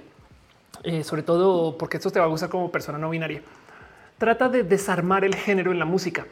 Em, te digo algo que me ha pasado a mí mucho. Como yo canto contralto, muchas veces me topo con que mucha gente insiste que la composición pide que las voces de la mujer estén en este rango, en esta tesitura y las voces de los hombres estén en esta otra. Y es de según quién, mujeres según quién y hombres según quién. Lo mismo que hacemos en la vida normal, pero ahora piénsalo en composiciones musicales. ¿Quién dijo eh, que una persona por cantar barítono es automáticamente hombre. Entonces puedes comenzar a desarmar el género dentro de la música, que de paso encaja mucho porque la música de géneros musicales. Em, y, a lo mejor puedes encontrar un buen de, trabajo que ya se ha hecho alrededor de esto. Por ejemplo, toda en el jazz vas a encontrar una cantidad de mujeres que cantan contralto desde hace 50 años, pero que no se les da su lugar porque son negras. Todo eso ahí te dejo temas y tela así para cortar, para discutir, para que hables de música con perspectiva de género no binario. Eh, que ojalá, no sé, digo, eh, eh, es un tema así infinito, pues no el caso. Este eh, dice Arturo, ¿qué opinas de Arca? Eh, ¿Estás hablando de la institución que fondea Televisa o, otro Arca? eh, Escaneo dice, eh, ¿qué opinas de las doctoras chinas que están en Estados Unidos? Dicen que el COVID fue creado en un laboratorio chino. Em, ¿No fue eso ya desmentido hace rato? Yo creo que sí. y que nada, creo que hasta un arresto en ese, en ese desmentir. Wisha dice ya regresa a Overwatch. Ya sé. Reseñas bonitas dice es que hay mucha diferencia de generación X cerca de los boomers y le cerca de millennials. Yo soy por un año diferencia de generación X, pero la verdad no me siento identificada. Yo de hecho también, o sea, yo estoy en el filo y me identifico millennial, pero en mi video de la generación de concreto yo digo es que no es millennial versus boomer, es pre-internet creciendo y post-internet creciendo. Entonces, si tú te criaste con el internet, tú ya tienes una visión de la diversidad. Ya sabes que la gente es de muchos países, estados que habla diferente y que, así va a ser siempre, que, a donde sea que vayas, la diversidad está presente. Mientras que se te criaste sin el Internet, entonces vas a pensar que las cosas son tribales, que tienes que defender los nichos em, y que la diversidad es algo malo. De hecho, eh, ahora no culpo a la gente mayor por pensar así. En la guerra, en la Segunda Guerra Mundial, eso fue una lección de la generación antes de los boomers se les enseñó a la gente que vivió la Segunda Guerra que si tú pertenecías a un nicho, entonces automáticamente estabas en peligro. Y eso es lo que le enseñaron a sus hijos e hijas boomer. Y así se criaron. Entonces, obviamente, esas personas ahorita están en shock que la gente quiera ser parte de nichos, porque es de no, no, no. A mí me enseñaron que eso no se debe. O sea, tú tienes que pertenecer a la masa, no? Em, pero ya no es así. El mundo cambió. Entonces, ya no tenemos por qué respetar eso. Pero la verdad, verdad es que la definición, o sea, es más fácil de entender a la gente y la actitud boomer, si tú piensas que la actitud boomer es actitud pre-internet versus actitud post-internet, sobre todo el internet criando, ¿no? Pero bueno, eso es, eso es mi, de eso se trata el video, se los spoileré todo, se llama justo la generación de concreto. Este Arturo dice Arca es una cantante no binaria que ha trabajado con Bjork. No conozco, pero me suena ya. Es yo creo que la frase más chida que leído en mucho tiempo. Una cantante no binaria que trabaja con Bjork debe ser una persona espectacular. Em, dice Eri, eh, tuve un shock debido a TikTok. Ahora me siento más cercana a non binary lesbian que a pan non binary y demás. Sí, TikTok es lo máximo. Sí, justo tú date gusto, date gusto. Em, vive, vive libre, que nada, nada más bonito que eso. Em, Jason eh, Chitivo dice: Eres un rostro y siento que es un proyecto del que poco se habla. Sí, debería. este eh, Dani dice eh, generación Z, cabiendo linda. Gracias por estar Dani. Dice Ángel, ¿cómo ves los cambios de los Óscares en cuanto a las nominaciones en YouTube? Se ha vuelto un caos. Estás hablando de como el tema de la diversidad, no? Pues es que Oscar so white, no es impresionante que, no exista más presión por representar a la diversidad en el cine cuando la gente que lo consume es diversa. Pues, o sea, es como hacen estas películas que se van a vender en todo el mundo con solo blancos y es como de güey. Em, pero bueno, Dice yo da la fuerza. Sí, se me hace algo sobre los rangos vocales según hombre y mujer. Vi un video explicando sobre canto y muchas chicas sorprendidas por cantar notas de hombre. Es que las notas no son de hombre. Ese es el tema. Las notas no tienen género. Em, pero, pero ¿por qué la gente eh, compone como si sí? No, Sofía Fine dice: Soy judía y lesbiana. Mis papás sí están bien con que sea judía, pero no lesbiana. Entonces, complicado. imagínate que tengo una amiga que es este, judía y es mujer trans. Y la verdad es que no es impresionante. Voy a decir algo muy fuera de, lo que debería decir, pero me rebasa cómo em, a, grupos que fueron fuertemente discriminados no se les enseña a no discriminar. No eso es complejo, no como que, pero bueno, también de nuevo es que sobre todo en la cultura judía viene todo esto. Pues, o sea, la Segunda Guerra sigue siendo muy presente y entiendo por qué. Pero bueno, em, dice eh, la dibujante sería genial que un, eh, un cantante como Pavarotti transicionara y no cambiara su voz. Em, hay un buen de eh, cantautoras trans que justo pasan por eso. Es más, buscan en mi canal Diagnosis, donde hablo de la voz, levanto ese tema muy, muy a profundidad. Pero busquen, por ejemplo, a Luisa Almaguer. Luisa Almaguer canta, no sé si, no sé, no sé si, si canta barito tenor, saben? O sea, canta bajo, pues, pero eh, es una, o sea, es una mujer trans bien chida, de hecho, y, y, ya comienza a levantar este, pues sí, así es su voz, güey. Miren, este este famoso cuento de cómo Dua Lipa se supone que no iba a cantar, pero canta. Dua Lipa, eh, eh, eh, Dua Lipa canta contra alto. Y entonces ahí nomás tienen ustedes presentes una historia de alguien que no debería estar cantando ahí, pero canta de mujer, pero no. Y entonces eso, en fin, eso es todo un tema. Pues Eri dice la idea de sonidos femeninos y masculinos empezó en la musicología este, del siglo XVIII, darle géneros a los sonidos. Ándale. Este Ayrton dice no, Arca el artista de música. Sí, perdón, perdón, perdón. Adri dice en Israel lo viví muy cerquita y me choqueó. Ándale. César dice busca a Ana Barney Canto de Ha estado la música por más de 40 años y con el tema de perspectiva de género mucho hilo que sacar. Qué chido, qué bonito. Eso es un tema interesante. Em, yo creo que eh, eh, no es para mí todavía, pero sí me parece chido. Em, dice eh, ¿qué, piensas de la nueva producción de Manolo Caro que en su cast no hay diversidad. Es un es algo nuevo después de wow, nada, pues que igual a lo mejor está haciendo, es que es como de ya hice la diversidad. Ahora vamos, no sé, la verdad es que no sé, no conozco, no conozco esa producción. Jason dice un video viejito, una chica que canta como hombre y como mujer en audición de un programa de talentos. Sí, em, hay una cantidad ridícula de, bonitas voces trans que, que, despiertan de todo. Los hombres trans también valen la pena de platicar y dialogar porque también su voz cambia mucho y esa también hay que observarla, pues, no? Y, y hay gente no binaria que se hormona. En fin, esto es un tema infinito, es bien chido. Este Eri dice su voz del, Almaguer es tenor dramático. sí, o si no busquen, también saben a quién y canta muy chido. Se mueve, tiene una voz divertida. Em, la bruja de Texcoco también es una persona, es una mujer que es wow, qué chido que tú existas, pues no. Eh, Irene Aguirre dice también está el caso de la chica TikTok que tiene una voz súper grave porque la sacó de su papá. Exacto. Eh, y ya he presentado acá varias veces, pero la voy a volver a mostrar. Eh, este vamos a ver si aparece aquí en mis recomendaciones. Eh, de Transition, este, estos videos em, de Ryan Barnes. Ryan Barnes es este, eh, una chica cisgénero que eh, transicionó y luego volvió a transicionar. Entonces em, es bien cool porque nada, muchas cosas que contar. El tema es que tomó testosterona por un rato y su voz, pues su voz es.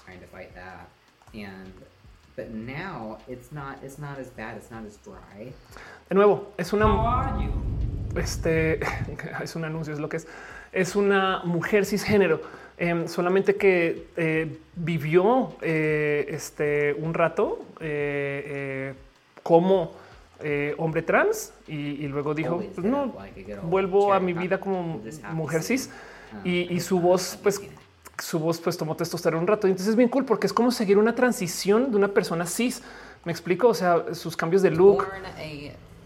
Semi normal o sea, como la verdad es que también hay tanto aquí de, ver cómo se está. Este video es bien cool porque toma Helio y comienza a hablar. Es como, ah, les gusta mi voz baja. Bueno, no hay broncas. no mames, güey, es una dork. Este eh, y nada, es una persona bien cool. Pues, o sea, me explico. Es como que de nuevo es, es, es, es una transición de una mujer cis.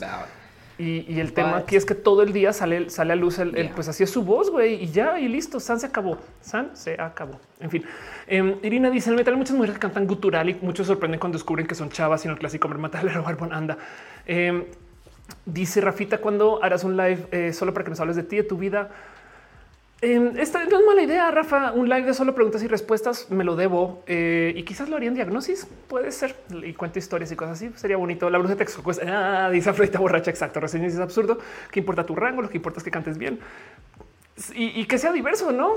Em, Eh, que dice con diversidad me refiero a diversidad de raza. Em, siento yo que hay algo ahí con, con el tema de, cómo las producciones de lo que se sube a Netflix buscan más prensa que, persigan una real diversidad. Pero bueno, de todos modos, yo prefiero tener malas representaciones que ninguna del total. Pero bueno, eh, eso es por quiere decir que nos estamos formando en esto, pues sabes. Afrodita Borracha dice: Yo hago música hace años y recién este año me salí del closet públicamente. He empezado a recopilar todita mi música y relanzarla con mi nuevo nombre. Es emocionante. Me buscan como Emilia F. Qué chido, qué cool. Sí, total, total. Este eh, eh, Trans Singer Monsters. Eh, si algún día quieren eh, llorar y, son personas trans, les voy a dar el video más rudo de todos. Em, es eh, lo canta Mina Caputo y Mina Caputo. Eh, nada, esto es un video bien complejo, pero se los comparto. ¿eh? No, no, sé si los, no sé si lo puedo mostrar por temas de derechos, pero si ustedes quieren algún día, miren, esto yo creo que es una espectacular representación de cómo se vive la disforia y de paso lo canta una mujer trans y, es, es, muy tilda mucho a lo dramático. Entonces por eso no me gusta compartirlo tanto, porque ya saben, o sea, la vida trans también es muy bonita como para todo el día estar hablando de todo lo que se sufre pero es una canción que se llama God Monsters. Este ya es vieja, es del 2010. Eh, eh, la canta justo Mina Caputo, quien es una eh, este, cantautora trans bien cool. Em, que no sé si viene, no sé si viene el metal, no, pero bueno, el caso es que juega mucho con esto. En, el video nos muestran esta persona que dirían ustedes es parecería o se registra como una mujer cis, pero apenas se voltea a ver al espejo, ahí se ve Mina. Entonces, em, eh, esto es todo un tema porque, por ejemplo, cuando tratan de hacer representación de gente trans, lo hacen al revés en las pelis, en las novelas, muchas veces te muestran a la persona trans, non passing, por supuesto, eh, actuando por ahí por la vida, pero cuando se ve el espejo, pum, pasa una mujer cis. Y entonces es como de ¡Ah! realmente se ve así. Y en este caso es cae más en shock porque es, un poquito al revés, no? Entonces te muestran este eh, eh, nada, la pieza, la pieza ruda. la verdad es que es que si, ustedes, si esto les da trigger, eh, eh, manéjense con cuidado, pues, porque la verdad es que es una canción ruda y, llega muy al alma y, le he mostrado, se la he mostrado a algunas, algunas mujeres trans y sí, sí me, sí me escriben después de güey, está bien compleja. Em, este, porque además vean, es una pieza de 11 minutos y te sea acerca de los monstruos que llevas adentro. Pero lo importante aquí es sigan la historia de Mina Caputo, quien es una eh, eh, nada, canta en su rango y pone las cosas, no como que ah, en fin, todo esto es un tema súper largo. El caso dice: Todas dije bajo, bajo barítono, tenor, contralto, mesa soprano y soprano, doble registro. Un profe de música me dijo: Te creo después de hacerme pasar prueba vocal eh, en su teclado de ocho octavas. Anda, Ana Aguilar dice: En los coros donde estuve había una mujer trans que estaba en la cuerda de bajos y su voz era la más oscura de toda la cuerda. Anda. Y les busquen a Cindy Lee, ex baterista de Woman. Ah, ya grabaste algo. Dice Mando, no, no he grabado, pero pues debería. Rebeca dice: ¿Quieres música con género? La guitarra toca eh, no somos más que el ukulele y nadie dice el guitarra o la ukulele. Eso es verdad.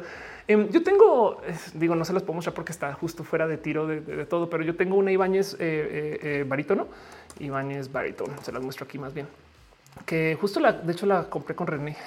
la amo. Esta es la guitarra que no saben cómo me gozo mucho la mera existencia de esta guitarra, porque siento que soy yo. me explico. Eh, esta, esta guitarra em, es una, es una, es una guitarra barítona. Entonces tiene el cuello es más largo, o sea, lo cual quiere decir que la guitarra es más alta, pero las cuerdas, o sea, es como un punto intermedio entre un bajo y una guitarra de seis cuerdas estándar. Entonces eh, la afinas eh, casi, casi que este, o sea, la afinas más, más bajo y es barítona, pues entonces como que no saben todo lo que me identifico. O sea, es más alta, la, su voz está más baja y, este eh, eh, no sé, como que me, gozo mucho la existencia de guitarra, pero bueno, en fin, se los dejo ahí nomás. Vamos al aire tres horas 40 minutos, es hora de cerrar. Entonces, eh, muchas gracias por estar aquí, por acompañar. Oscar dice cómo se llama la chica que sufrió cambios en la voz. ¿Cuál de todas? Ofelia Pastrana. Em, no sé, eh, eh, eh, la chica que sufrió cambio. Ah, la, que está en TikTok, no? Yo creo que si la buscas TikTok, mm, mujer, voz de hombre, seguro la topas. Es bien cool. A Vic, Victoria le gustó mi, mis naranjitas. Muchas gracias. Cristina esa chica Anthony de Johnsons. Chido. En em, Samuel dice: ¿Te gusta Lana del Rey? me gusta la música de Lana del Rey. conozco muy poquito a Lana del Rey en sí, pero bueno. En fin, em, voy a ir cerrando todo. Muchas gracias por acompañar, muchas gracias por estar acá y gracias por acompañar y ser parte de esto. Este show eh, no sucede si no se por ustedes. Entonces, muchas, muchas, muchas, muchas gracias. Y pues pasó la cortinilla nomás.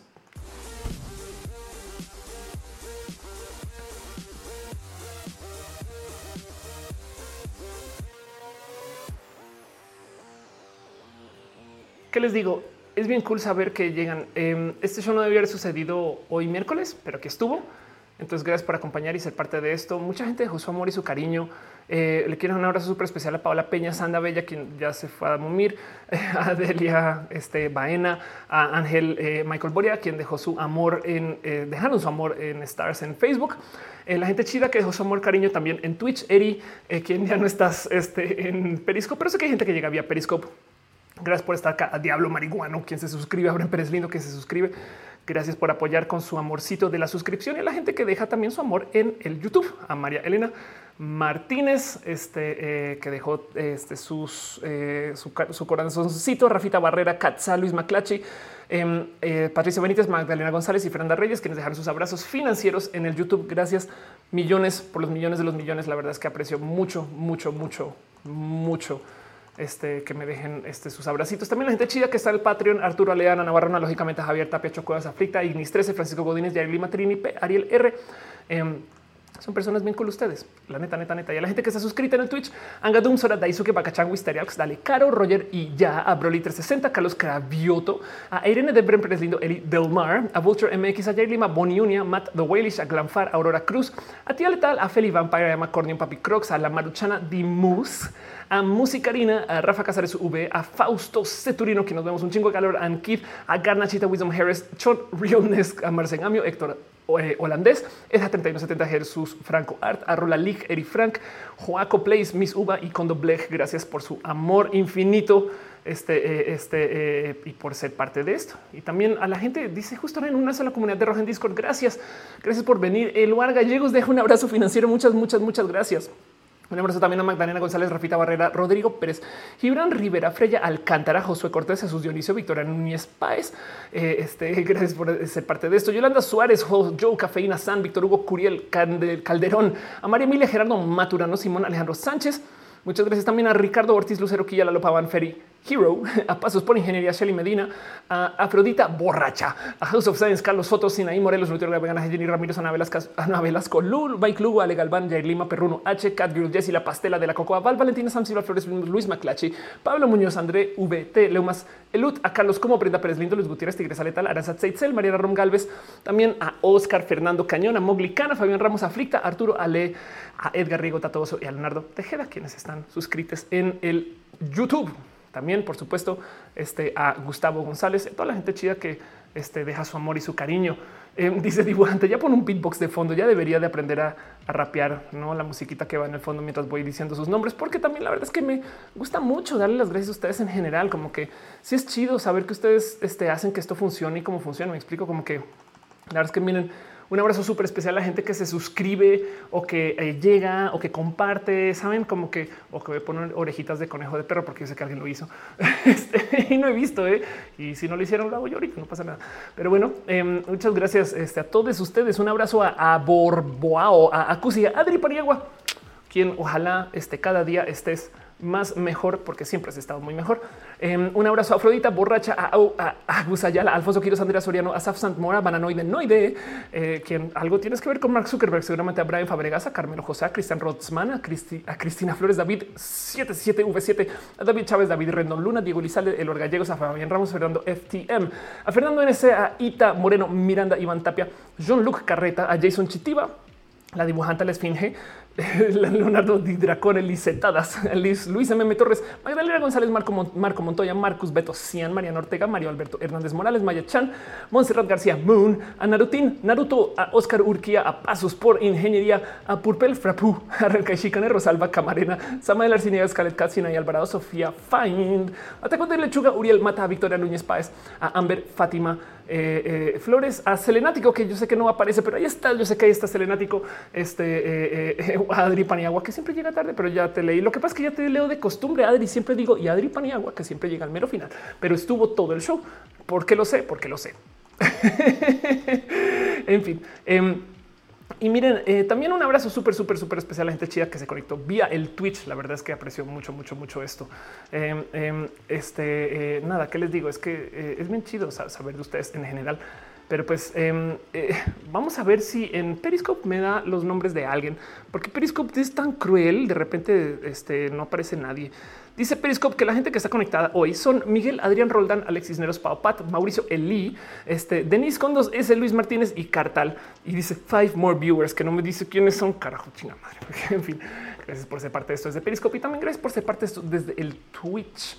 Gente que llegó desde el Twitch, Aaron 34H, Adri BC, Andrew X 238, eh, a Angelo Lip, Another TV Viewer, a Arely Romero, a 93 a Ten, a Cerrot Claima, Azul SLP, Barry Cosmic Cox, a Chame Fui, Chao me fui, a Click Izquierdo for the win, a Commander Root, a Chris Kanaita, Daf UK, Daf y Luke, Adán Huerta 18 Darwinismo 2 a Diablo Marihuano, quien se suscribió a Dopermoa, Edson Yamil, a Electrical Longboard, a Electrical Skateboard, a Extreme Knowledge, a Fabi Blossom, Fausto Ceturino, a Fields Duckman, a Ferloga 250199, a Ades 1151 y Chico 521, a Inge Manolo Amra, a Iron Prime 99, Juan Jarramones, Julieta de, de la Diversa. Julieta, te quiero un chingo. Gracias por estar acá. Soy tu fan. Y vi hoy que estabas hablando de algo de reportar gente en Facebook y me dio un poquito de miedo ver lo que quieren reportar.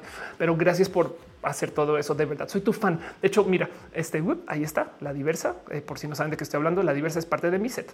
Em, y la, y la diversa. En fin, un abrazo.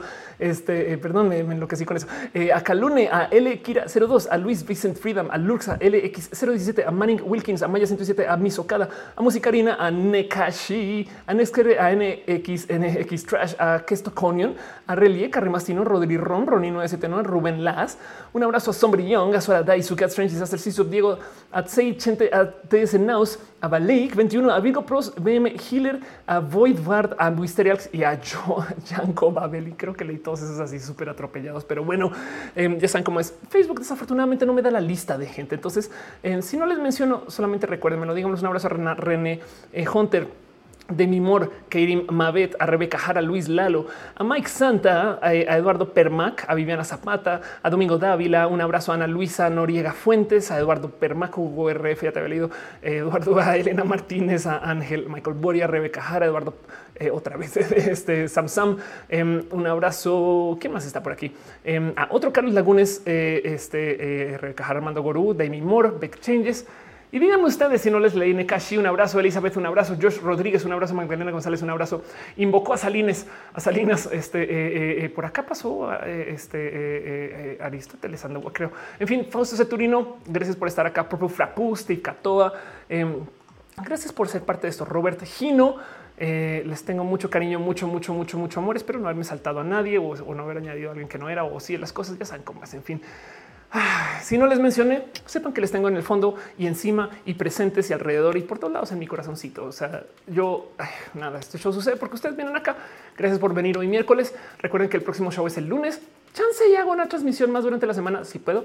Em, no es, que, es que haga una así como ligera para hablar de cosas de la vida. Puedo. Yo normalmente preparo temas, no temas pero puedo hablar de mi vida. Si quieren hacer una transmisión como de, tomémonos un café con off o una chela o algo así, pues podría.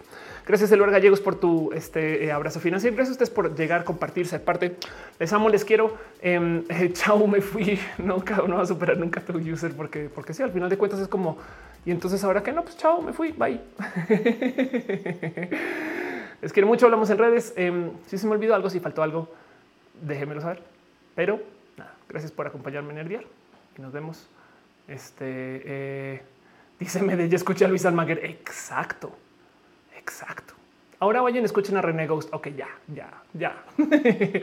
Leonardo Iracón dice gracias por el stream. Aren dice IRL. Este eh, Fernando este café rosa. Eh, Adri dice sí. Bueno, prometo que este déme chance y organizo para eso. Y, a ver, quizás el fin de semana puede ser más. Bueno, en fin, me organizo con eso y les aviso, pero pues les prometo que, pues, se puede, pues no. Este y vamos a ver cuándo, cuándo lo organizamos. Pero si no, de resto, les quiero mucho. Eh, un abrazo, Gama Volantis. No te leí. Espero que si te haya leído, pues si no, también te quiero mucho. Ahí está tu piñas de Gama Volantis y allá también hay este eh, Gama Volantis in the house. Pero bueno, Matías dice: Me fui a volver y volví muy tarde. No pasa nada, queda el recalentado para todo lo demás. Ahí.